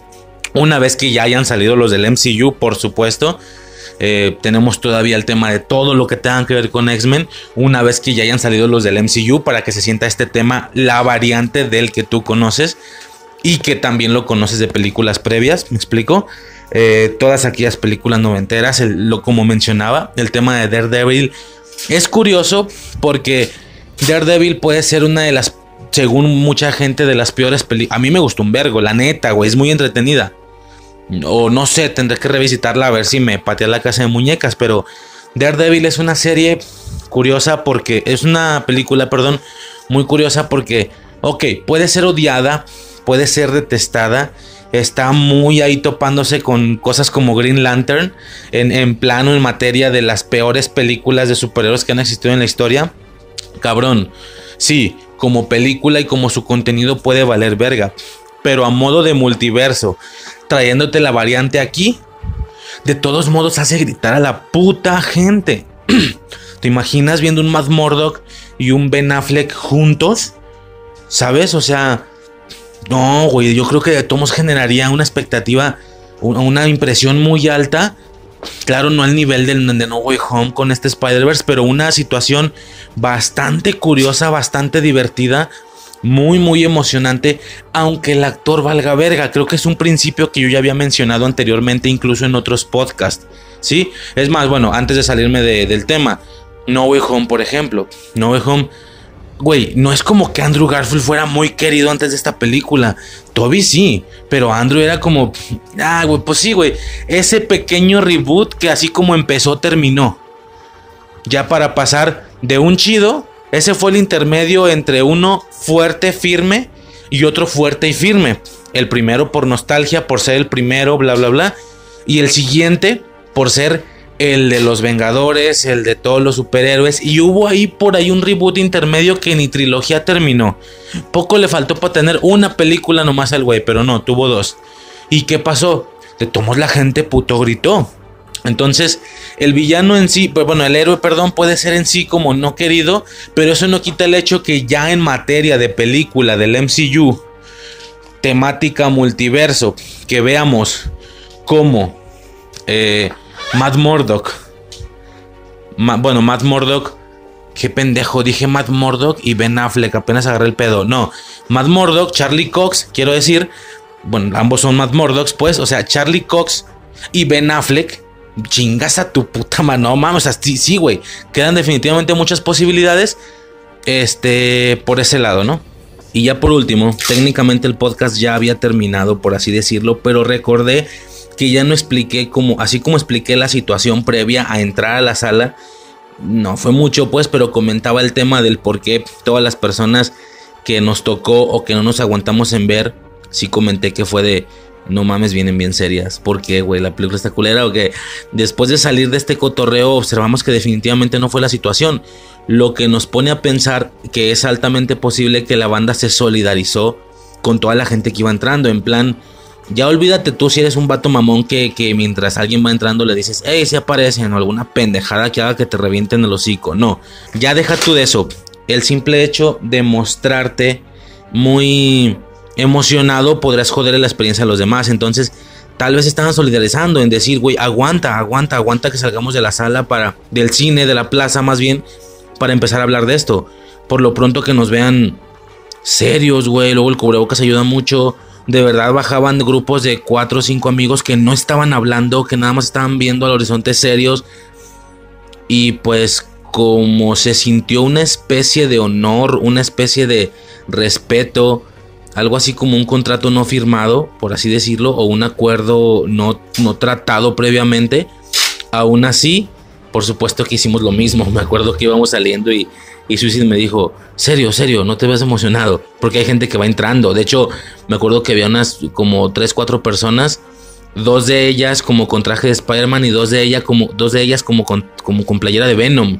Entonces, así negra con araña blanca. Me acuerdo haber pensado, técnicamente, desde su perspectiva, Venom no tiene nada que ver con esta película, pero al igual que como yo hablé de Venom en el podcast, por si salía, tal vez quedo como payaso porque no era necesario, ni sale el güey, pero por cualquier cosa, pues bueno, estas personas iban entrando con la posibilidad de que a lo mejor mi playera no significa nada en esta película, pero pues ya sabemos qué sucedió, ¿no? Definitivamente las personas con la playera de Venom también salieron orgullosas porque definitivamente vieron a su, mono, ¿no? De una u otra manera y de manera muy, muy cortada y limitada, pero lo vieron.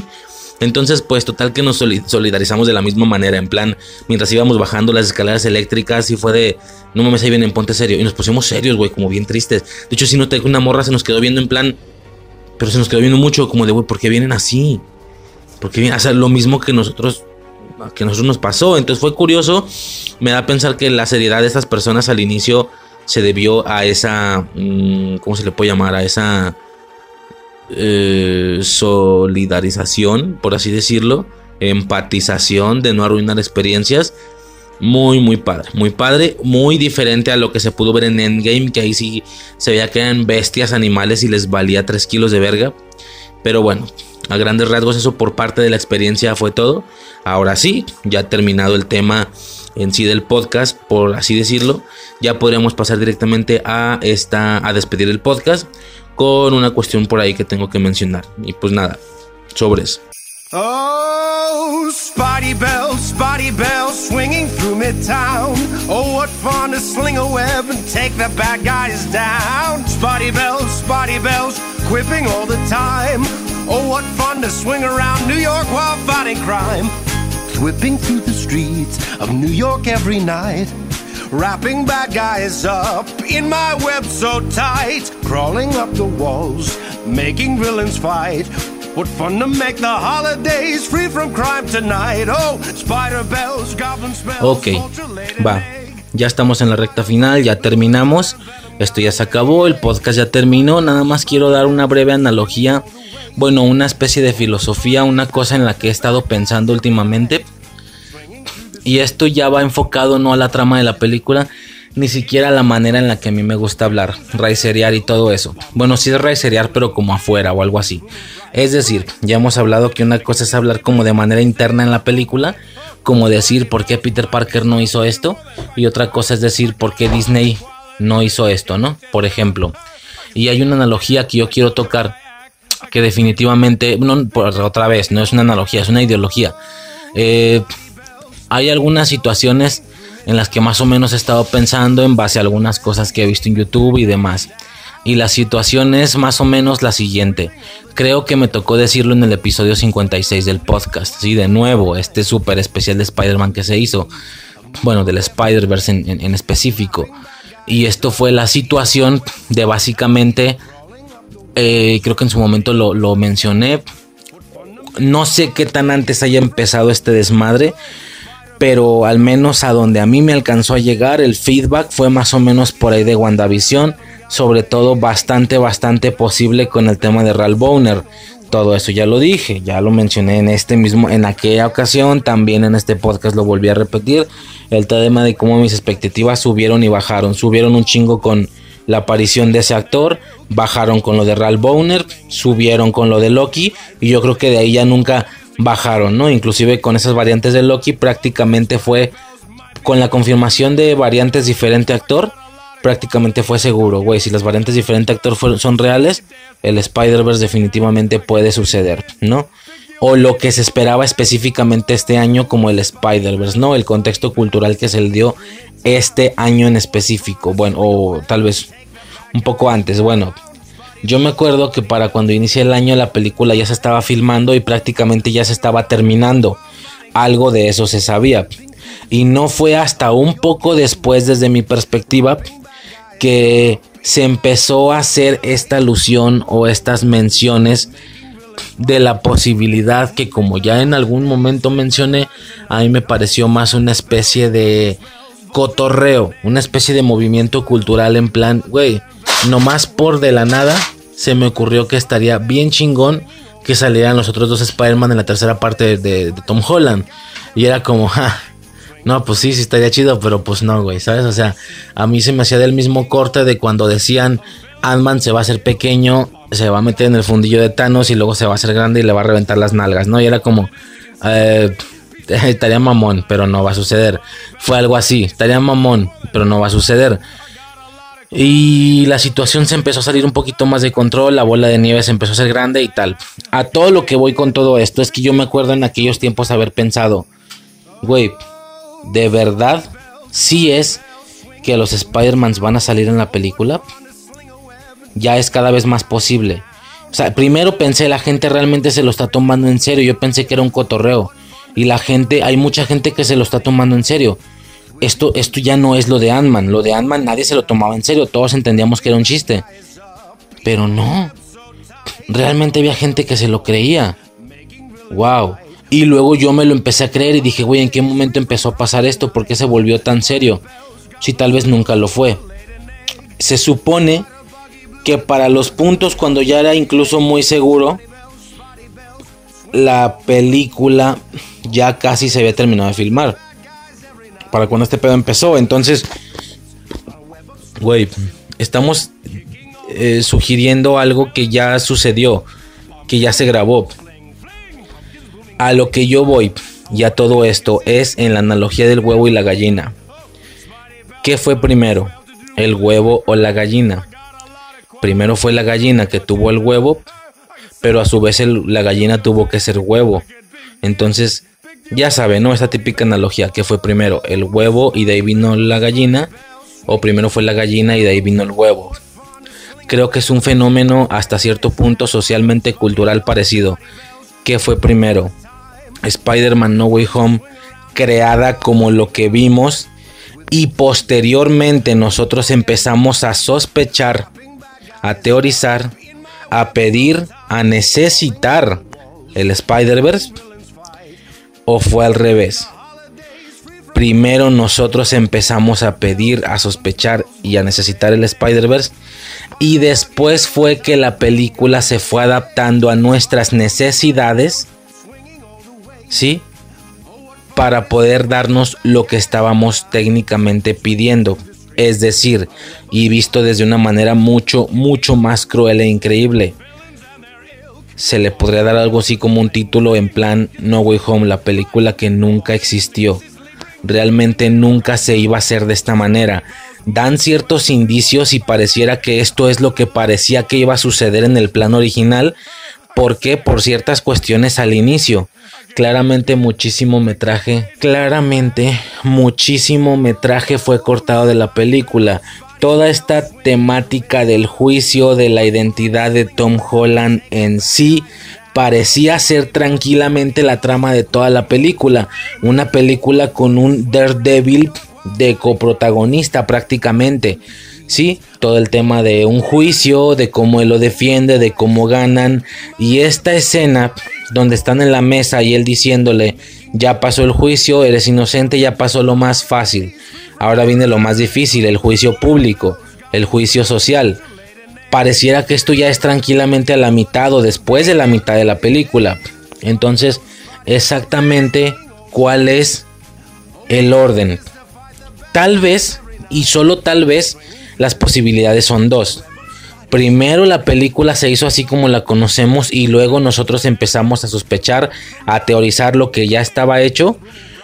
O la película originalmente era otra una película donde no se iba a hablar nada sobre los Spider-Mans en sí, no iban a salir, por supuesto tampoco otros villanos, y la trama estaba muy enfocada en esta situación inicial con respecto al tema de, por ejemplo, Daredevil, de que fue su juicio, de que claramente íbamos a tener escenas en el juicio y todo este desmadre, ¿no? Algo mucho más alargado donde toda la trama de la película se fuera eh, refiriendo por así decirlo, a la identidad como tal de Peter Parker, pero pareciera que en algún punto la película ya estaba ya casi estructurada y hecha de esa manera, pero empiezan a ver la situación de las redes sociales, la tendencia, lo que la gente pedía y aplicaron una especie de ejercicio fanservice increíble donde después de ver el movimiento sociocultural se empezó a modificar la película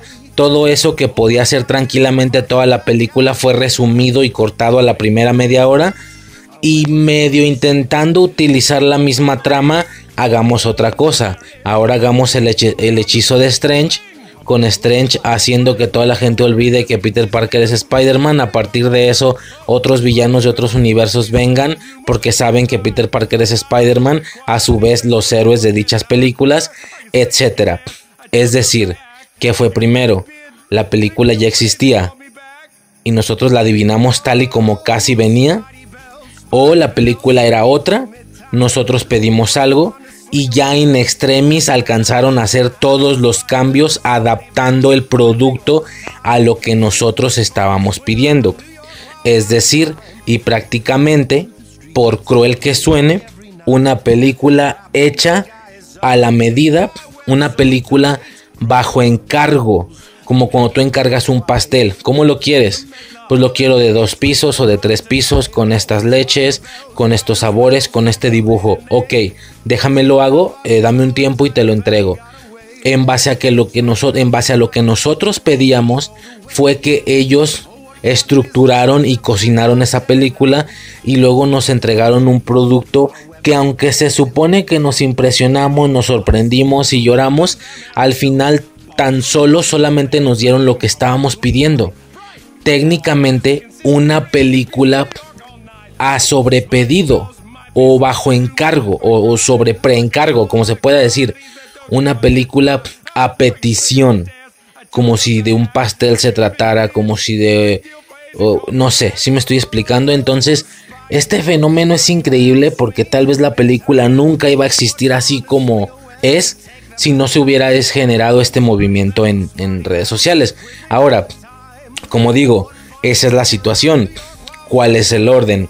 La película era otra y nosotros la cambiamos y la convertimos en lo que es.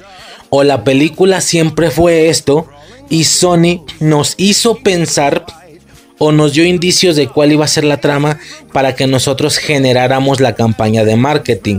En cualquier caso, también es un movimiento cruel y, frío porque nosotros le pagamos la campaña de marketing con tantos videos, con tantas teorías, con tanta gente hablando de esto, del en boca en boca en internet, sobre, sobre todo, haciéndoles una campaña de marketing gratuita a ellos. Como bajo los indicios o bajo este goteo de filtraciones que se estuvo haciendo paso a paso. Comentando este tema con Suicide me acuerdo que me dice, ella me comenta, ¿sabes para mí dónde empezó? ¿Sabes? Porque yo le dije, a ver, ¿por qué el, por qué el pedo de que toda la gente dijéramos, ojalá salgan los, los dos Spider-Man en la película? ¿Por qué empezó? ¿Por qué y cómo empezó? ¿Te acuerdas exactamente dónde empezó? ¿Por qué no hicimos esto para Far From Home, por ejemplo? ¿Por qué para esta película? Y ella me dice, ¿sabes por qué creo yo que fue? Al menos es lo que yo noté. En aquellos años, en algún punto, a la mitad del año pasado, empezaron a pasar las películas de Spider-Man en la tele. Pero a lo cabrón, las de Tobey Maguire, las de Andrew Garfield, empezaron a pasarlas, pero machín. Eso me dice ella, yo hace mucho que no veo televisión. No sé si en Canal 5 en televisión abierta, eh, en, en Azteca, no sé ni siquiera de quién sean en, cable, pues en los canales de películas, pero las empezaban a pasar mucho, todo el día estaban pasándolas. Ah, cabrón. Por supuesto que eso hizo que en el colectivo de la gente recordara los Spider-Man anteriores y dijera, güey, el, el, año que viene sale una película de Spider-Man. Estaría chido que salieran los otros dos Spider-Man. Pero volvemos a lo mismo. ¿Por qué empezaron a mostrar las películas? Vuelvo y repito, las posibilidades son dos la película ya estaba planeada a hacerse así como la vimos, pero ellos nos fueron poco a poco sugiriendo esa posibilidad para que nosotros mismos le diéramos esa fama y ese poder a la película. Y esto empezó con la, la transmisión de esas películas un año y medio antes. O no, o esto solamente es coincidencia, esto de la transmisión de las películas es un punto a no destacar o a no notar y la película era otra. La película era tema sobre juicio, tema sobre la identidad, con Daredevil con mucha más aparición, bla bla bla, etcétera, etcétera. Y después, básicamente otra Far From Home, algo relajado, algo tranquilo, algo ni siquiera tan loco. Tal cual lo que sigue de Far From Home, por así decirlo, una Homecoming 3 o una Far From Home 3, no sé, no sé cómo decirlo. Pero nosotros empezamos a generar este hype estos señores nos escucharon y dijeron rápido, ponte a cambiarme la película. Le vamos a dar lo que ellos están pidiendo porque eso nos va a dar un chingo de billete. Ponte a... Ellos ya nos están diciendo que quieren ver. Y cuando les damos lo que quieren ver, nos cae un chingo de dinero. Rápido hay que poner a cambiar este pedo, hay que cambiar la trama o usar lo que llevemos grabado o lo que nos sirva eliminar lo demás, medio basarnos en esa trama, pero en base a esa trama hagamos el hechizo, traigamos villanos, traigamos a los Spider-Mans, márcales, márcales, los quiero aquí, págales lo que sea, que vengan, hacemos regrabaciones, borramos metraje, hacemos metrajes nuevos, adaptamos lo que nos sirva, ¡pum! Ahí está tu producto hecho. Una película bajo encargo, pero es una película a pedido si no hubiéramos hecho lo que hicimos, no hubiera existido. La película no iba a existir así como la conocemos. O si iba a existir así como la conocemos, y muy por el contrario, ellos empezaron con la campaña de marketing desde hace año y medio, poniéndonos las, poniéndonos las películas de Spider-Man en la televisión y haciendo que el, que la, que el colectivo social se, acordara y pensara en esos Spider-Mans e inconscientemente deseara verlos pronto o deseara verlos de nuevo o dijera, güey, estaría bien chido verlos de nuevo, etcétera, pero ya controlado por Sony y por Marvel desde hace ya mucho tiempo. ¿Cuál es la realidad?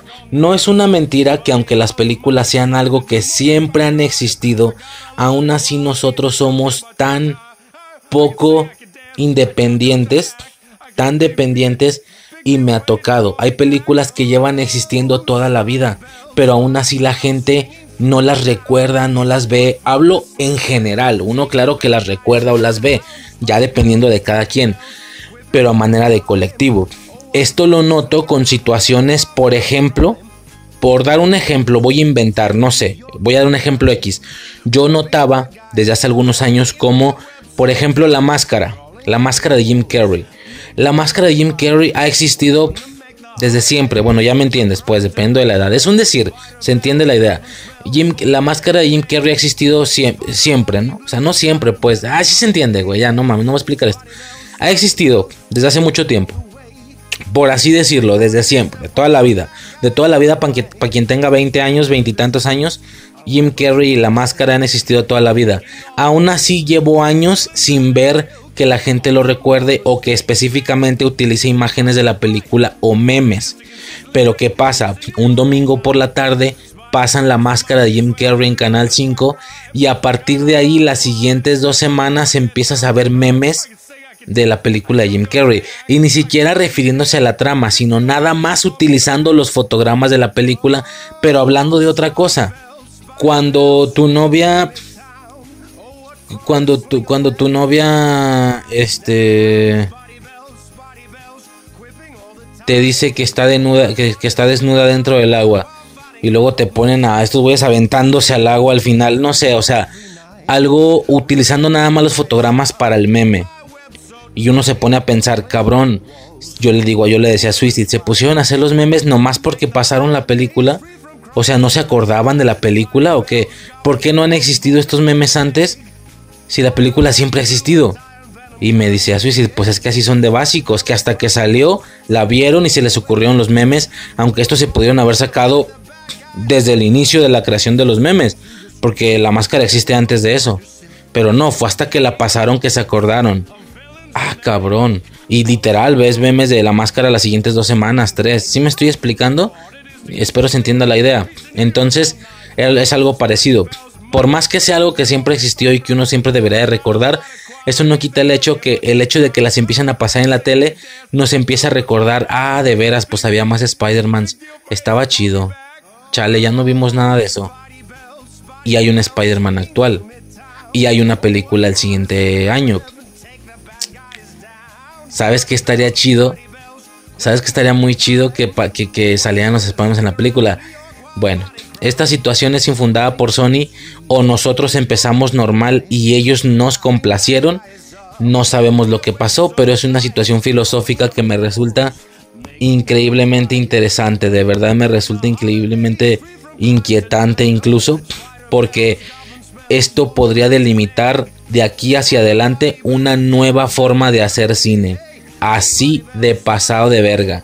Una nueva manera de hacer cine llamándose cine sobre pedido.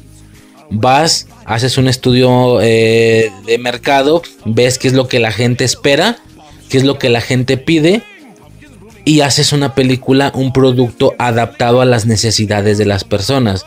A ver, no nos, no nos malentendamos, el cine de por sí siempre ha sido eso, ¿sí? Siempre ha sido eso, algo para que la gente lo vea, lo que la gente quiere ver. Pero eso no quita el hecho del concepto de fanservice, ¿sí? Cuando alguien dice esta película tiene mucho fanservice, esta película tiene mucho... Es una carta de amor para los fans. Cuando la gente dice eso se están refiriendo a que simple y sencillamente en más de alguna ocasión hicieron lo que uno quería ver. Eh, películas como Infinity War tienen su propia estructura, su propia trama, pero nos regalan uno que otro momento super fanservice, ¿sabes? Cosillas que a lo mejor no son necesarias para la trama, pero uno las quiere ver. Como el martillo de Thor, lo, el momento portales, eh, si me explico, ¿no?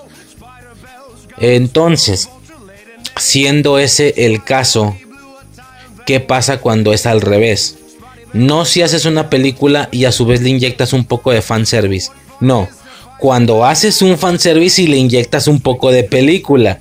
Es decir, no es que hagas una película con tu propia estructura y le metas pinceladas de fanservice. No, haces un producto basado en el fanservice y en base al fanservice ves la manera de usarlo a tu favor para sobre los cimientos y la base del fanservice generar la estructura, los castillos, la base de la película, la trama, personajes basados en el mismo fanservice en sí.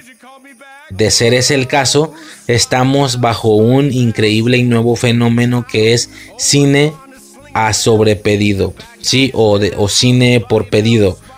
¿Esto es malo o es bueno? Pues dependiendo del punto de vista. Por, pues, por supuesto puedo entender que desde un aspecto técnico seguramente sea malo, porque realmente según nosotros hacemos que nos impresionamos y que gritamos cuando realmente nos están dando lo que queríamos, lo que pedimos, porque nos sorprendemos. Eh, de nuevo, es como si pides un pastel y tú lo estás pidiendo con cajeta. Aún así, cuando el pastel llega y te lo comes, le, le sabes la cajeta y dices, no mames, qué emoción. ¿Cómo adivinaron que les gustaba la cajeta, que me gustaba la cajeta? ¿Cómo adivinaron que yo lo quería con cajeta? Güey, pues porque así lo pediste tú y aún así te sorprendes. Es como, ah, huevo, si salió Andrew Garfield. Güey, pues es lo que tú pediste, nomás te dimos lo que, lo que, te, lo que tú pedías. Aún así en el cine no aplica como en el pastel, aún así nos vamos a emocionar. ¿Sí? Eh, esto tal vez pueda seguir pasando después. La estructura o la línea de Sony del MCU esté basada en esta situación, en el tema del fan service. Si ese es el caso, estamos tal vez ante un nuevo género de películas. No un nuevo género, una nueva manera de hacer cine. Bajo encargo. Wow.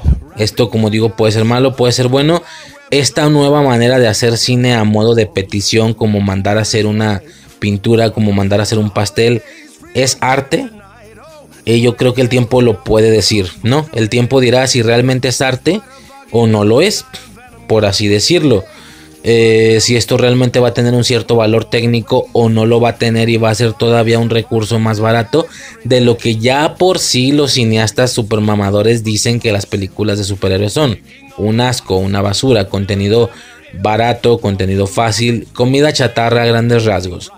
En el aspecto técnico de cine, de arte, creo que entiendo a qué se refieren, pero hey, nos mama la comida chatarra a todo mundo, entonces a mí me vale verga, en lo personal. Eh, y ellos mismos lo saben, no es como que estén pretendiendo ganar Oscars, salvo con cosas raras como Black Panther y así, pero realmente ellos saben que lo que están haciendo es para hacer feliz a la gente, para generar un chingo de dinero y no para generar Oscars. Para eso ya hay gente y ya hay películas saliendo año con año cada año tenemos ese par de películas, esas tres películas que son súper poderosamente valiosas en aspectos técnicos, súper oscareables. Cada año tenemos esas dos o tres. Me puedo acordar en aquellos años una película de esta morra de Gwen Stacy, ¿cómo se llama? De Emma Emma Stone, ¿se llama? No, no me acuerdo. Eh, una, como rollo medieval que es súper oscareable. No la he visto, pero esta tan famosa película de Leonardo DiCaprio y el oso, ¿se ubican? O sea, siempre de una u otra manera estamos teniendo este tipo de cositas y eso sin contemplar los clásicos ya de toda la vida como El Padrino, Ciudadano Kane, etcétera. No las he visto, la verdad, pero esa, bueno, El Padrino sí y me aburrió un vergo, un vergo, cabrón. Pero bueno, Entiendo el tema del valor técnico y la del ciudadano que ahí no la he visto, pero sí he visto que maman mucho con esto y sí dicen, vi Infinity War, está chida, está muy bien, pero pues no es ciudadano Kane. Güey, ni pretendían serlo. El comentario yo siento que no va ni al caso. Es como, pero bueno, no le llegan al Ciudadano Kane, obviamente. No, pues no, güey, no pretendían serlo. Pretendían ser un super evento populista de superhéroes, mainstream, ¿sabes? No ganar Oscars, no ganar todas las clasificaciones de Oscars. Pero bueno, a lo que voy es que de una u otra manera siempre tenemos ese tipo de, para quien las quiera, esas películas un par, tres por año. Eso nunca falta. Ahí está, esto es otra cosa. Esto es otra cosa. Entonces pues estamos ante la posibilidad tranquilamente de ver una nueva forma de hacer cine y tal vez sigamos viendo cómo sucede. Esto más que fanservice es escuchando al fan y haciendo películas sobre encargo. De ser ese el caso, y si tengo razón, tal vez me estoy equivocando, pero si tengo razón, señores, vayan generando bolitas de nieve, vayan pensando que quieren ver en el cine, vayan haciéndolo viral para que más gente se alucine y lo haga y se haga saber porque de ser ese el caso, estamos oficialmente en el puesto del cliente que puede pedir películas bajo encargo. Me explico. Eh, vayan pensándole qué quieren hacer, señores, que qué bolitas de nieve quieren ir generando, quieren ir empezando, porque puede y tal vez vaya a suceder. Yo ahí nomás la dejo, ahí nomás atentos a los fans de X-Men, entonces aquellos que ya habían sido descanonizados con ese Real Bowner que hasta un podcast hicimos, pues mira, algo que yo podría pensar que va a suceder tranquilísimamente es que deshagan la pendeja de Real Bowner y la arreglen de inicio. Aparición de los X-Men de toda la vida. Hugh Jackman de regreso en el MCU. Eh, puta, güey, no sé, las posibilidades son malditamente infinitas. Es que son infinitas. Definitivamente vayan pensando que quieren hacer viral porque tal vez suceda. Por lo pronto ya empezamos. Hay un super hashtag en tendencia que quieren de Amazing Spider-Man 3. La quieren y la necesitan, definitivamente. No están hablando mucho de Tobey Maguire, curiosamente, pero sí quieren al menos la de The Amazing Spider-Man. Señores, si esto sigue como está sucediendo, esa película la vamos a tener tranquilamente, tranquilamente. Entonces, pues nada, ¿no? A ver qué sucede. Ahora, esto está empezando a pasar ahorita. La verdad es que no. Ya lleva una buena cantidad de años el fan controlando el método de el, el ambiente del cine desde la comodidad de su casa, con reclamaciones, con quejas, con peticiones, con firmas, con lo que tú quieras, con estar metiendo presión. Simplemente, ya lo vimos, querían, querían la gente, yo no tanto, a un Spider-Man clásico que fuera como el de Tobey Maguire, que fuera el solo sin Stark, que no dependiera de todo ese rollo con un, bueno, ya lo tuvieron, metieron presión y lo consiguieron. Entonces, técnicamente lo que la gente pida y meta presión va a suceder. Va a suceder. Así que vayan viendo qué bolitas de nieve quieren generar. Ah, lo que decía esto es algo nuevo, no tanto, llevo algunos años ya viendo cómo sucede esto, no tanto al nivel de la trama de la película, pero sí en aspectos de, que la mamá estuvo, de que la gente estuvo mamando, estuvo chingue y chingue durante años. Snyder Cut, Snyder Cut, Snyder Cut, Snyder Cut, estuvieron metiendo presión y lo lograron, lo lograron. Tampoco es como que el cine y los creadores y actores sean nuestras perras y hagan lo que dicen. No tanto va por ahí, sino que ellos saben que si pedimos algo es porque estamos dispuestos a pagarlo. Qué mejor que tú vender no lo que quieres, sino lo que la gente necesita, ¿sí? Esto ha pasado de toda la vida. Si vas a abrir un Soriana, debes de hacer un estudio de mercado para ver dónde se necesita, dónde la gente lo quiere, dónde, dónde te va a dar más dinero. Entonces ellos, bajo estos estudios de mercado que ni siquiera lo están haciendo ellos, las redes sociales se los están regalando solos. Las redes sociales dicen queremos esto. Ellos quieren esto, voy a ganar billete por esto, porque lo quieren, porque lo necesitan. Como en una colonia en la que no haya, mm, qué sé yo, vendedor de tamales, güey. Pone un vendedor de tamales y va a vender un vergo porque no hay nadie más, no hay competencia ellos están pidiendo esto, ellos lo quieren, se los voy a dar. Ya llevamos tiempo viendo esto, ¿sí? Lo hicieron con este pedo, ahora están pidiendo el de Suiza de Squad, el corte de no sé quién. Pues vamos a checar, sobre todo porque ya lo mencionamos en su momento, güey, hasta ni siquiera es el corte de Snyder, esa madre trae variaciones, pero al final trae variaciones que no se hicieron en ese momento, que se le metieron también en la actualidad. Y el corte de Snyder de 4 horas, pues sí, vergas, pero el corte de Snyder en aquella ocasión no iba a ser de cuatro horas, hubiera sido de dos y media máximo. Entonces, te están entregando lo que pides de una cierta manera distinta, sí, pero al final, o con cierta trampa, sí, pero igual te están pidiendo lo que pides. Desde hace ya lleva un buen rato que la gente, por juntar una cierta cantidad de firmas, hacen que la realidad haga lo que ellos quieren. Muchos lo pueden ver mal o no, pinches millennials, mierda, piensan que lo pueden controlar todo. Pues mira, no sé tú lo que quieras pensar. Te puedes cagar, te puedes quejar, pero es un hecho que en más de alguna ocasión ha sucedido. No siempre, yo sé que estos morros también se pasan de verga a veces. En plan, no, no, no me gustó tal comediante, cancélalo. Hasta la verga, güey, tampoco se puede para todo, pero, pero, hey, si el movimiento es verdaderamente fuerte y, a petición, seguramente va a terminar sucediendo. Por ejemplo, ahorita un mame que están haciendo bien cabrón es que no van a ir a ver Animales Fantásticos 3 por el cambio de Johnny Depp. Yo sé, de nuevo, tú puedes decir, pinches morros, mamones sienten que controlan el mundo. Mira, sí es cierto lo que piensas, pero por otro lado te pregunto, ¿no ha funcionado ya? Ellos piensan que, que pueden controlar el mundo, pero también el mundo les ha enseñado que sí que lo pueden controlar, que sí que es controlable con la presión suficiente. En una de esas, estos señores hacen que pinche Johnny Depp regrese. Uh, me cago de risa. Eh, se logró el Snyder Cut. Lograron emparejar a Spider-Man a un estilo clásico cuando él ya era otra cosa en el MCU.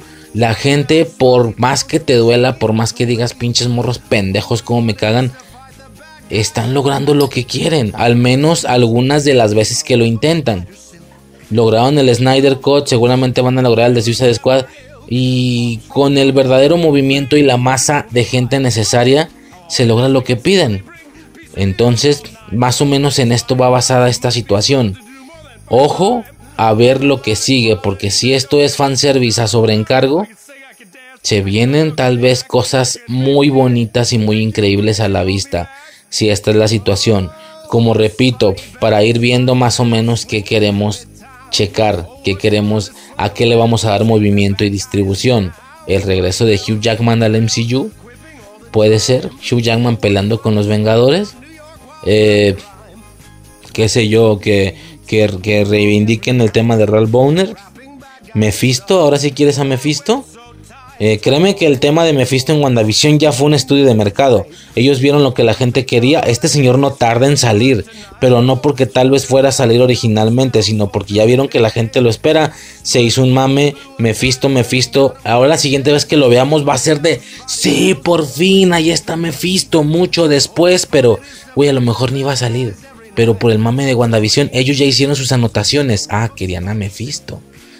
¿Sí me explico? Es un detalle es un gran detalle, es un tema increíble. Eh, quiero despedir el podcast con esta analogía. ¿Cuál es la realidad? ¿El huevo o la gallina? ¿Quién sabe? ¿Qué fue primero? No lo sabemos. Pero de ser así, hay que ver cómo se ponen las cosas en los siguientes años. Y pues nada. Básicamente con eso termino. Con eso me despido. Espero el podcast les haya entretenido. Dura, como siempre, duró más de lo que yo tenía contemplado o planeado. Pues ni modo. Eso es lo que hay. Eso es lo que tenía que decir. Nada faltó, creo, pero tampoco nada sobró. Definitivamente, de verdad que nada sobró, pero nada. Dije todo lo que tenía y quería decir. Algunos conceptos que repetía, que ya había mencionado, pues sí, pero eran necesarios en contexto de este podcast y no nomás decir, yo ya había dicho lo del Spider-Man Ironmanizado. No lo voy a explicar aquí para no gastar tiempo. Vete a verlo a donde lo dije. Vete a escucharlo donde lo dije. No, pues no, güey. O sea, igual y si no solo quieres escuchar este podcast, tengo que volver a dar la premisa otra vez de lo que más o menos yo fui pensando y tal. Muy resumido, por supuesto. Está mucho más extenso en el momento en el que lo hayan visto o escuchado siento que este podcast va muy de la mano de aquel super especial 56. Varias de las cosas ahí fueron necesarias para aquí irnos un poquito más rápido y aún así tardamos mucho. Pero bueno, a grandes rasgos y con eso me despido. Eso sería todo por mi parte. Esto fue el episodio super especial número 61 de la película Spider-Man No Way Home. Ya por mi parte sería todo. Yo soy Riser y hasta el siguiente episodio.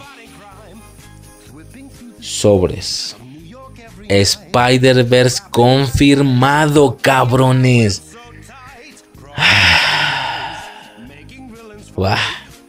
Sobres.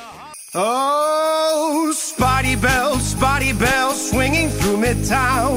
Oh, what fun to sling a web take the bad guys down. Spotty Bells, Spotty Bells, quipping all the time. Oh, what fun to swing around New York while fighting crime. Whipping through the streets of New York every night.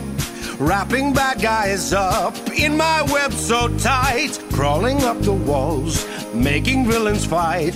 What fun to make the holidays free from crime tonight. Oh, spider bells, goblin smells, vulture laid an egg. Spider buggy blew a tire and venom got away. Hey, Spotty bells, spotty bells, swinging all the way. Oh, what fun it is to fight the bad guys every night. Swinging through the streets on a web of spider silk. Kicking all the butts of villains and their ilk. Bombs from goblins fling, fling, pumpkins booming bright, bright. How hard it is to consistently bring peace to New York all night. Oh, Spidey Bells might be swell to do more than fight crime. I got a lot of qualities that don't get much at time. I, oh, I can sing, I can dance, I tell jokes, I act. I could be, be a big deal if my agent called me back. Why did I agree to do this stupid song? I have a degree in chemical engineering. I thought it would be fun to show this side of me. But now I fear it lacks artistic integrity. Oh, Spidey bells, Spidey bells. Is this who I've become? Selling out my good name for an impulse buy album. Oh, Spidey bells. Spidey bells. I'm filled with deep regret. I'm canceling this song's release for depress.